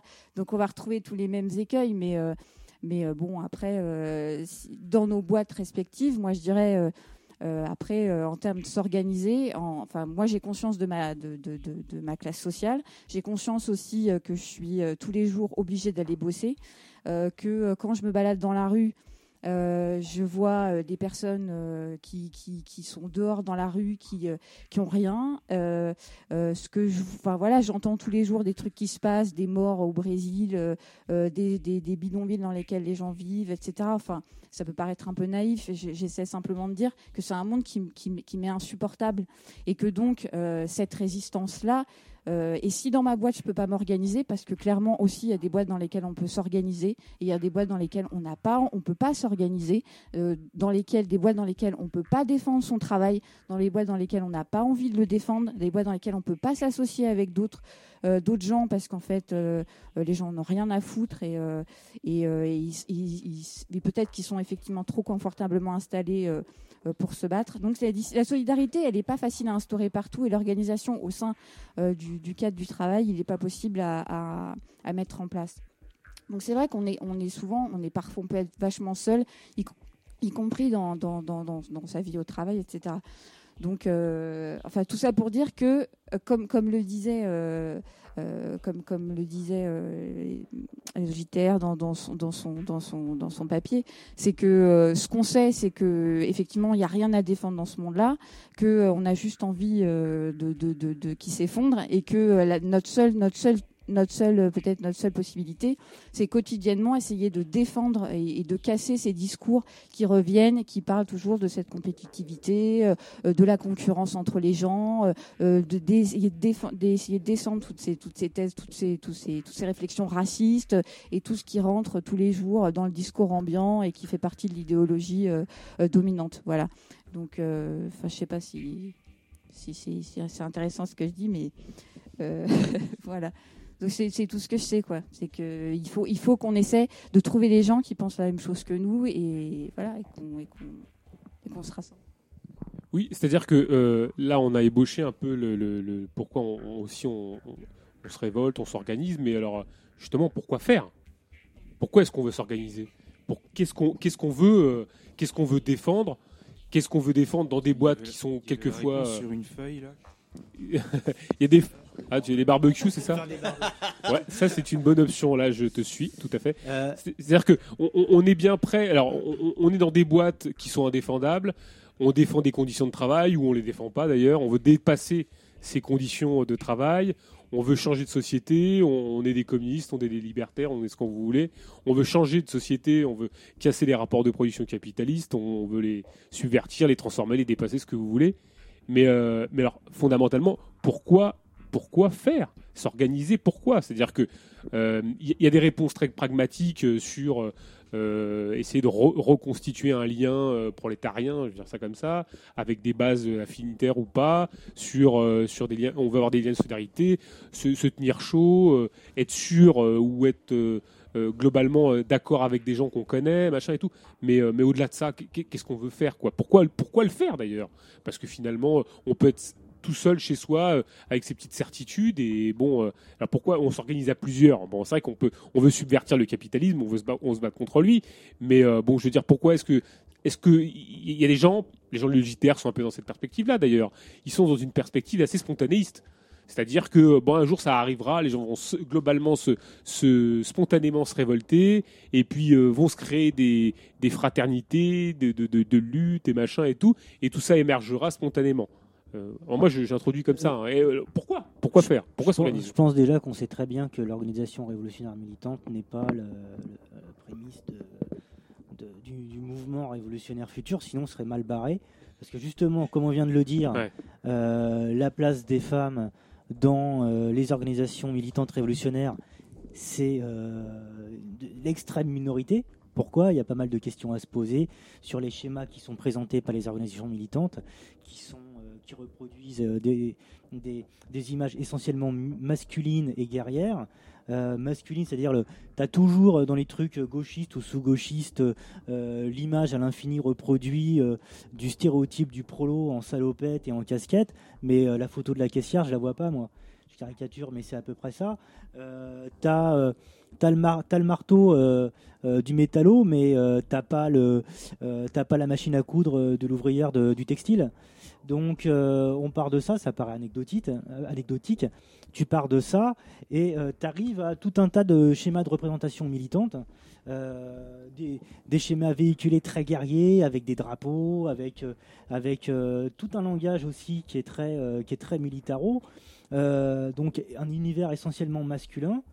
Euh, T'en arrives à ce que euh, tu aies un discours euh, assez euh, condescendant des militants sur les militantes.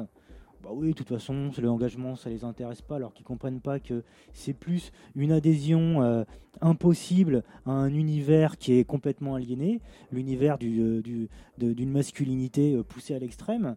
Donc, l'organisation militante, elle peut pas préfigurer de toute façon un mouvement révolutionnaire d'ensemble, puisque euh, tu peux pas faire la révolution à moitié. C'est-à-dire, un révolutionnaire, un révolutionnaire, c'est pas que un ouvrier, c'est aussi une ouvrière. On va pas faire la révolution seulement entre ouvriers. Euh, ceci dit, une fois que on s'organise sur des sur des bases pratiques, c'est-à-dire pas sur les bases de l'organisation militante et tous ces codes aliénés, euh, on se dit si on arrive à s'organiser entre révolutionnaires, c'est-à-dire en dépassant ces schémas débiles, euh, c'est pour faire quoi? Alors voilà, je vois si ce que si on parle de alors pour, pour les copains du Garab, je sais pas quels sont leurs, objectifs d'organisation sur le sur ce qu'on a mis en avant sur euh, travail contre capital, c'est une réappropriation de textes, de discuter de textes qui sont très simples, très simples, très courts, pour pouvoir débattre de choses et pas les prendre comme des, comme des paroles d'évangile. Pour pouvoir faire quoi après? Euh, Pour pouvoir diffuser quoi? Pour pouvoir en parler. Euh, Pour se dire on est une avant-garde et puis il faut nous suivre. Pour se dire on met à la disposition un certain nombre d'éléments, ça doit être réapproprié ça va être discuté autour de nous euh, par d'autres euh, par d'autres travailleurs qui sont qui sont proches de nous et puis après nous on réabsorbe ce qu'on nous donne en retour Euh, c'est je, je pense que c'est peut-être le sujet ce soir d'ailleurs Euh, Toto, Brunel, Vasco, Nico Sur, euh, sur le, le pourquoi, qui est vaste. hein. Ouais, c'est très vaste parce que pff, il y a un besoin de s'organiser, on l'a dit. Euh, nous, on distingue euh, différentes situations. On en parle un petit peu sur notre site. Une situation un petit peu de basse intensité, c'est celle qui euh, prédomine depuis très longtemps. C'est-à-dire que ça correspond aussi, ça renvoie à l'atomisation fantastique que subissent les travailleurs.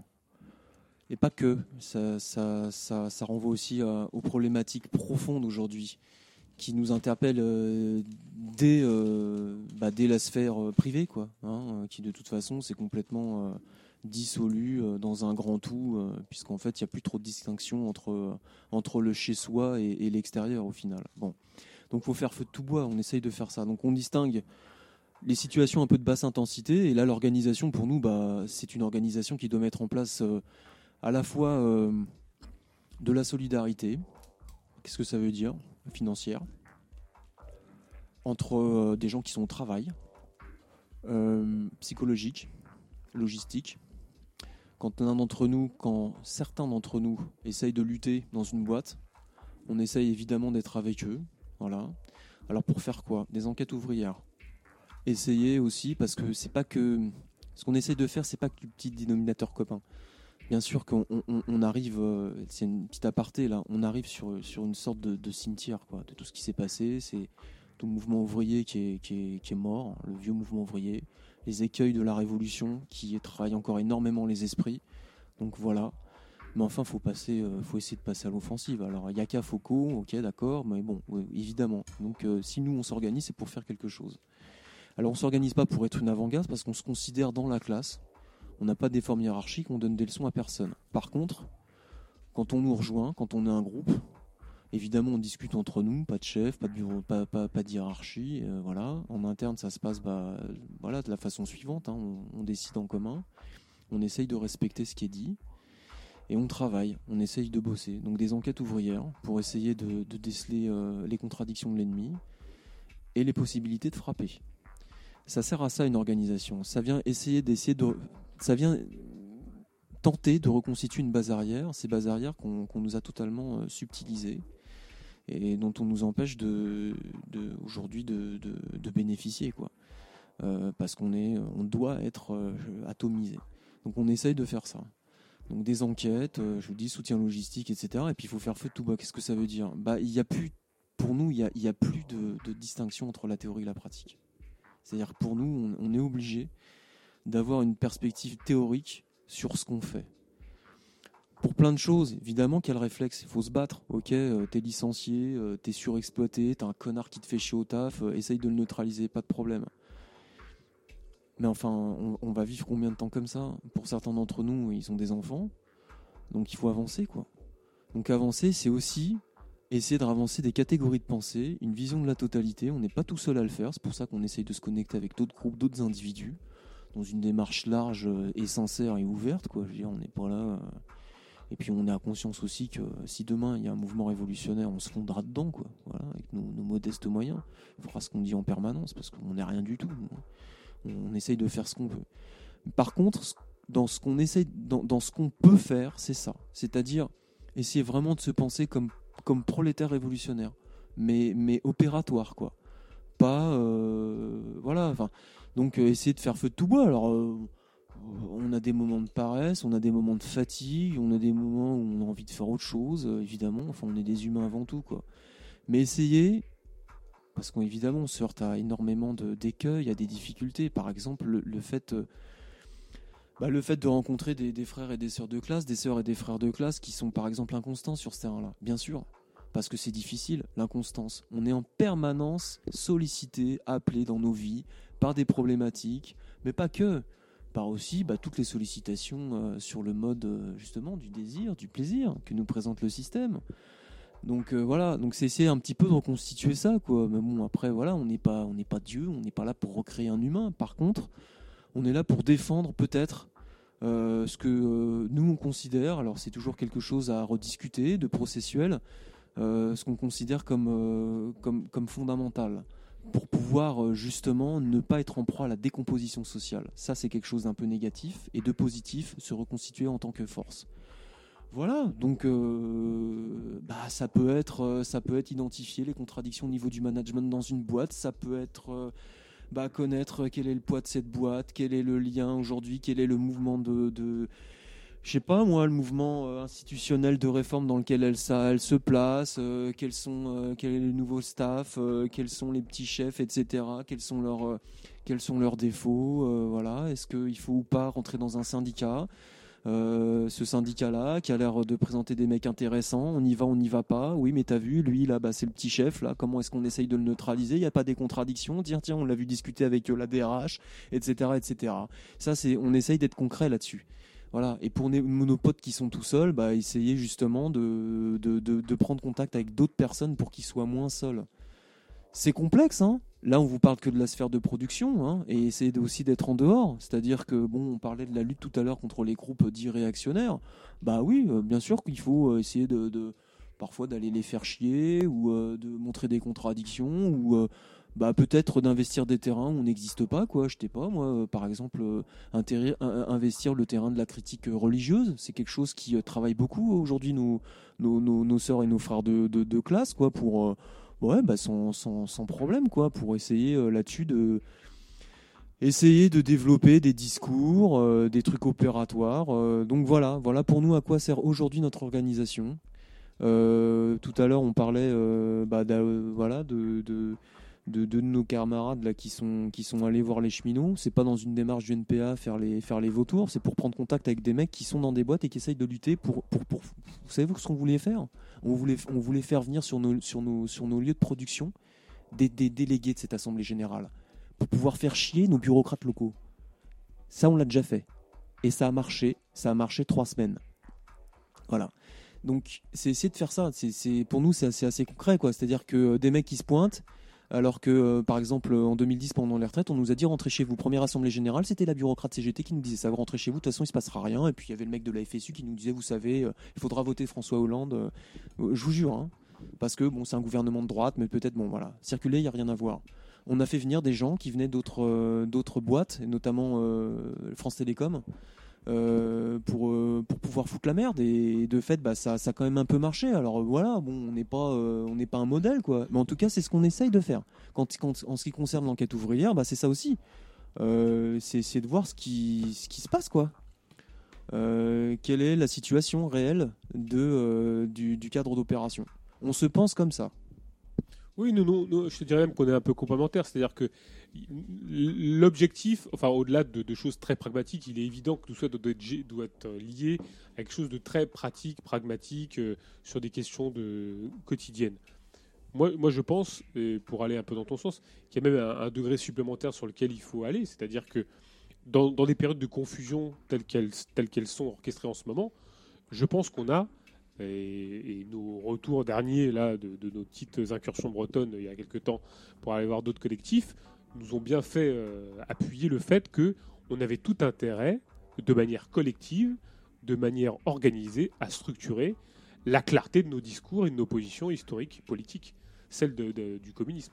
C'est-à-dire qu'on a perdu les lignes de mire fondamentales de ce que c'est que le communisme, ou de ce que, n'est pas le communisme, euh, de ce que c'est que ce que c'est que la lutte des classes, de sa centralité, de ce que c'est que d'être un prolétaire, de ce que ça impliquait en termes de vécu, de situation, de soumission, de, et, de, vécu même psychologique au quotidien. Je crois qu'on a tout intérêt, enfin en tout cas c'est l'une des, des- des- des grandes lignes fondamentales de l'organisation, c'est de clarifier les discours qui actuellement sont euh, bah, nébuleux ou euh, simplement euh, so- soit tributaires des discours dominants des réactionnaires en, en question dont on parlait tout à l'heure, ou des social-démocrates, ou des, des- révolutionnaires à nez rouge euh, tels qu'on les connaît et qui orchestrent euh, la parole euh, médiatique pour la dévier vers les urnes à certains moments donnés. Donc je, je pense qu'une des nécessités de l'organisation, c'est au moins collectivement de réfléchir aux positions fondamentales qu'on a à tenir pour démonter le caractère réactionnaire euh, ou le caractère euh, carrément euh, euh, du faux nez capitaliste que recouvrent certaines positions qui se veulent des fausses contestations ou des fausses remises en question du capitalisme. On parlait tout à l'heure, euh, on n'arrête pas depuis euh, X années maintenant de, dénoncer euh, cette dénonciation de la finance qui est faite sous, sous couvert d'une critique anti- anticapitaliste. Euh, la, la, de la finance serait le summum de la dénonciation du capitalisme. Enfin, je veux dire, c'est quand même un truc incroyable. Donc, euh, dénoncer le fait que la critique de la finance n'a rien à voir avec le capitalisme, mais c'est simplement, par exemple, anecdotiquement, hein, euh, que de la vouloir revenir au capitalisme à la papa ou industriel ou, keynésien ou je ne sais quoi. Je pense que ça fait partie de la clarification nécessaire des positions qu'on a intérêt à défendre, bec et ongle, qu'il faut absolument pas lâcher.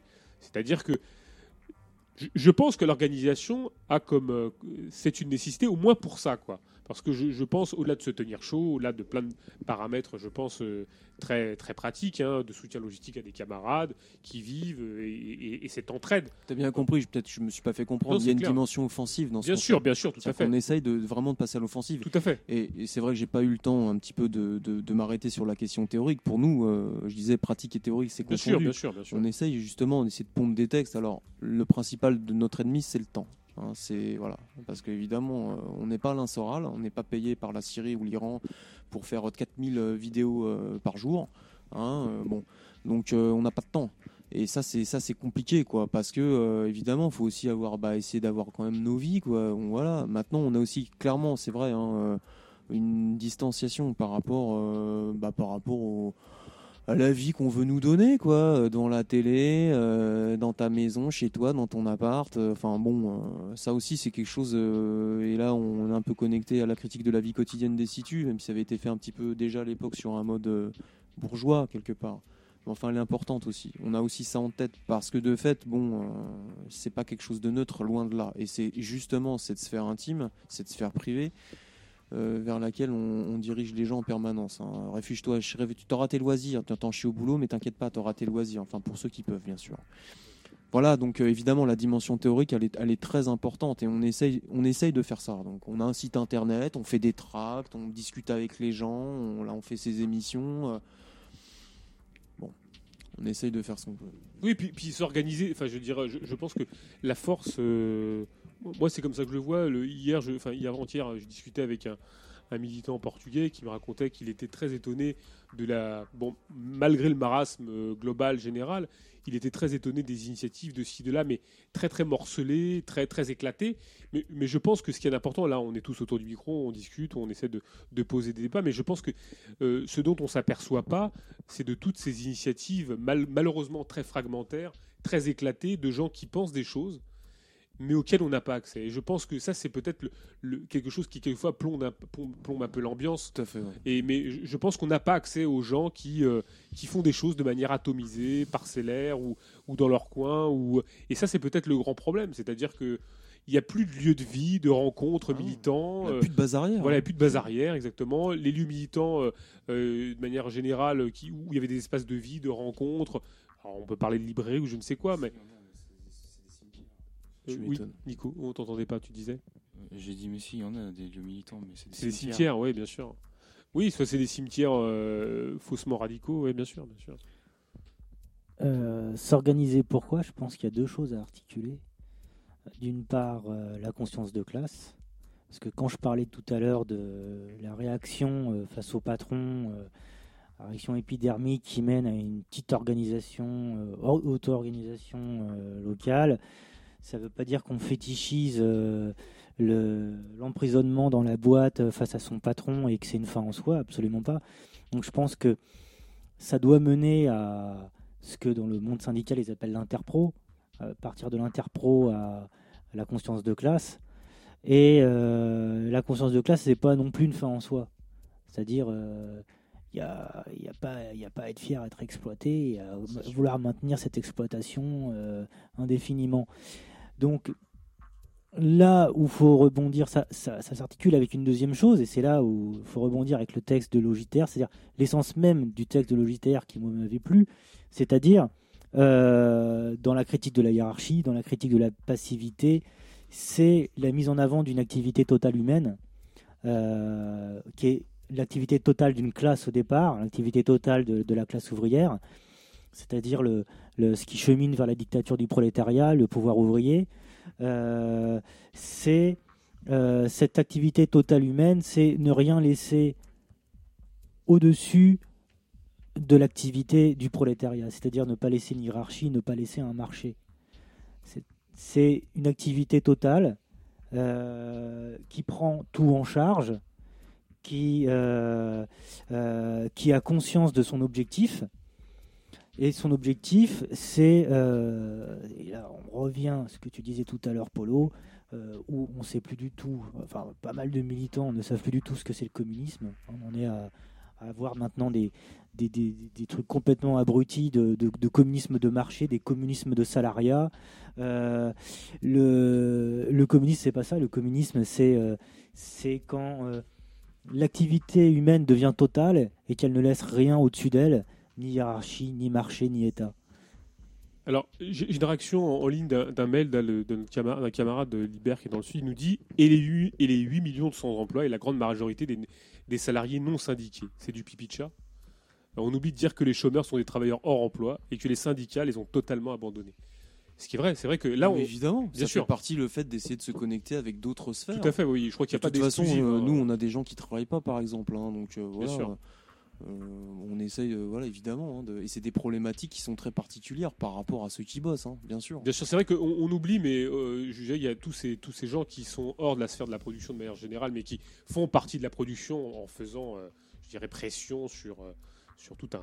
bon, Puis quand t'es chômeur, bah, totalité, tu hein. fais souvent des petits boulots aussi. Bien hein, sûr, veux bien dire, sûr. donc euh, c'est des allers-retours avec, euh, avec le monde du, du travail, quoi. Tout à fait. Par le biais notamment de l'intérim et tout ça. hein, donc, euh, Après, c'est vrai que ça fait partie de tous ces processus de désocialisation, énorme. et après, je crois que c'est aussi des spirales, c'est-à-dire que. euh, le- le- enfin, je veux dire, après, c'est vrai que c'est difficile d'être dans des, dans des. Plus on est organisé, plus on s'organise. Quoi. Je veux dire, c'est toujours, j'irais presque dirait on prête corrige, mais globalement, euh, on voit quand même que les gens qui s'organisent sont déjà organisés, ont dé- déjà des lieux de socialisation, interviennent déjà dans des lieux de, tra- de travail organisés avec des horaires euh, fixes, des choses comme ça. Et c'est vrai que rentrer dans ces sphères organisationnelles ou d'organisation, euh, c'est aussi euh, c'est difficile quand on a on n'est pas sur le même thème, sur des, des rythmes qui sont pas synchrones ou, ou complètement décalés. quoi. C'est- très difficile. C'est d'autant plus une bonne question que ça nous renvoie toujours euh, au piège de la production. Ah oui. C'est-à-dire, euh, c'est pas une question de euh, que le, militantisme ouvrier euh, exclut euh, les chômeurs, exclut les sans-emploi. C'est une question que c'est par sa nature même, le chômage exclut de la production et donc de l'organisation autour de la production et de toute la, force matérielle que peut engendrer l'organisation autour de la production. Ce qui ne veut pas dire que on doit rester enfermé dans, la, prison de la production, de, de, l'usine entreprise, euh, de l'entreprise caserne. Euh, la conscience de classe, justement, pour répondre à l'intervention euh, que tu viens de nous lire, la conscience de classe, c'est aussi péter les murs symboliquement ou peut-être même matériellement aussi de, l'entreprise caserne pour se dire il ne s'agit pas de reproduire le monde tel qu'il est et nous on a notre boulot c'est bien et puis on, autogère le marché et puis euh, tant pis pour ceux qui sont dehors euh, au chômage mais c'est repenser des choses d'une façon beaucoup plus globale euh, pour l'ensemble du prolétariat.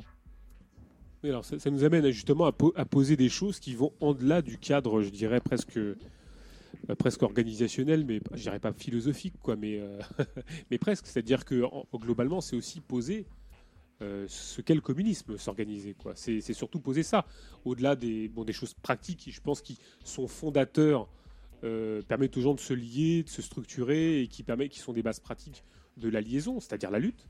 Puis à un moment donné, il faut que l'organisation euh, de, des, des- des gens qui sont des, travailleurs, des travailleuses, débouche sur quelque chose qui leur permette de dépasser les- leurs particularités et leur situation de travailleur pour s'auto-nier, s'abolir et pour arriver vers quelque chose qui les dépasse et qui s'appellerait le communisme ou qui s'appellerait une remise en cause globale et totale euh, du monde existant.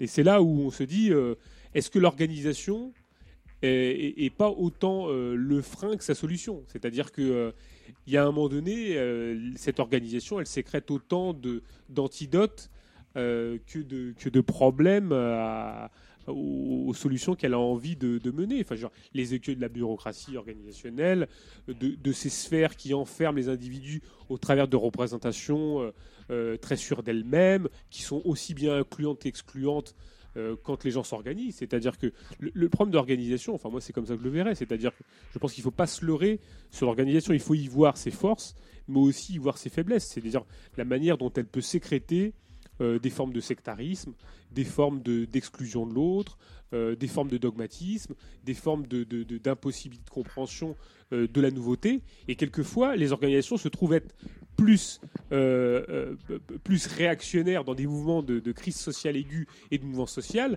que des forces motrices ou des forces participants. Par exemple, leur, leur capacité à, à- à s'auto-détruire, à s'auto-dissoudre dans des mouvements sociaux euh, est quand même vachement limitée pour quelques-unes des organisations. Elles sont quelquefois des freins, comme les structures syndicales qui euh, freinent de tout. De Euh, tout tu vois st- structure conservatrice. Oui. Je dirais pas- plus, plus que réactionnaire, je pense que ce serait plus par- parlant de, de parler conservatrice, c'est-à-dire qu'on on maintient l'organisation, c'est- c'est-à-dire l'organisation par, la- par laquelle on vit, on essaie de la maintenir le plus possible. C'est le bon vieil euh, écueil gauchiste où on dit euh, écoutez les gars, on va pas faire la révolution, il faut construire l'organisation. On peut pas faire la révolution tant qu'on n'a pas construit l'organisation parce que euh, l'organisation militante, il n'y a pas de parce que euh, euh, voilà le, le prolétariat est incapable de, de dépasser le, le trait d'unionisme, donc euh, il faut qu'on soit vachement fort, vachement puissant, et puis après les mecs, on va faire la révolution. Mais alors, euh, oui, mais alors, euh, à partir de combien d'adhérents on ferait la révolution? Euh, 825 832, euh, 2 544 000. euh, c'est- sci- scientifiquement, tu, l'as compté comment euh, euh, Alors, l'organisation militante, elle vit pour elle-même. C'est-à-dire que le, projet révo- révolutionnaire devient, euh, euh, devient un objectif de plus en plus lointain. C'est- un petit point qui rétrécit, rétrécit, rétrécit de plus en plus. Et plus l'organisation euh, militante grossit, et plus il faut la grossir encore, la grossir, la grossir, la grossir, la grossir. Il y a une sorte de, de- de plus-value comme ça. Euh, et les mecs, ils repoussent la révolution de, de- de plus en plus loin, de plus en plus loin. Alors, ils arrivent à construire des trucs, mais vraiment super bien foutus, avec un programme, hein, Manu, avec euh, un programme de transition. euh, oui, alors faut faire le programme de transition parce que c'est vachement réaliste un programme de transition. Tu vois, ça, ça donne du grain à moudre aux militants. Tu vois, ça leur permet de d'être en phase avec la réalité. tu vois, euh, euh, donc euh, voilà, donc on, on s'échafaude un petit programme de transition vachement réaliste en disant ouais, mais euh, c'est ce qui va euh, montrer les contradictions du capital. On sait que c'est pas réaliste du tout, hein, finalement. hein. On sait que c'est pas applicable, hein, mais euh, euh, ça nous permet de faire des petits trucs pratiques dans le quotidien. Et puis, finalement, les mecs, tu vois que ils sont en dessous du trait d'unionisme. Ils sont même en dessous. hein. Puis, les mecs, ils savent tellement tout que euh, euh, savent même où en est la conscience révolutionnaire du prolétariat. hein. Ils, ont, ils ont des super thermomètres euh, dans, la tête de chaque prolo pour savoir où en est la conscience de chacun. Et ils disent, Ah non, non, alors, ils disent, il n'arrive pas à dépasser son trait d'unionisme, donc il n'y a que nous qui pouvons le faire, mais on colle à son trait d'unionisme. C'est complètement schizophrène, quoi. Le, le- c'est complètement barge. Donc, effectivement, s'organiser pour quoi faire? Alors, pour les, pour les militants gauchistes, c'est s'organiser pour faire grossir euh, l'organisation. Et l'organisation, faire grossir l'organisation, cette sorte de, de- de PME gauchiste, euh, ça devient une fin en soi. Et ça tourne en rond, ça tourne en rond, ça tourne Ouais, en rond. ça mais est-ce que c'est pas un peu un écueil historique de toutes les formes organisationnelles dans le sens où, euh, si tu veux, quand on quand on quand on quand on n'a pas l'aspect qualitatif des choses, on se replie sur l'aspect quantitatif. C'est-à-dire que je veux dire, dans des dans des moments de reflux révolutionnaire ou dans les perspectives, enfin, je veux dire, il y a des gens qui sont euh, depuis 25, 30 ans, 50 ans. euh, dans des organisations et qui bon bah jamais vu le tunnel euh, tu vois fin du tunnel de la révolution arriver et puis finalement euh, au profit de cet aspect qualitatif des choses qui ne se passent pas bah, euh, se disent que finalement euh, il, il vaut mieux développer l'aspect quantitatif des choses c'est-à-dire faire du, du chiffre organisationnel vendre de la carte ou je ne sais quoi Ouais, bon voilà ouais. euh, dans des organisations de type Trotsko Bien sûr, faut le- occuper le- les gars. hein. le bon militant c'est celui Alors, qui vend son journal quoi, Au. POI, ils vont faire des pétitions à l'infini. Euh, chez euh, au NPA, euh, ils vont faire du, du sous-trait d'unionisme. Et puis voilà. C'est faut donner du grain à moudre aux militants. Le mec, il va au marché avec sa pétition, ou alors le gars, il va vendre le canard. Et puis, euh, faut faire du chiffre. T'as vendu combien de journaux aujourd'hui? Oui, mais c'est T'as distribué combien de tracts aujourd'hui? T'as encarté combien de gens euh, cette année? Oui, mais ça, c'est le, c'est le pendant, je dirais, euh, quantitatif, qualitatif. Mais je pense que, que, que- alors après, au- au-delà de ça, moi, je, je me rappelle d'un très bon copain, il me disait, mais t'es payé combien pour, pour dire ce genre de conneries? Et je pense que c'est aussi le problème des militants. C'est-à-dire qu'à un moment donné, qui sont dans des situations de confort euh, politique. C'est-à-dire que quelquefois c'est aussi valorisant. Je pense qu'il ne faut pas se mentir. C'est valorisant d'être militant à un moment donné pour certains. Non, mais je pense il ne faut pas se cacher cette euh, cette version du fait. Il ne faut pas avoir d'autocomplaisance, même par rapport au statut de militant. Je pense qu'à un moment donné, bon, alors euh, ça peut être plaisant, euh, ça donne une identité. Les gens se donnent une identité qui est structurante, qui leur permet d'exister. C'est des ersatz. Bon, bah voilà, on fait. Il faut pas, faut pas se mentir. hein, je veux dire, voilà. Euh, et, puis quelquefois, ça peut devenir aussi une fin en soi. Il y a des gens qui se trompent d'objet, qui sont des militants, alors qu'ils nécessitent, enfin, ils auraient besoin simplement d'une bonne psychothérapie, tu vois. Je veux dire. Et l'objet militant devient une espèce de thérapie euh, plus particulière qui n'a rien à voir avec l'objet révolutionnaire. Ils sont pas là pour transformer le monde, ils sont obligés là, ça pour choisir leur, leur thérapie personnelle et, finalement euh, euh, ils s'inscrivent dans des organisations. Alors pourquoi faire? On le sait pour leur petite névrose personnelle. Alors je, vais quitter cet assez euh, psychologisant l'organisation, que ça me, ça me plaît pas beaucoup. Mais disons que euh, je je pense qu'il y a aussi, euh, on n'a pas à avoir de complaisance sur le fait de pourquoi on s'organise, parce que je pense que de ne pas en avoir, c'est aussi peut-être se prémunir de ce qui pourrait se passer.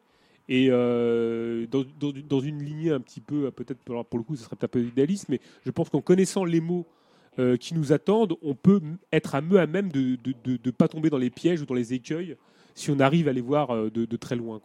Et je pense que de comprendre tous ces aspects-là, de tout ce qui nous attend, des écueils euh, numériques, euh, qualitatifs, euh, de tous ces pièges-là, je pense que ça nous permet de, prendre un peu de recul et de dire, bah, attends, attends, on prend de recul et on se dit, voilà, on va pas essayer de tomber dans ce piège-là. Ça a déjà arrivé à d'autres. On essaie de, et puis, je pense que les expériences militantes qu'on a tous eues nous permettent un peu d'apprendre de recul et d'avoir, de pas tomber dans ces schémas, quoi. Toto? Ce que tu me dis, ça me fait penser à, un- à- en fait, il y a des gens pour qui c'est un hobby d'être euh, dans une organisation. Mais nous, c'est pas du tout ça. nous. C'est pas une passion. ça, moi non plus. Je te Ouais, promets. nous, euh, il faut voir aussi quelle ligne politique ont ces organisations.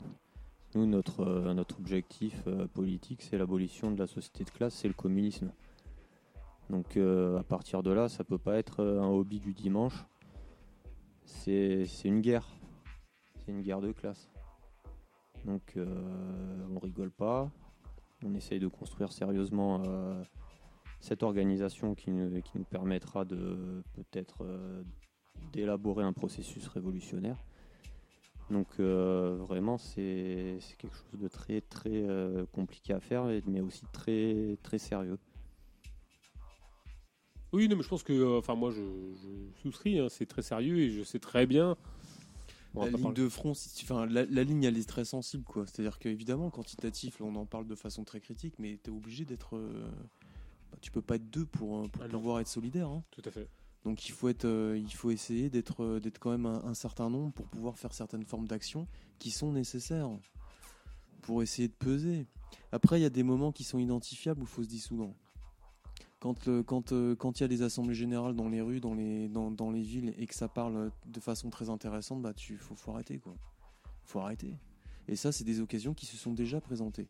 Non seulement des occasions, mais je veux dire, ça s'est déjà fait quoi.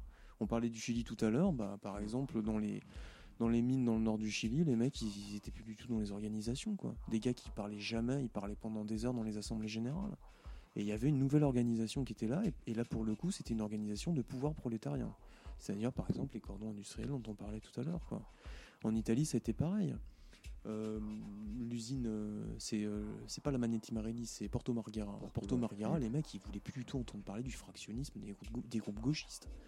Et les mecs, ils, ils- voilà, ils étaient, ils étaient, euh, c'était l'assemblée générale qui au quotidien décidait. Alors ça peut paraître aussi extrêmement fastidieux, hein, parce que je veux dire, aller à une assemblée générale tous les jours, ça peut. Il y, il y a un aspect aussi.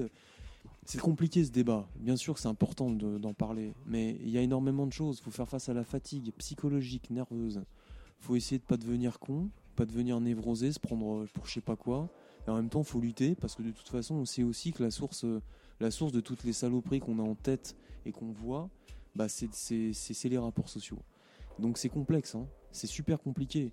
Et on peut pas rester tout seul. C'est vraiment une question de survie. Et en même temps, si on reproduit, euh, on va dire, tous les, tous les dispositifs qui sont là pour qu'on puisse euh, exprimer, euh, les dispositifs d'exutoire, exprimer soit notre colère, soit notre révolte, voilà, on tournera en rond et on, sera encore plus mal. Donc c'est la question de la connexion à une dimension, là pour le coup, ouverte sur la révolution. Et je pense que le débat, doit, et c'est là où je vous rejoins, il doit d'ores et déjà se poser. C'est-à-dire la perspective révolutionnaire, le communisme, parler de communisme euh, dans une époque où euh, finalement culturellement on était complètement éradiqué. Hein, faut pas se mentir. Aujourd'hui, tu parles de communisme, euh, c'est chaud quoi. hein.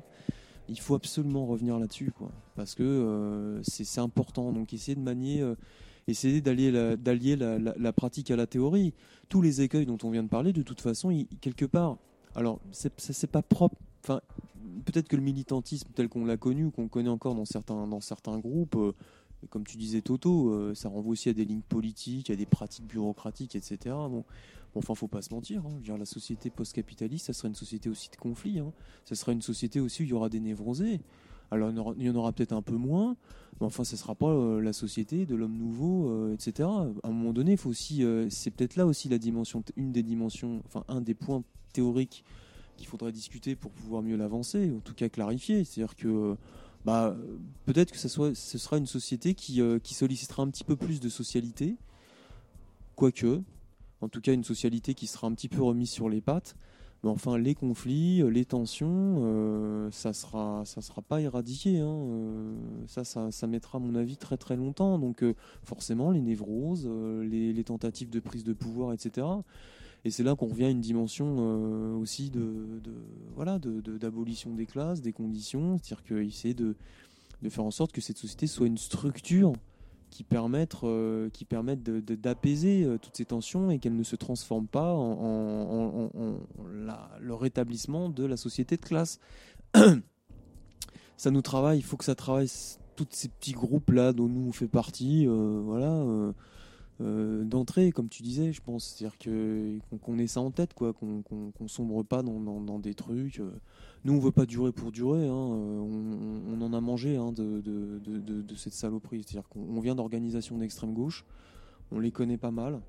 On connaît Lutte ouvrière, le Parti des travailleurs, le PO, ICNT, euh, des petits groupuscules, même le NPA. Enfin, bon, voilà, tout ça. Genre, bon, c'est pas pour établir ces trucs-là, quoi. Alors, il y a des pratiques que eux font pas, que nous on essaye de faire. Parce qu'il y a ça aussi, je veux dire, euh, les choses aussi, elles sont peut-être un peu concrètes, je pense. euh, C'est-à-dire que, ouais, euh, bien sûr, euh, quand on parlait tout à l'heure d'enquête ouvrière, qui c'est qu'en fait aujourd'hui, quoi? Enfin, qui euh, essaye de, de- de connecter tout ça? Tout à l'heure, on parlait des chômeurs et des travailleurs, mais enfin, sur un territoire, un mec qui, un mec qui chôme euh, parce qu'il n'a pas de boulot, euh, alors en dehors de sa quête de, de- travail, bien sûr, qui lui prend quand même pas mal de temps dans la journée. Enfin, il y a du temps libre aussi. euh, où il peut aller rejoindre, euh, je sais pas, une lutte ou, voilà, ou c'est essayer de mettre ça en, articulation quoi. Et puis bah, pour les mecs qui bossent, essayer de bah, d'être solidaire quoi. Enfin bon, c'est peut-être du béaba, mais c'est des trucs que les, les principales organisations ne font plus. Justement, bah, c'est pas en même temps, il y a rien d'étonnant quoi. Voilà. Moi, moi j'ai même envie de dire, enfin, euh, pour aller dans le sens de l'organisation, parce que moi, je, euh, alors, j'ai autant de méfiance à l'organisation que j'en serais le promoteur. Enfin, je, je me fais, je me fais absolument pas d'illusions. Je crois qu'il faut pas s'en faire d'ailleurs.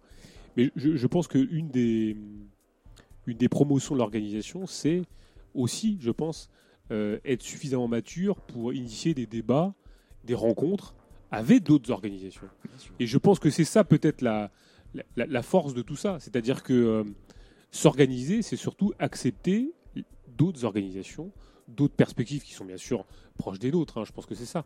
Mais je pense que la, force de tout ça, c'est d'être, euh, de, rentrer en résonance, en osmose, en- en collaboration. Faire en- des fronts uniques. c'est exactement ça. Hein Euh, avec, avec des, Des uniques, Des fronts comme on dit au POI. des fronts uniques. Ah, je vous connais bien. hein. ah, ah. Et, euh, et, et justement, d'établir, en tout cas, dans une ferme, dans une ferme de, de- de sérénité et dans un dialogue et dans une discussion et dans un échange euh, fraternel et de et, même, euh, je pense, même si quelquefois on n'a pas forcément les mêmes opinions, mais que globalement, je pense qu'à 90%, on est dans, dans, dans une perspective qui est la même. Je pense que la maturité, c'est dans, dans le foisonnement de ces organisations et la capacité que nous avons tous à discuter et euh, à, en tout cas à échanger et à et, je dirais, échanger des pratiques à échanger des liens de solidarité, à échanger des, notre capacité à, à être multiples, aussi multiples que, que et solidaires. Et je pense que, euh, alors effectivement, je, pense que toute notre, euh, toute la force viendra de ça. C'est-à-dire de, il y a un moment donné où quelquefois on a, on a vu euh, dans le foisonnement de groupusculaire une espèce de d'atomisation des organisations. Je pense qu'il faut peut-être aussi se départir de tout ça. C'est-à-dire que c'est dans le foisonnement d'entités qui globalement ont les mêmes vues, sans faire de l'enculage de mouche et sans faire l'impasse sur euh, les perspectives quand même qui sont euh, high level, hein, qui sont celles du communisme, hein, on va dire ça, parce qu'on n'est pas là pour faire euh, de, je sais pas moi, du, socialisme à la petite semaine, hein. on va dire ça comme ça, mais je pense que quand, on arrive à, en tout cas, à tous discuter entre nous fraternellement et arriver à tisser ces liens de solidarité, dans, ce foisonnement, je pense que là, on aura, on, a on aura compris plein de trucs, pas dans cet esprit, alors pour le coup très hérité, je pense, du militantisme, où euh, tout, le monde était en compétition avec tout le monde, euh, dans le racolage, dans le jésuitisme, dans, euh, dans, dans cette espèce de à qui mieux mieux racolera ou, ou un tel. Parce que dans cette guerre-là, un militant comprend une organisation, c'est une autre qui en a pas. Donc moi, je ne crois pas qu'il y ait 50 milliards de militants. Il y a des militants qui existent, enfin qui seront militants ou pas. Mais dans cette guerre qui était menée dans les années 70 aux militants, au chopage de militants, un militant comprend une organisation, c'est un militant qui n'existe pas pour une autre. Et donc fondamentalement, dans cette petite guerre, tout le monde se dessert. Et par contre, je pense qu'on a tout intérêt à défendre, euh, oui, cet échange fraternel d'idées, de solidarité, de groupes qui ont globalement quand même les mêmes idées, hein, soyons clairs. Enfin voilà, moi je, je le verrais comme ça, euh, sans être, là je fais pas mon cubéni quoi, ni mon jésuite. Euh, tu vois, genre, euh, on est tous ensemble, là, voilà, sympa. mais, mais je pense qu'on a tout intérêt ouais, à, dé- à- à- à développer ces liens de soli- solidarité organisationnelle, de débat, d'échange et de, perspectives communes pour enrichir mutuellement justement des perspectives. Moi, moi en tout cas, là je parle plus personnellement, j'apprends beaucoup au travers des, rencontres et, je, m'aperçois au fur et à mesure, et pourtant je fait quelques années que je milite, je m'aperçois quand même que les choses sont vachement nuancées, que les parcours des individus euh, sont moins euh, blancs et noirs que ça, et que de tout ça, il naît quand même vachement de richesse. Surtout qu'on scissionne surtout sur des broutilles. Ouais, c'est clair. On se terrible, sépare ça. sur des broutilles, on scissionne sur des broutilles, et en fait, euh, le, le dénominateur commun est énorme. Euh, non, tu parles de. Moi, je suis pas forcément d'accord. On s'y pas forcément pour des broutilles. Enfin... Ah oui, mais si c'est si c'est pour ou contre le capitalisme, là c'est sûr c'est mort. Ah non, mais moi j'ai scissionné avec euh, plein de trucs et euh, c'était jamais pour des broutilles.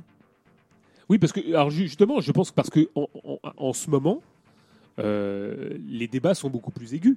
Je, pense qu'ils sont aigus parce que, alors, il y a des thèmes clivants, on en a parlé tout à l'heure, de plein de thèmes clivants, l'antifascisme, l'autogestion. Je pense que dans des moments actuels, je pense que c'est des thèmes clivants. Je pense que c'est des thèmes clivants, même s'il y a il y a- des gens qui mettent pas la même acception du terme, mais je pense que c'est des thèmes clivants. D'autant plus que c'est des thèmes clivants qui, seront, qui nous seront mis fa- face à, notre gueule quand il faudra euh, se positionner face aux sociodémocrates, face à la démocratie, et, même face à, l'attaque du capitalisme. Je, pense que ça fait partie de ces moments clivants et importants. Alors, je pense que quand on, quand on est à, ce niveau de débat-là, je pense que c'est important. après, si c'est pour discuter euh, sur euh, est-ce qu'il faut dire plus-value ou sur-valeur, là, effectivement, tu vois, bon, à ce niveau-là, je pense que c'est de la, c'est de l'enculage de mouche. Mais euh, quand c'est sur des thématiques, je dirais, trans- qui, permettent des positionnements politiques par rapport aux organisations bourgeoises, quand c'est des problématiques qui nous, je dirais, nous, positionnent sur des, enfin, nous, ou nous, ou nous font nous déporter de positions historiques du communisme, là, je pense qu'effectivement, il y a de quoi, il y a de quoi, tu vois, carrément euh, bifurquer, quoi. Tu vois, non, enfin, tu vois, c'est comme ça que je le verrais, moi. Du coup, attends, il est tard là, je fais plus, je fais plus attention à ce que tu Je, dis. je disais qu'il était 1h21. Je pense qu'il y a beaucoup de. Quand je parlais de broutilles, c'est euh, scission sur des, des bases sémantiques. euh, dans le fond, euh, tout, le monde, tout le monde voit très bien ce que ce- ce- l'objectif de l'autre. Oui, oui. Après, euh, scissionner sur des grandes lignes. Celui Stal qui- ou pas Stal Barbecue ou pas barbecue. euh, Ça, c'est important. Euh, goulag, pas goulag, euh, tout ça, machin. C'est-à-dire, euh, Le capitalisme va-t-il s'écrouler tout seul ou pas? Bon, c'est. Ah, cela dit, euh, je pense que ça peut être des lignes de fracture vachement importantes quand même. Tu vois? Rosa Ouais. Luxembourg qui scissionne contre Pencook. euh, Bah, je, je pense que c'est des attitudes par rapport au réel qui sont vachement importantes. Des gens qui pensent que le capitalisme va se casser la gueule tout seul, c'est pas la même chose que des gens qui disent qu'il faut quand même lui, lui coller au cul et le pousser dans le précipice, tu vois. Je pense que ces attitudes quiétistes ou pas, ou des attitudes par rapport à la pratique politique, qui sont quand même vachement importantes. Et je pense que là, enfin, je dis pas que c'est des lignes fondamentales de, tu vois, du, du- de rupture, mais je pense que face à des gens qui sont genre, ouais moi tu sais, tu sais bah, ça va se casser la gueule et face à un mec qui dit bah écoute putain il faut qu'on se rassemble pour euh, putain le pousser dans le précipice c'est pas une même optique par rapport à la pratique ça- et ça- par rapport ah si, si, si, c'est pareil, c'est pareil, ça n'a rien à voir. Tu peux, tu peux, tu peux voir les, des théories de, de, de Luxembourg ou de Matic euh, sur, euh, sur, le, sur le capitalisme et te dire c'est pas parce que le capitalisme va se casser la gueule que euh, pouf, euh, abracadabra, le- la révolution va arriver. Le capitalisme peut se casser la gueule et tu peux te flinguer dans, dans une barbarie Oui, totale. ça, c'est d'accord, d'accord. Ça, ça a jamais été ça. Si, si le, si le, euh, si dans la, gauche conseilliste, euh, les mecs qui se bastonnaient autour des, textes d'Henrik Grossman, etc., euh, sur la chute du, communisme, la fracture, c'était vraiment, oui, il y a ceux qui sont dans l'attentisme et puis les autres qui vont faire quelque chose. Elle n'était pas là, la, ligne de fracture. La ligne de fracture, c'est, t'en arrives à des, à des, débats quasiment théologiques. Euh, Ah, moi, je pense que c'était théologique, hein, et, parce que, et- ouais, non. et franchement, c'est pas important parce que de toute façon, que que ce soit euh, que ce soit une chute euh, une chute mortelle du capitalisme ou alors qu'il soit encore à moitié mort-vivant, l'activité du prolétariat elle sera toujours là. Ouais, moi je pense que c'est comme des attitudes par rapport au capitalisme. Moi, je, quand, quand Matic dit ouais, moi je pense que le capitalisme il va se casser la gueule dans 500 ans ou dans 100 ans, c'est pas la même chose que dire euh, mais il faut l'attaquer maintenant. C'est-à-dire que euh, se dire que c'est-à-dire que la, décomposition du capitalisme, euh, il impose aussi des moments historiques où on peut encore plus l'attaquer. Si tu veux, quand il se décompose, il décompose une société et il, il met, si tu veux, c'est, c'est un peu une brèche quoi. Il y a une brèche qui s'ouvre. Même Donc- quand il se recompose. Même quand il se À recompose. l'occasion d'accumulation primitive, comme il y en a en Tout Chine à fait. en ce moment ou en Inde. C'est des moments. C'est des moments très Alors, est-ce qu'il y a un moment particulier? Alors, il y a des gens qui disent, ouais, mais il va se casser la gueule dans 100 ans, 150 ans. Et je pense que ça leur permet aussi d'avoir des positions de confort, d'analyse du, d'analyste du capitalisme. C'est-à-dire, euh, bon, bah écoute, euh, c'est des gens qui font des belles théories sur la plus-value. Et puis qui se disent, bon, bah voilà, il va, il va se casser la gueule dans 150 ans. Ouais, mais je me souviens pas que je me souviens pas que Grossman ou Matic ait écrit qu'il fallait attendre la chute pour euh, pour faire la révolution. Non, mais je pense que ça a eu des incidences pas, hein. pratiques. Mais pas eu- du tout, hein, vraiment. Oui, mais ça a eu des incidences pratiques sur leur pratique. Tu vois Mais ce que je veux dire Euh, euh, Ma- Matic, il Euh, s'est retiré. il s'est retiré, tu vois, du truc. Ouais, non mais en fait, moi je comprends pas cette, euh, cette attitude qui consiste à toujours euh, dire euh, alors d'un côté il y a l'économie, alors il y a la plus-value, elle va bien, elle va pas bien, et puis et puis de l'autre côté il y a le prolétariat, co- comment il réagit et tout ça. Enfin, je trouve- ça toujours assez déconnecté. on déconnecte en fait l'économie et puis la lutte de classe, alors que l'économie c'est c'est les catégories objectivées de la lutte des classes. Enfin, le prolétariat c'est la classe du travail productif et, voilà.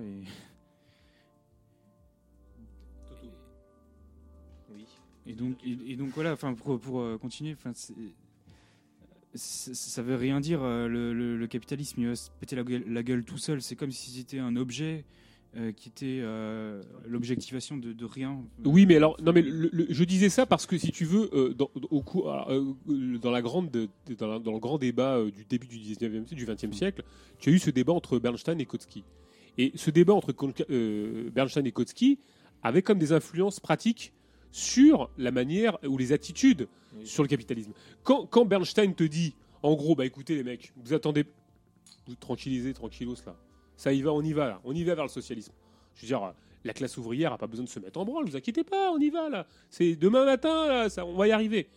C'est pas la même chose que de dire, putain, écoutez les mecs, euh, bon, euh, falloir se bouger le cul quoi. Non, il y a des mecs qui te disent, écoutez, euh, demain matin ou après-demain matin ou dans 100 ans, ça va venir, quoi. Tu vois, c'est comme Habermas. Habermas, il dit ouais, mais en 60. hein. Dans euh, théorie pratique, il dit ouais, bon, maintenant, on est en 1960. Il nous dit bon, bah, vous savez, maintenant, euh, tout le monde a un frigo, tout le monde a une voiture. euh, c'est sûr que les conditions linéaires du communisme ou du socialisme sont comme, tu vois, sur la pente ascendante et finalement, les mecs sont complètement gourés, quoi. Tu vois, enfin. Donc, ça, une attitude, c'est une attitude pas particulière vis-à-vis du capitalisme. Il y a des gens qui ont abandonné le marxisme, des gens comme Castoriadis ou d'autres, parce qu'ils pensaient véritablement que le socialisme, le communisme, c'était un frigo plus une voiture plus machin, et qu'on y allait, quoi. Tu vois, hop, ça, plus, plus, et on y allait. Et donc, par rapport à des outils de combat, on a été, je dirais, spoilé de nos outils de combat et de résistance par rapport au capitalisme. Donc ces gens-là t'ont retiré ces outils-là. Donc je pense que c'est des, des moments importants. Quand on te retire des outils d'analyse du capitalisme ou quand on t'en donne, donne des particuliers pour analyser le capitalisme en disant il va, se casser la gueule dans 150 ans, dans 100 ans ou machin. Non, c'est ici et maintenant. C'est maintenant qu'il se casse la gueule tout de suite maintenant ou qu'il se recompose d'ailleurs. C'est maintenant. Alors ça peut paraître involontariste ce que je dis, mais je veux dire, il n'y a, y a pas de moment particulier ou de moment à privilégier, c'est maintenant. Et quand tu t'en prends la gueule, c'est maintenant, de toute façon. Tu vois, je... Je ferais une, une différence quand même entre la chute mortelle du capitalisme par euh, Bernstein euh, et celle par Rosa Luxembourg et Matic. Euh, oui, oui, non, mais je, je pense Parce que. chez, chez Luxembourg et Matic, ça n'a pas empêché justement l'action. Et euh, Non, ils ont mais- toujours été dans le mouvement révolutionnaire et pour précipiter la chute du, du Moi, capitalisme. Je suis pas d'accord, je vais te dire pourquoi, Manu. Parce que tout, dans les, tous les courants de la gauche communiste qu'on qu'on voit actuellement, euh, tous ces gens-là qui sont tributaires de Matic et, et de Rosa Luxembourg, tu n'as que des positions quiétistes. Tu n'as que des positions quiétistes nourries de ces écoles. C'est-à-dire que c'est des gens qui sont nourris de ces écoles-là. Alors, après, je vais te dire un truc, c'est que c'est plus compliqué, je vais te dire pourquoi. Parce que la plupart sont des gens qui ne sont pas partie de la classe ouvrière, mais qui se nourrissent de ces écoles, qui leur permettent d'alimenter ces posi- d'alimenter ce quiétisme et, ces posi- et, et- et- et ce refus de parti pris en lutte, déjà parce qu'ils n'en font pas partie, mais qui alimentent tout ça. C'est-à-dire qu'ils alimentent euh, leur passivité, leur quiétisme, leur Tu radicalisme. penses à qui alors? Ah, je, on, pourra en, on pourra en passer.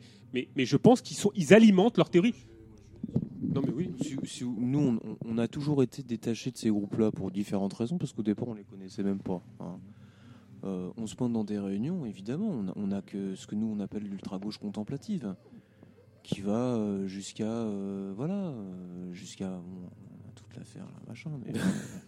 Non mais c'est comme tu disais lors d'une émission précédente. De toute façon, elle est en train de elle est en train de, de- de finir cette, cette, cette ultra-gauche. Mais oui, bien sûr, c'est des positions quiétistes. Il n'y a aucun, aucun, aucune intervention dans la lutte des classes. C'est Mais des gens qui sont très marqués euh, sociologiquement, quoi. Donc, euh, je veux dire, euh, bah, toutes les réunions parisiennes, euh, enfin voilà, euh, auxquelles nous on a été. euh, Enfin, il n'y a rien de. Et ils se nourrissent de ces écoles. Et je pense que c'est même pas antinomique. Ça reste un mystère. Non, non, non, mais non, c'est pas un mystère. Si tu veux, moi je peux On donner des noms. Je peux, non, non, mais sans donner de nom. Je, sans Je vais jamais aux réunions parisiennes. Euh, T'as raison. Ni, ni à Montreuil. Nous non plus, hein, euh, nous non plus. Non, hein. mais- Euh, D'ailleurs, je peux te dire que. euh, Non, mais je vais, je vais te donner simplement. Les théoriciens de salon, euh, tu les connais comme moi. Enfin, lesquels tu, tu, tu, tu- non, non, ça te dit rien. Non, mais on, on peut simplement dire, si tu veux, que Bah, se nourrir à ces écoles-là, même a- si ça débouche plein, pas euh, pratiquement sur. euh, je pense que euh, euh, psychologiquement, mentalement, ça nourrit leur quiétisme. C'est-à-dire que déjà, ne serait-ce que parce que sociologiquement, enfin, en termes de classe, ils sont pas concernés par la lutte des classes. Tu vois Ils sont pas concernés par la lutte des classes. Donc, ils se nourrissent de ces, des théories qui amènent du grain qui amènent du, du- du-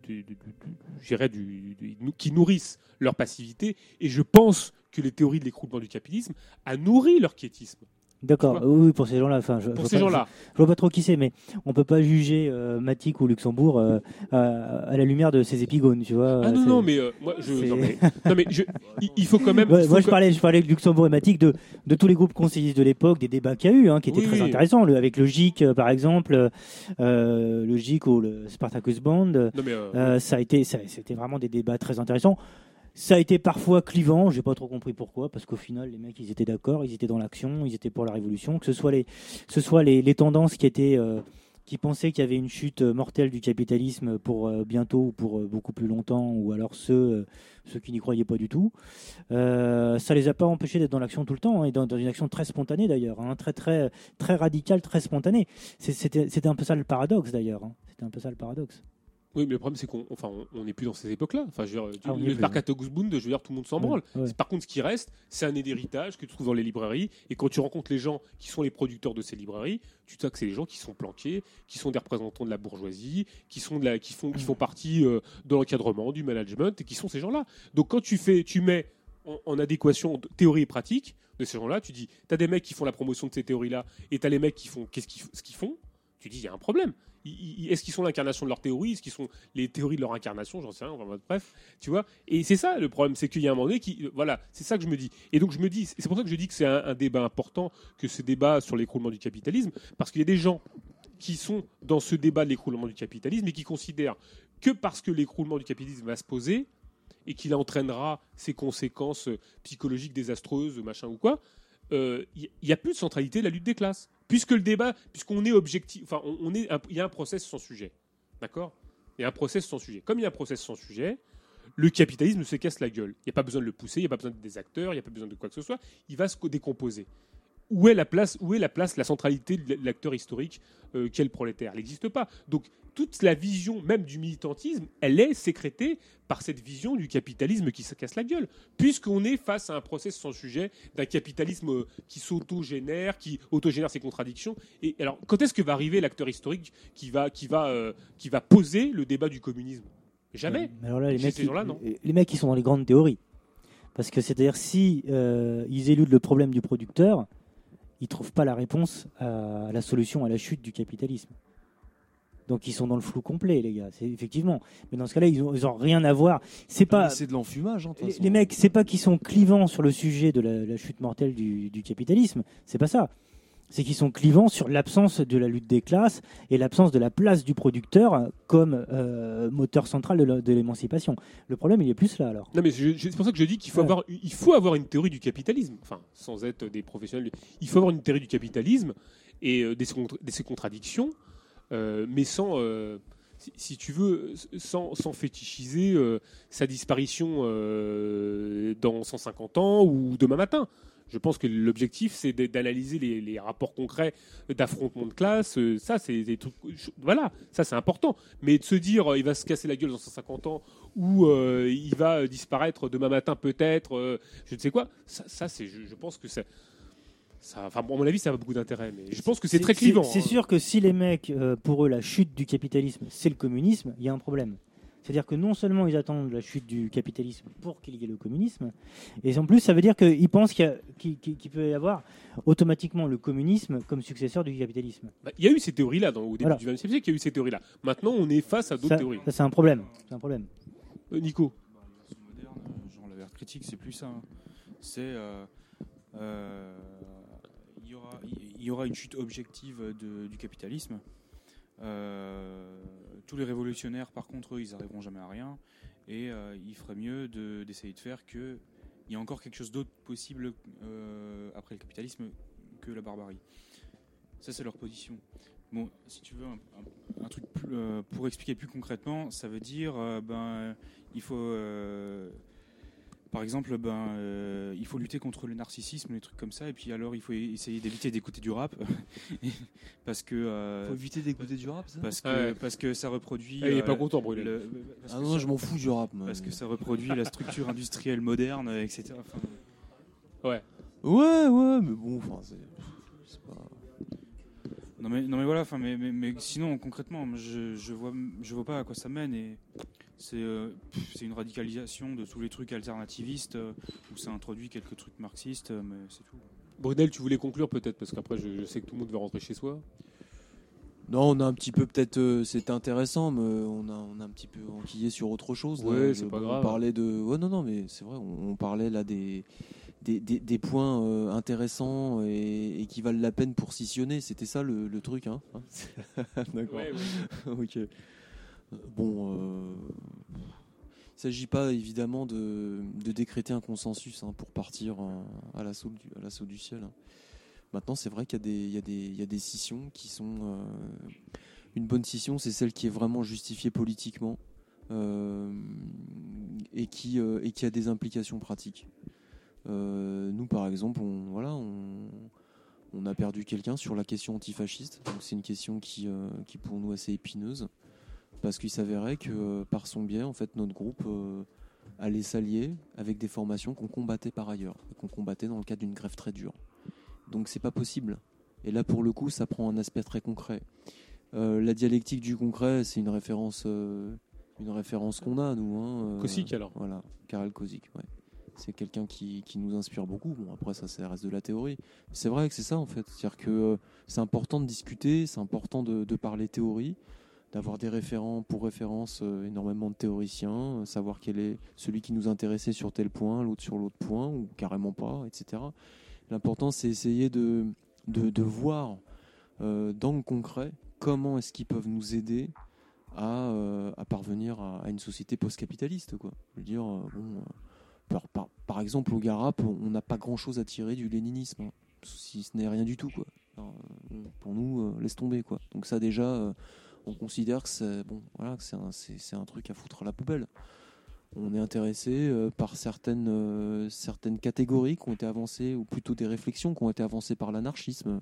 On a déjà un peu parlé de tout ça. Bon, voilà, euh, par, aussi par les situs. Et puis évidemment, on a cette référence à, au sens large du terme à ce qu'on appelle l'ultra-gauche ou, ou la gauche communiste. Maintenant, c'est vrai que les références au passé, il faut faire attention, je pense aussi, parce que, parce que je crois que bon, les masses, de toute façon, euh, sous, sous l'emprise euh, du spectaculaire marchand, euh, spectaculaire que nous on avait un peu qualifié de, spectaculaire désagrégé, parce que de fait, il s'allie de plus en plus avec, avec des formes barbares en termes de, de, socialisation ou de désocialisation. Eh bien, ce, prolétariat ne, ne, ne- est plus retorse réfractaire à l'écoute de vieilles, de vieux repères. Donc il faut évidemment pas les perdre ces repères-là. C'est pas ce que je suis en train de dire. Maintenant, il faut pas, euh, faut pas toujours les mettre en avant euh, comme, euh, on va dire, voilà, une ligne de démarcation avec je ne sais quoi. En réalité, ça n'a plus aucune emprise sur le réel. Et c'est d'ailleurs ce qu'avaient compris les situs. C'est-à-dire qu'il fallait vraiment réactualiser la critique révolutionnaire en acte et dans la théorie. Et c'est en cela que nous ont intéressés. quoi. Essayer d'avoir toujours un rapport dialecticien par rapport à la réalité. Et des vieilles catégories qui sont fétichisées, bah, les abandonner. Quoi. On n'en a plus rien à foutre. Euh, Je veux dire, est-ce qu'aujourd'hui la gauche communiste, par exemple, pardon, la gauche de conseil, le conseillisme, c'est un autre débat. hein. Je crois que c'est- une conclusion en forme d'ouverture. Est-ce que c'est quelque chose qu'il faudrait. euh, Enfin, en quoi est-ce qu'aujourd'hui on peut vraiment s'en inspirer? Vraiment. Euh, par exemple, voilà, la critique de la vie quotidienne, oui ou non, on la continue ou pas? Comment on fait? Qu'est-ce qu'on fait aujourd'hui? Qu'est-ce qu'on fait dans la critique de la vie quotidienne? Est-ce qu'on la relie euh, à la critique des, bureaucrates? Est-ce que oui ou non, aujourd'hui, la lutte anti-bureaucratique, elle vaut la peine? Et comment on fait? Voilà. Enfin, voilà. On parlait de l'antifascisme, c'est des questions fondamentales parce que du coup, elles, structurent encore aujourd'hui ou elles appellent à. En tout cas, on voudrait qu'elles structurent aujourd'hui le, rapport de classe, ou en tout cas la lutte des classes. Il y en a c'est c'est pour des bonnes raisons, d'autres pour de, moins bonnes raisons. Donc la clarification est importante et euh, voilà, hein, c'est euh, bah c'est aussi euh, le travail que pour nous doit se donner une organisation. C'est c'est au maximum d'être clair sur ce qu'elle fait, quoi. Et, et à la fois sur ce qu'elle fait et puis à l'intérieur aussi de l'organisation, que les gens soient clairs entre eux, quoi. Euh, voilà, donc euh, essayer de fluidifier l'information, euh, qu'il n'y ait pas trop de, non-dits, qu'il n'y ait pas de ragots, qu'il y, ait- des instances importantes où les prises de décision soient faites de façon égalitaire, qu'elles soient respectées. Voilà, pour pouvoir être euh, le plus apte possible à se dissoudre un jour dans un mouvement plus vaste qui aura, lui, des perspectives révolutionnaires. C'est ce qu'on essaye de faire. Bon, ben, sur ces belles, sur ces belles, sur cette belle conclusion de Brunel, on va, on va remercier tout le monde d'être venu.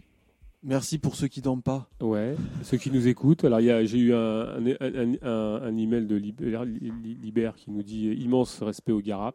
Hein. Je sais pas qui c'est, merci. Voilà, qui est dans le sud. Euh, je remercie. Ouais, Liber. Liber. Voilà. Je libère Ick. Non, j'ai. Ah, il y a un hic là. Voilà. bon, bah, respect à toi. Je, je remercie euh, tout le monde, euh, Toto, Lino, Brunel, Bah, merci Nico, surtout à vous, merci Manu, Merci beaucoup. merci Manu, beaucoup, Cécilia. Je vous remercie tous d'être venus. Polo. J'espère Euh, qu'on se reverra, qu'on fera des trucs ensemble aussi. Bien ça, sûr. Ça serait intéressant. Euh, on espère, euh, bah, nous, je pense que déjà nous on se reverra au mois de septembre, Ouais. ça c'est sûr, Ouais. euh, pour, euh, pour notre émission sur le Portugal. Ouais. Tout à fait. hein, Alors une émission qu'on prépare et puis on a des, Voilà. des propositions aussi à vous faire bah, au bien niveau sûr. des émissions. Deuxième émission sur la RATP, la première on l'avait faite sur Radio Libertaire. Bien sûr. On aimerait, euh, bah, si, si vous êtes d'accord, la Bah, faire ça, on euh, est ici. toujours d'accord avec vous. Une émission sur le rap. Bah oui, ça c'est Hein ça c'est le qu'on promet. Parce que là. ce qu'on avait un peu essayé de faire avec Rapas, c'est se positionner au carrefour en fait de euh, bah, justement du discours spectaculaire au travers de, de ces formes euh, pseudo-culturelles euh, euh, et- et de la conscience de classe, de l'engagement révolutionnaire quoi. Donc c'était sur la question du rap. On a des choses à dire. On essaye de faire un bilan sur toutes les saloperies qui ont été euh, martelées euh, sur nos frères et sœurs de classe euh, par le biais de, cette- industrie particulière du divertissement qui est, le rap. Il y a énormément de transformations, ça reflète énormément aussi, des, différentes facettes de, bah, de l'évolution, de l'évolution euh, de, de- de notre classe sociale euh, ces, ces- ces- ces dix dernières années. Donc on, va faire un article là-dessus, il est déjà en, en cours d'élaboration, et puis on aimerait euh, bah, faire une émission. Et puis ça sera aussi l'occasion, par exemple, de réfuter les petites thèses à Mathias Cardem. Enfin bon, euh, ça sera juste l'occasion comme ça au passage, hein, parce que c'est pas le, le cœur des choses, mais euh, voilà, rétablir quelques vérités. Bon. Et puis alors, nous peut-être avec Nico au mois d'août alors normalement sur le cinéma si euh... On fait une émission au mois d'août? Eh ben, il paraît non? Eh oh Nico Bah vas-y, non, moi je croyais que c'était les vacances. euh. Ah oui c'est les vacances ah oui c'est vrai qu'on part en vacances merde il y a les vacances on part pas en vacances euh, les révolutionnaires vas-y, je pars alors, jamais au en mois d'août, vacances de toute euh, façon c'est jamais c'est pas Moi possible je devrais être là. hein. donc euh, bah oui bah, euh, enfin on, on annonce on verra si on a la force et si on n'est pas euh, tu vois Euh, bah merci beaucoup, merci, d'être là, merci pour, la- pour votre présence, c'est important. Et, euh, et c'est comme ça, je, je dirais que in- indépendamment du débat, je pense qu'on a un peu posé pratiquement la question de pourquoi euh, il faut s'organiser. Je pense que c'est s'organiser pour, bah, pour, avoir, pour avoir un propos clair, net, précis sur nos engagements respectifs, sur nos perspectives. Et euh, je, je pense qu'on ça a été l'incarnation, enfin ce soir autour de cette table, et avec tous les gens qui étaient là, avec la- les, différentes, euh, les différents points de vue, je pense que ça a été cette incarnation de tout ça. Quoi. On sait pourquoi il faut s'organiser, en tout cas pour, euh, bah, pour être là. Quoi. Voilà. Merci beaucoup à, à vous de. Merci, de- à bientôt. Et je dédie cette émission à, aux gens qui nous écoutent, nos camarades de La Mouette Enragée, aux, à nos camarades de Zone Subversive, de No Freak No War qui nous a fait un petit message aussi. Euh, à Etna, ça, tout à le monde, Etna, hein, ça, tout le monde, à la Sicile, qui vient de nous envoyer un mail. Exactement, on remercie Hein tout le monde. Et euh, qui bah, est revenu en Suisse, ils sont revenus en Suisse là. hein. Donc, on- on les remercie. sa petite famille, euh, On- Aurel, etc. Voilà, on remercie tout le monde. bien les mecs. Tous les Et puis, Suisses. euh, euh, très bientôt. hein. Sauf euh, un Suisse qu'on n'aime pas beaucoup, mais enfin, bon, ça, on- tout le monde saura à qui je parle. Et, euh, et donc. Non, mais il y en a, il y en a beaucoup. Un Suisse, t'aimes pas qu'un Suisse Il y a qu'un Suisse que j'aime pas, moi. pas, hein. et, euh, et donc, euh, bah, merci beaucoup. Grosse bise à tous. Et puis là, on va balancer Salut à nos frics noirs aussi. Hein, Voilà, euh, exactement. C'est ce qu'on hein. disait. Et puis, je suppose qu'on va passer comme dit, un peu des trucs. Salut aussi à comment à putain à Ben. Salut Oui, Ben. Ben, Salut Ben. exact, Salut Ben. Ben. T'inquiète, on t'oublie pas. hein. Ouais, Ben, c'est vrai, c'est vrai avec. euh, ouais, non, mais bien sûr. Alors, on va essayer de passer de la musique si tout se passe bien. Salut à Gilou. Ah oui, euh, ah, euh, un une autre euh, spéciale case dédiée. Euh, big up. Bon, allez, à plus. Donc, euh, bah, je sais pas, on va mettre du son, euh, on va se mettre en off et puis voilà. quoi. Allez, bisous à vous.